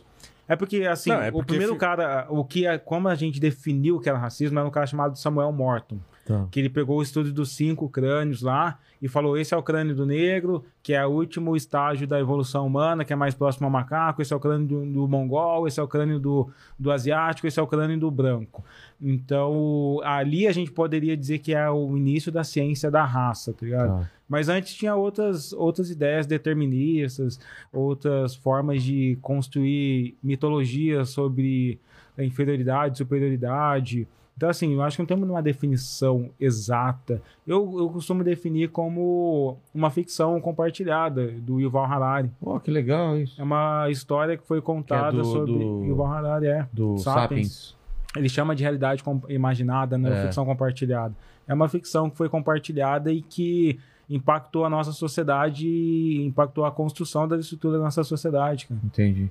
Agora, é, o que aconteceu, por exemplo, no, no último BBB, é, transportando isso pra, pra gente aqui, dessa, dessa coisa de ah, é a gente contra eles, é, é, você é um preto, você tem que comportar como eu tô te falando. Aquela, toda essa discussão que teve nesse último BBB, como vocês viram isso? Isso ajudou a, a discussão ou meio que atrapalhou? Eu não acompanhei. é, Mas você viu, a- eu também não acompanhei, eu só vi a repercussão sobre, sobre Cara, eu isso. acho que, tipo, coisas sérias, é, coisas que ficam pra sociedade não se discute num reality show dessa maneira, tá ligado? Tipo, eu acho que gera uma. um- gera entretenimento de redes sociais. Eu não sei, eu não sei avaliar até que ponto esse entretenimento, essas discussões ficam na sociedade, ou se é só a garotada do Twitter é, fazendo, se envolvendo em mais uma treta. Você chegou a, a ver direito o que que era? Cara, é, é, eu vi assim por cima, até escrevi sobre isso e tal. Eu, eu acho que tem um monte de coisa misturada ali. É, muito Então, assim, é, é um ambiente controlado, todo mundo tá descontrolado É. dentro desse ambiente controlado. Então, nada daquilo é real. Né? Então, o fato é isso, nada É um daquilo é, real. exagero do que é, É, é, um- é uma um- parte da pessoa. Não, o reality show Entendeu? não é real. É, não é, É. nada daquela aquela discussão, não- aquelas discussões não são reais, aqueles comportamentos não são reais. Muito então, provavelmente você não se comportaria daquele jeito se não tivesse enclausurado numa É. casa durante meses. Sabendo que tem milhões de pessoas assistindo. É, É, então. Entendeu? E, e- e tem, e tem todo. E acho que ó, a questão da, da- Como é que se fala? Da sensibilidade aflorada, né? Então tem essa coisa. Então todo mundo é hoje show, quer. Aquilo é show. então. O que a Rede Globo quer com o reality show, ou, com esse, ou que a Record quer com a Fazenda, é que a gente fique preso ali na Nós estamos aí, estamos comentando o assunto. Quanto, Então, é. quanto tempo É. faz que acabou isso aí? Então eles conseguem Eles isso aí, porque Mas é vamos, isso. vamos falar de uma coisa mais recente, então, que foi essa discussão do Monark, que, que vocês devem estar por dentro. Até porque vocês- a, a- a relação de vocês é a mesma dos outros podcasts lá do Flow. Vocês estão embaixo do guarda-chuva, Sim. então. Sim, sim. Sim. Tá, entendi. E, e essa discussão do Monark, a gente, eles vieram aqui semana passada, né? Na, na, na quinta, Quinta, se não me engano. A gente falou sobre isso também, liberdade de expressão e aquele tweet, né? Do, que ele explicou bem o contexto de opinião racista é crime ou não. Vocês estão por Como dentro diz, disso? como diz Então, o a gente troca ideia com o Monark lá nos bastidores Ah, é? E aí? direto, assim, cara. É, não, como diz o, o Igor, que ele, o, o Monark, mordeu uma isca. Os caras jogaram uma ele isca. Mordeu, Foi um tweet de bosta que ele fez, cara. Ele, É. não, ele não vai entender, mas foi. Porque Eu falei também que o ambiente não era a melhor plataforma para ele discutir aquilo, né? E Então- nem a melhor forma de É. discutir, nem o melhor É. jeito de dizer aquilo. É. E também entendeu? poucas pessoas é, têm essa preocupação do Monark, cara. Eu acho que às vezes ele se universaliza. Ele tá achando que todos os garotos do Brasil estão mega preocupados com a liberdade de opinião. A gente tá vendo um país que a gasolina tá 8 reais, cara. É, cara.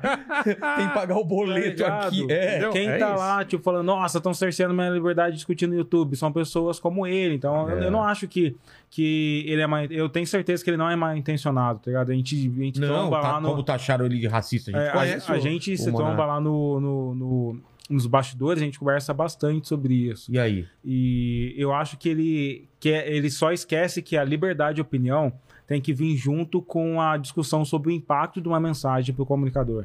E para quem está no meio de entretenimento da, da, da publicidade, sabe disso, cara, que a gente sempre tem que estudar qual o impacto da sua mensagem, que às vezes não importa o sentido da sua frase, importa como as pessoas vão perceber ela. Mas você tem controle sobre isso? Mas não tem Essa como. é a minha dúvida, Mas né? tem, você tem que ter. Eu tenho controle sobre o- que você vai entender da minha frase, por mais clara que ela seja. Não, mas, mas você não tem. con- mas você tem controle Tem de, projetar. de, de saber. De editar essa é, frase. é, eu Sim. sou professor. É. Entendeu? Imagina se eu, se eu chego lá e vou falando de qualquer jeito. Entendeu? Sim. Então quer dizer, ah, não. aliás, todo mundo aqui conhece e deve ter tido na vida professor que não tinha didática, como a gente falava. Exatamente, é. Entendeu? Então, quer dizer, o cara vai lá, fala, fala, fala, ninguém entende nada. Por quê? Porque ele não tem preocupação com, com se fazer Um entender. é. Ó, um né? dos princípios da publicidade, do texto publicitário, é que não pode ter dubiedade. Então, você estuda redação publicitária, tá lá, mano, você não pode escrever um texto dúbio. Porque se você escrever um texto dúbio, vai, dar, merda. Exatamente. É isso, é publicidade e propaganda. Por isso que às vezes eu falo, pô, essa galera da direita que se diz liberal, eles realmente entendem mercado, como eles estão falando, cara, porque olha só, isso é coisa de publicitário, Mas o mano. problema, então, foi a forma E a não preocupação que ele tem com isso. Ele, ele, ele quer jogar qualquer coisa e Jogar as um- pessoas. Eu não lembro como que é a frase exatamente. Uma ideia racista é crime? Uma opinião racista é crime? Essa. Nossa, Mas só. isso não, não veio solto, né? o iFood. Começou com uma discussão antiga, é, mais Sim, anterior sim, sobre sim. liberdade de expressão. Aí o Augusto Botelho, né, se não me engano, Sim. entrou na é- discussão e ele perguntou pro advogado isso, entendeu? Ó, o iFood já é uma empresa criticada por questões raciais. Porque a gente sabe que todo mundo, tipo, que 90% dos integradores são negros, ele não, e- aí tem uma discussão sobre eles não tratar muito bem essas pessoas. Então eles têm várias medidas que estão tentando tomar para mitigar esses danos de imagem, e imagem é importante para as empresas. Claro. Então, assim, o Monark tem que entender que tem todo esse contexto, cara, que esse, se acontecer, se, se seu tweet parecer racista e a empresa já tiver um pé numa polêmica, ela vai se afastar, cara. Isso é a regra do jogo, é a regra do mercado. né? Porque o mercado, e eu sempre falo isso pro Paulo, é, a- as marcas não querem se mover em polêmica. Seja para a direita ou seja para a esquerda. Então, os influenciadores é, da esquerda que falam sobre pautas mega polêmicas não conseguem fechar publi editoriais, não fecham patrocínio. Você sabe que no YouTube é, os, os youtubers, inclusive da direita e da esquerda, falam que a política tá, não está sendo monetizado no YouTube. Por quê? Porque as marcas querem good vibes, cara. Ah. Então não entra em polêmica, porque isso é do jogo, mano. Aqui O, marcas o, o aqui. cara. O Good Vibes. é. Você falou porque você leu na minha camisa É, não? Não, não. Ah, ô, louco, olha só. Essa aí é a mensagem É, subliminar igual que já um, um, um, um aluno meu me fez essa provocação hoje, ontem, É? né, na- na escola. Ele falou assim: é, professor, ter opinião racista é crime? Eu falei, não. Aí ele falou, não. Aí eu falei, o que que tá no Código Penal? Aí ele falou, eu não sei. Falei, então depois que você lê, você volta pra conversar comigo. Acabou a conversa. Agora no Twitter não dá pra fazer isso. É, né? Entendeu? É aí que tá a Entendi. parada. Porque no Código Penal, é claro que isso não tá lá, você ter uma opinião e tal. Não é assim que funciona. Mas no Twitter é. Então, eu falei isso pro, pro meu aluno. Eu falei, não é. Aí ele falou, ah, não é? Ele tentou se indignar comigo, é, meteu o louco. Co- O que que tá no Código Penal? Ah, eu não sei. Então você tá querendo É discutir o que comigo? Você né? não É sabe? a letra Você não sabe nem a lei, você quer discutir o que É. comigo? Quer me fazer pegadinha? Tá me tirando? Pois é. Ô, Vilela, também assim, existe muito sentimento. Ei, professor, você tá dando Ah. palco pra aqueles caras do MBL? Falei, eu tenho que perguntar pra você quem que eu vou chamar no meu programa? Toma! Não, pra quem que eu tenho que pedir pra... É. Não, você não tem que pedir pra ninguém. Então o que você tá falando? Pois é. Não, eu gosto do seu programa. Então você tem que entender que tem hora que eu vou levar gente que você gosta. tem hora que tem- Então você, no dia que você não gostar, você não assiste. Cara, é tão simples isso, né? Mas eu tô lá na frente dele, entendeu? É. No Twitter é o cara 2446002. Esse cara, ele não tem nada a perder. Ele, é Ele- o ele- Chan. Ele pega. Doidão, tá de cuecão na casa dele. Os caras perseguem a gente, assim. Tem um, um cara maluco que começou a me seguir e todo tweet ele tá lá querendo falar bosta, tá ligado? Eu falo, mano, por que, que ele simplesmente não para de me seguir? Mas não, ele tá lá realmente É, os querendo. caras- são, porque os são os maiores isso. fãs, cara. É, esses caras Mas ó, são assim. é, eu falo pro- eu, eu falei isso pro Monarca lá nos bastidores. Cara, o racismo, qualquer, qualquer um desses temas, machismo, LGBT, fobia, essas coisas assim, é, gera muita dor, dor real. Por mais que algumas pessoas manipulem essa dor de forma política e estão usando para debate, existe essa dor. Então imagina, tipo, um cara que perdeu um trampo, foi lá numa entrevista de emprego, perdeu um trampo, se- sentiu que é por conta de racismo, porque ele sentiu que alguém tava com medo dele, entra no Twitter, vê E aquele lê, tweet é. do Monark. Não vai gerar ódio na galera, porque não tem como conversar. Então, assim, você E ele precisa... entendeu isso ou não? Acho que não, mas... Que maravilhoso! Eu discordo. Não é? Eu falo pra É isso aí, ele... ele mete essa. É, Ele mete essa. Eu discordo, é. Então, não, eu entendo você, mas eu discordo. é, eu entendo você, mas eu discordo. Mano, você discorda, mas você tá errado. É, tudo bem, você pode É que nem minha mãe, você tá errado. certo, mas vai apanhar do mesmo jeito, né? mas, mãe, eu falei pra você que eu não sei o que é, mas vai apanhar do mesmo Exatamente, jeito. Eu é. falei. Então, pô, é isso, cara. Tipo, a a liberdade de opinião não pode ser discutida sem ah, o impacto disso. Porque, inclusive eu falei pra ele, porque tem caras que você sabe na Deep Web que pode pegar aquele tweet dele e levantar como bandeira os verdadeiros racistas. Falar, "Ah, alguém levantou uma bandeirinha que é um espaço, uma porta pra gente aparecer também ali no debate, tá ligado? Ele tentou É só a sair gente pela seguir. tangente falando que. Não, porque uma opinião não necessariamente é uma opinião proferida, né? Eu posso ter uma opinião dentro da minha cabeça e não falar pra ninguém. Ah, uma- um então não é, raci- é um pensamento, né? Ah, tá bom. Lá no Agora- Twitter você vem meter essa. É, não, agora imagina mano, aquele entendeu? Não é supremacista mesmo do Chance olhando e falando, nossa, então quer dizer que a gente pode dizer é, que a gente pode questionar se ter opinião raci- é, racista é crime. Então aqueles caras vão pegar aquela mesma frase dúbia e aparecer no debate. Por isso tem que entender o impacto da sua É porque mensagem, o, cara. o cara, quando vai crucificar ele, não vai pegar todo o, o, o thread do histórico da conversa, vai pegar Não, só uma cara, frase. se um cara fala o seguinte: um, um negro, todo negro é menos inteligente que o branco. O que? Alguém escreve isso? Você tá falando no É, se Twitter? alguém diz uma coisa como essa, Tá. todo negro, o, o negro é menos inteligente que o branco. Aí você fala pro cara assim, pô, mas como assim? Não, isso aí não é verdade. Não, é a minha opinião. O que ele tá falando ali é uma coisa racista, É um certo? crime. Com, com certeza. certo? É crime. Se, se ele tá falando, se, se o que ele tá proferindo ali é, é racismo, é crime. Então, assim, não é tão simples assim, entendeu? Então não é você. A, a inte- Ah, não, mas a minha intenção. Não importa a intenção que você teve. O que importa é o que saiu ali. Entendi. Então, assim, nem sempre ter opinião racista não é crime. Às vezes é. Dependendo da opinião que você tem. Se a opinião for uma porcaria, é. Então não é uma discussão simples. Ele E as- caiu, como o Igor falou, ele caiu no- na conversa e se ferrou. Porque falou mais. Quem, como é que é que fala o ditado? Quem fala muito dá bom dia a cavalo, né? É. Não é isso aí? E às Nem vezes, eu e às nem, vezes- nunca nem- entendi. nem sei o que, que é isso, mas é isso aí Dá também. bom dia a cavalo? É, né? não sei também. As pessoas falam. Mas, mas serve pra ele porque é negócio de maconha, né?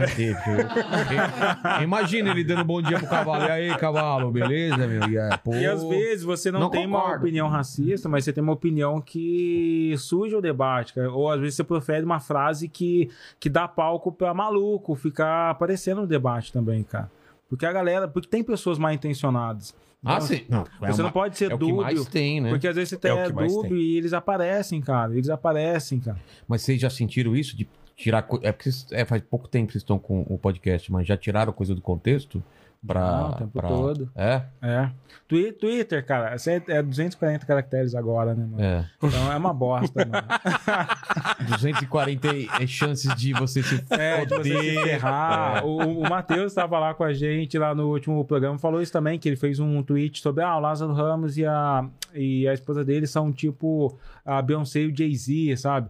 E aí a galera já começou, ah, mas você tá querendo comparar os brasileiros com os estadunidenses. Nossa, Então, vai pra outro lado. É, é. Você não consegue prever, né, cara, É, algumas cara, coisas. Não dá, mano. E, e- e o lance da. Ah, uma coisa, uma coisa polêmica agora. Palmitagem. Você tá ligado o que, que é? É, cara, o. o, o- Vocês É. são a favor disso? Ah, não pode. É, Não. Cara, eu acho que, Casar tipo, com branco, eu acho que branco. precisam, eu acho que a gente É isso a lutou palmitagem, por- né? É, eu acho que, tipo, cada um vai na sua consciência, tá Deveria ligado? ser, né? É, eu entendo que existe uma discussão sobre, é, sobre estereótipos de mulheres pretas que precisam ser combatidos, tá ligado? Claro. É, que impedem que as pessoas desejem mulheres negras de alguma maneira, que, que criam um estereótipo. Mesmo o negro. Sim, mesmo negro. É? Tem o estereótipo de que a mulher branca é a melhor pra casar, é mais bonita e esse tipo de coisa. Então, existem alguns estereótipos que devem ser combatidos. Mas eu acho que isso não impede a gente Querer de- controlar o coração, né? É. Por uma. Por uma ideologia, por uma regra, sei lá. É que, que geralmente quem assume essa narrativa assume por, por questões políticas. Com É certeza. uma decisão totalmente política. Não pode dizer que é, uma, que é uma decisão é, emocional ou uma decisão psíquica, porque ninguém consegue, nenhum neurocientista é capaz de definir exatamente o que é o amor, né? Tipo, o que é, o É, como é que a pessoa se apaixona? É, né? o- Então é uma questão Mandíbula. política. Você é apaixonado por mim? Você me ama? Como, como cara, não um amor Sim, sexual. sim. Sim, sim. Você me claro. ama como um amigo. Sim, com certeza. É? Oh, Você claro. faria amor comigo? Não. Meu Deus, mano. O que, que você É muito aconteceu? rápido, Será que tá cara. muito Passou tarde? da, da meia-noite. Ô, louco, É, mano. começou. O que, que tá virando mano. isso aqui agora, meu Deus do céu? o Vila- o Tô Vilela- começando a ficar preocupado. O Vilela, vez ou outra, vem com esses papos. Ô, Não, louco, mano. Eu venho só com os papos assim, nunca. Não, vou- vamos, já vou ligar pra polícia, eu quero sair daqui, mano. Passou da meia-noite, os caras realmente assim, ó, bateu aqui no É, ponto, é, é a hora, Eu cara. quero, eu quero, Ninguém é eu quero sair ileso daqui, ó. Será que eu vou conseguir sair daqui ileso? Eu, eu também tô com medo. Eu vou com vocês. cara. Caramba, mano, vocês. já tá. Vamos pro chat, então. Tem mais alguma coisa você me passou tudo aqui? Cara, eu, eu passei. Ah, você passei- passou mais? eu, Não. eu passei mais uma aí, não Tá, sei se. mas, pode ler. Ó, o Everton Soares, ele fez uma pergunta pra gente que é uma pergunta muito interessante, cara. Eu achei aqui.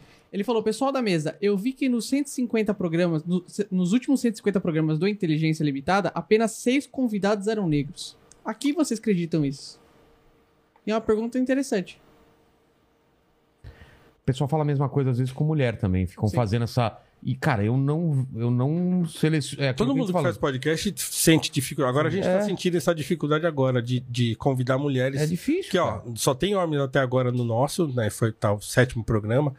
E, e, e- e a nossa produtora, a Vanessa, ela contatou acho que mais de 30. E Sim, mais de dessas 30, 30, acho que só três ou quatro aceitaram. É. assim. Porque A gente, cara, tem elas têm medo, tem uma aquela ideia de enorme, que- é. de que podcast é coisa de homem. Então quem é que aguenta ficar todo esse mesmo? Mulher já mandou mensagem É, aqui, ó. Vou pois dormir. Vou dormir de Meu bem, calça jeans. meu bem, beijo pra você. Tô quase indo Isso é gravado, tá? Nesse momento ele não tá aqui. Então, o, o, o... Não- tem não isso, depende né? só da gente, né? É, Mas é, só. são coisas que a gente precisa questionar pra que a gente, sei lá, só vá colocando na cabeça só, mas é, é de, de se ligar, é de. Até mesmo tem essa dificuldade de. de quem que eu vou chamar para determinada pauta. Tem uma questão também de, às vezes, podcasts são mais.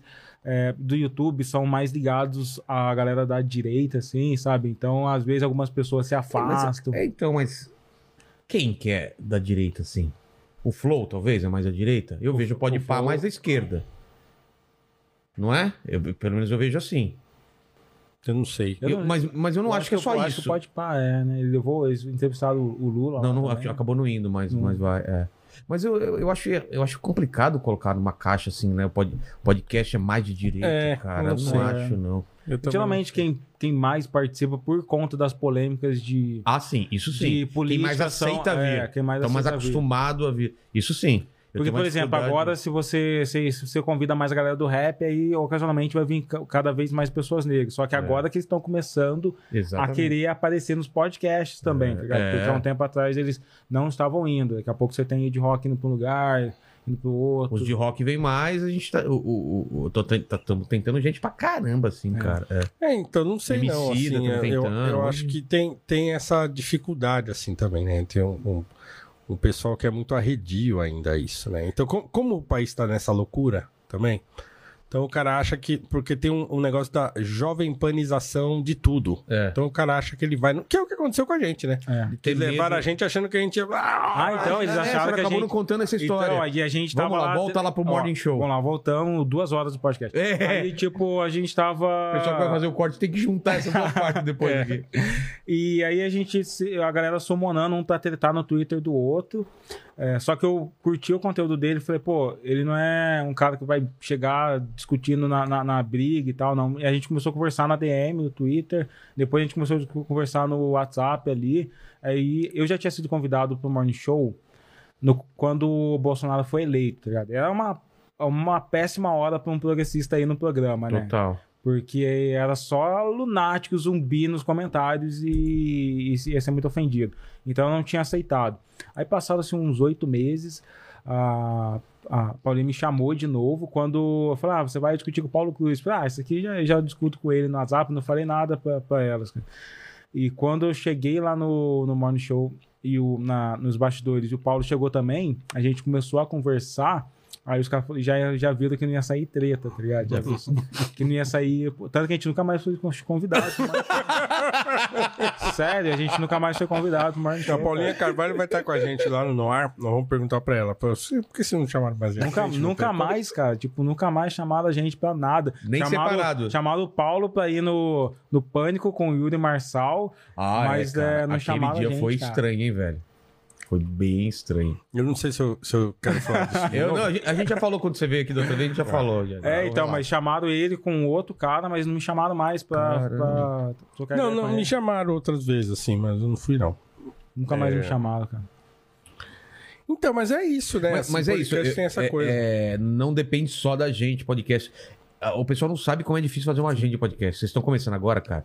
A gente quer muita gente. Às vezes não bate o dia, às vezes o a cara não tá Vânia em São Paulo. maluca lá com a gente. É, é bem complicado. Pois é. Não é fácil, né? O, o Mandíbula é uma das pessoas que faz agenda também, né? Complicado, cara. É, é Para responder quando responde já passou a data que você mandou. Sim. É. Aí, porra. É. Aí pra O cara, conseguir... o cara pede uma data, você passa 10, ele responde depois das 10, né? É. Depois das 10 já passaram.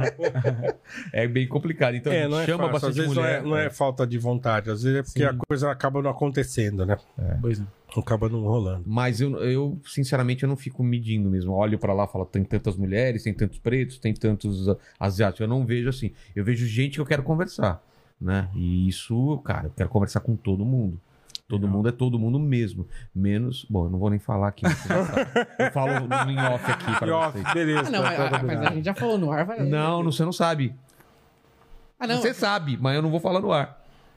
Eu vou te falar depois. Não, não, não é aquela profissão específica? Não, Ah, tá. Não, achei que você tava falando de coach. não, gente que se convidou pra vir pra Ah, cá. tá, tá. Você tá ligado? Ah, tá. Tá. Não, então mas é que tem a política clara de não chamar coaches também. Sim, essa- essa é a nossa aberta. né, eu já até pergunto pra pessoa quando vai convidar. Você não é coach mesmo. Porque às vezes a pessoa não é coach, mas parece muito coach. Sim. Então eu tenho que perguntar. Você não é coach, Porque né? convidar coach é dar um palco pro cara. Não, você- você vai perguntar, você gosta de Jujuba? Ele fala, a Jujuba, cara, é como sucesso. E o sucesso...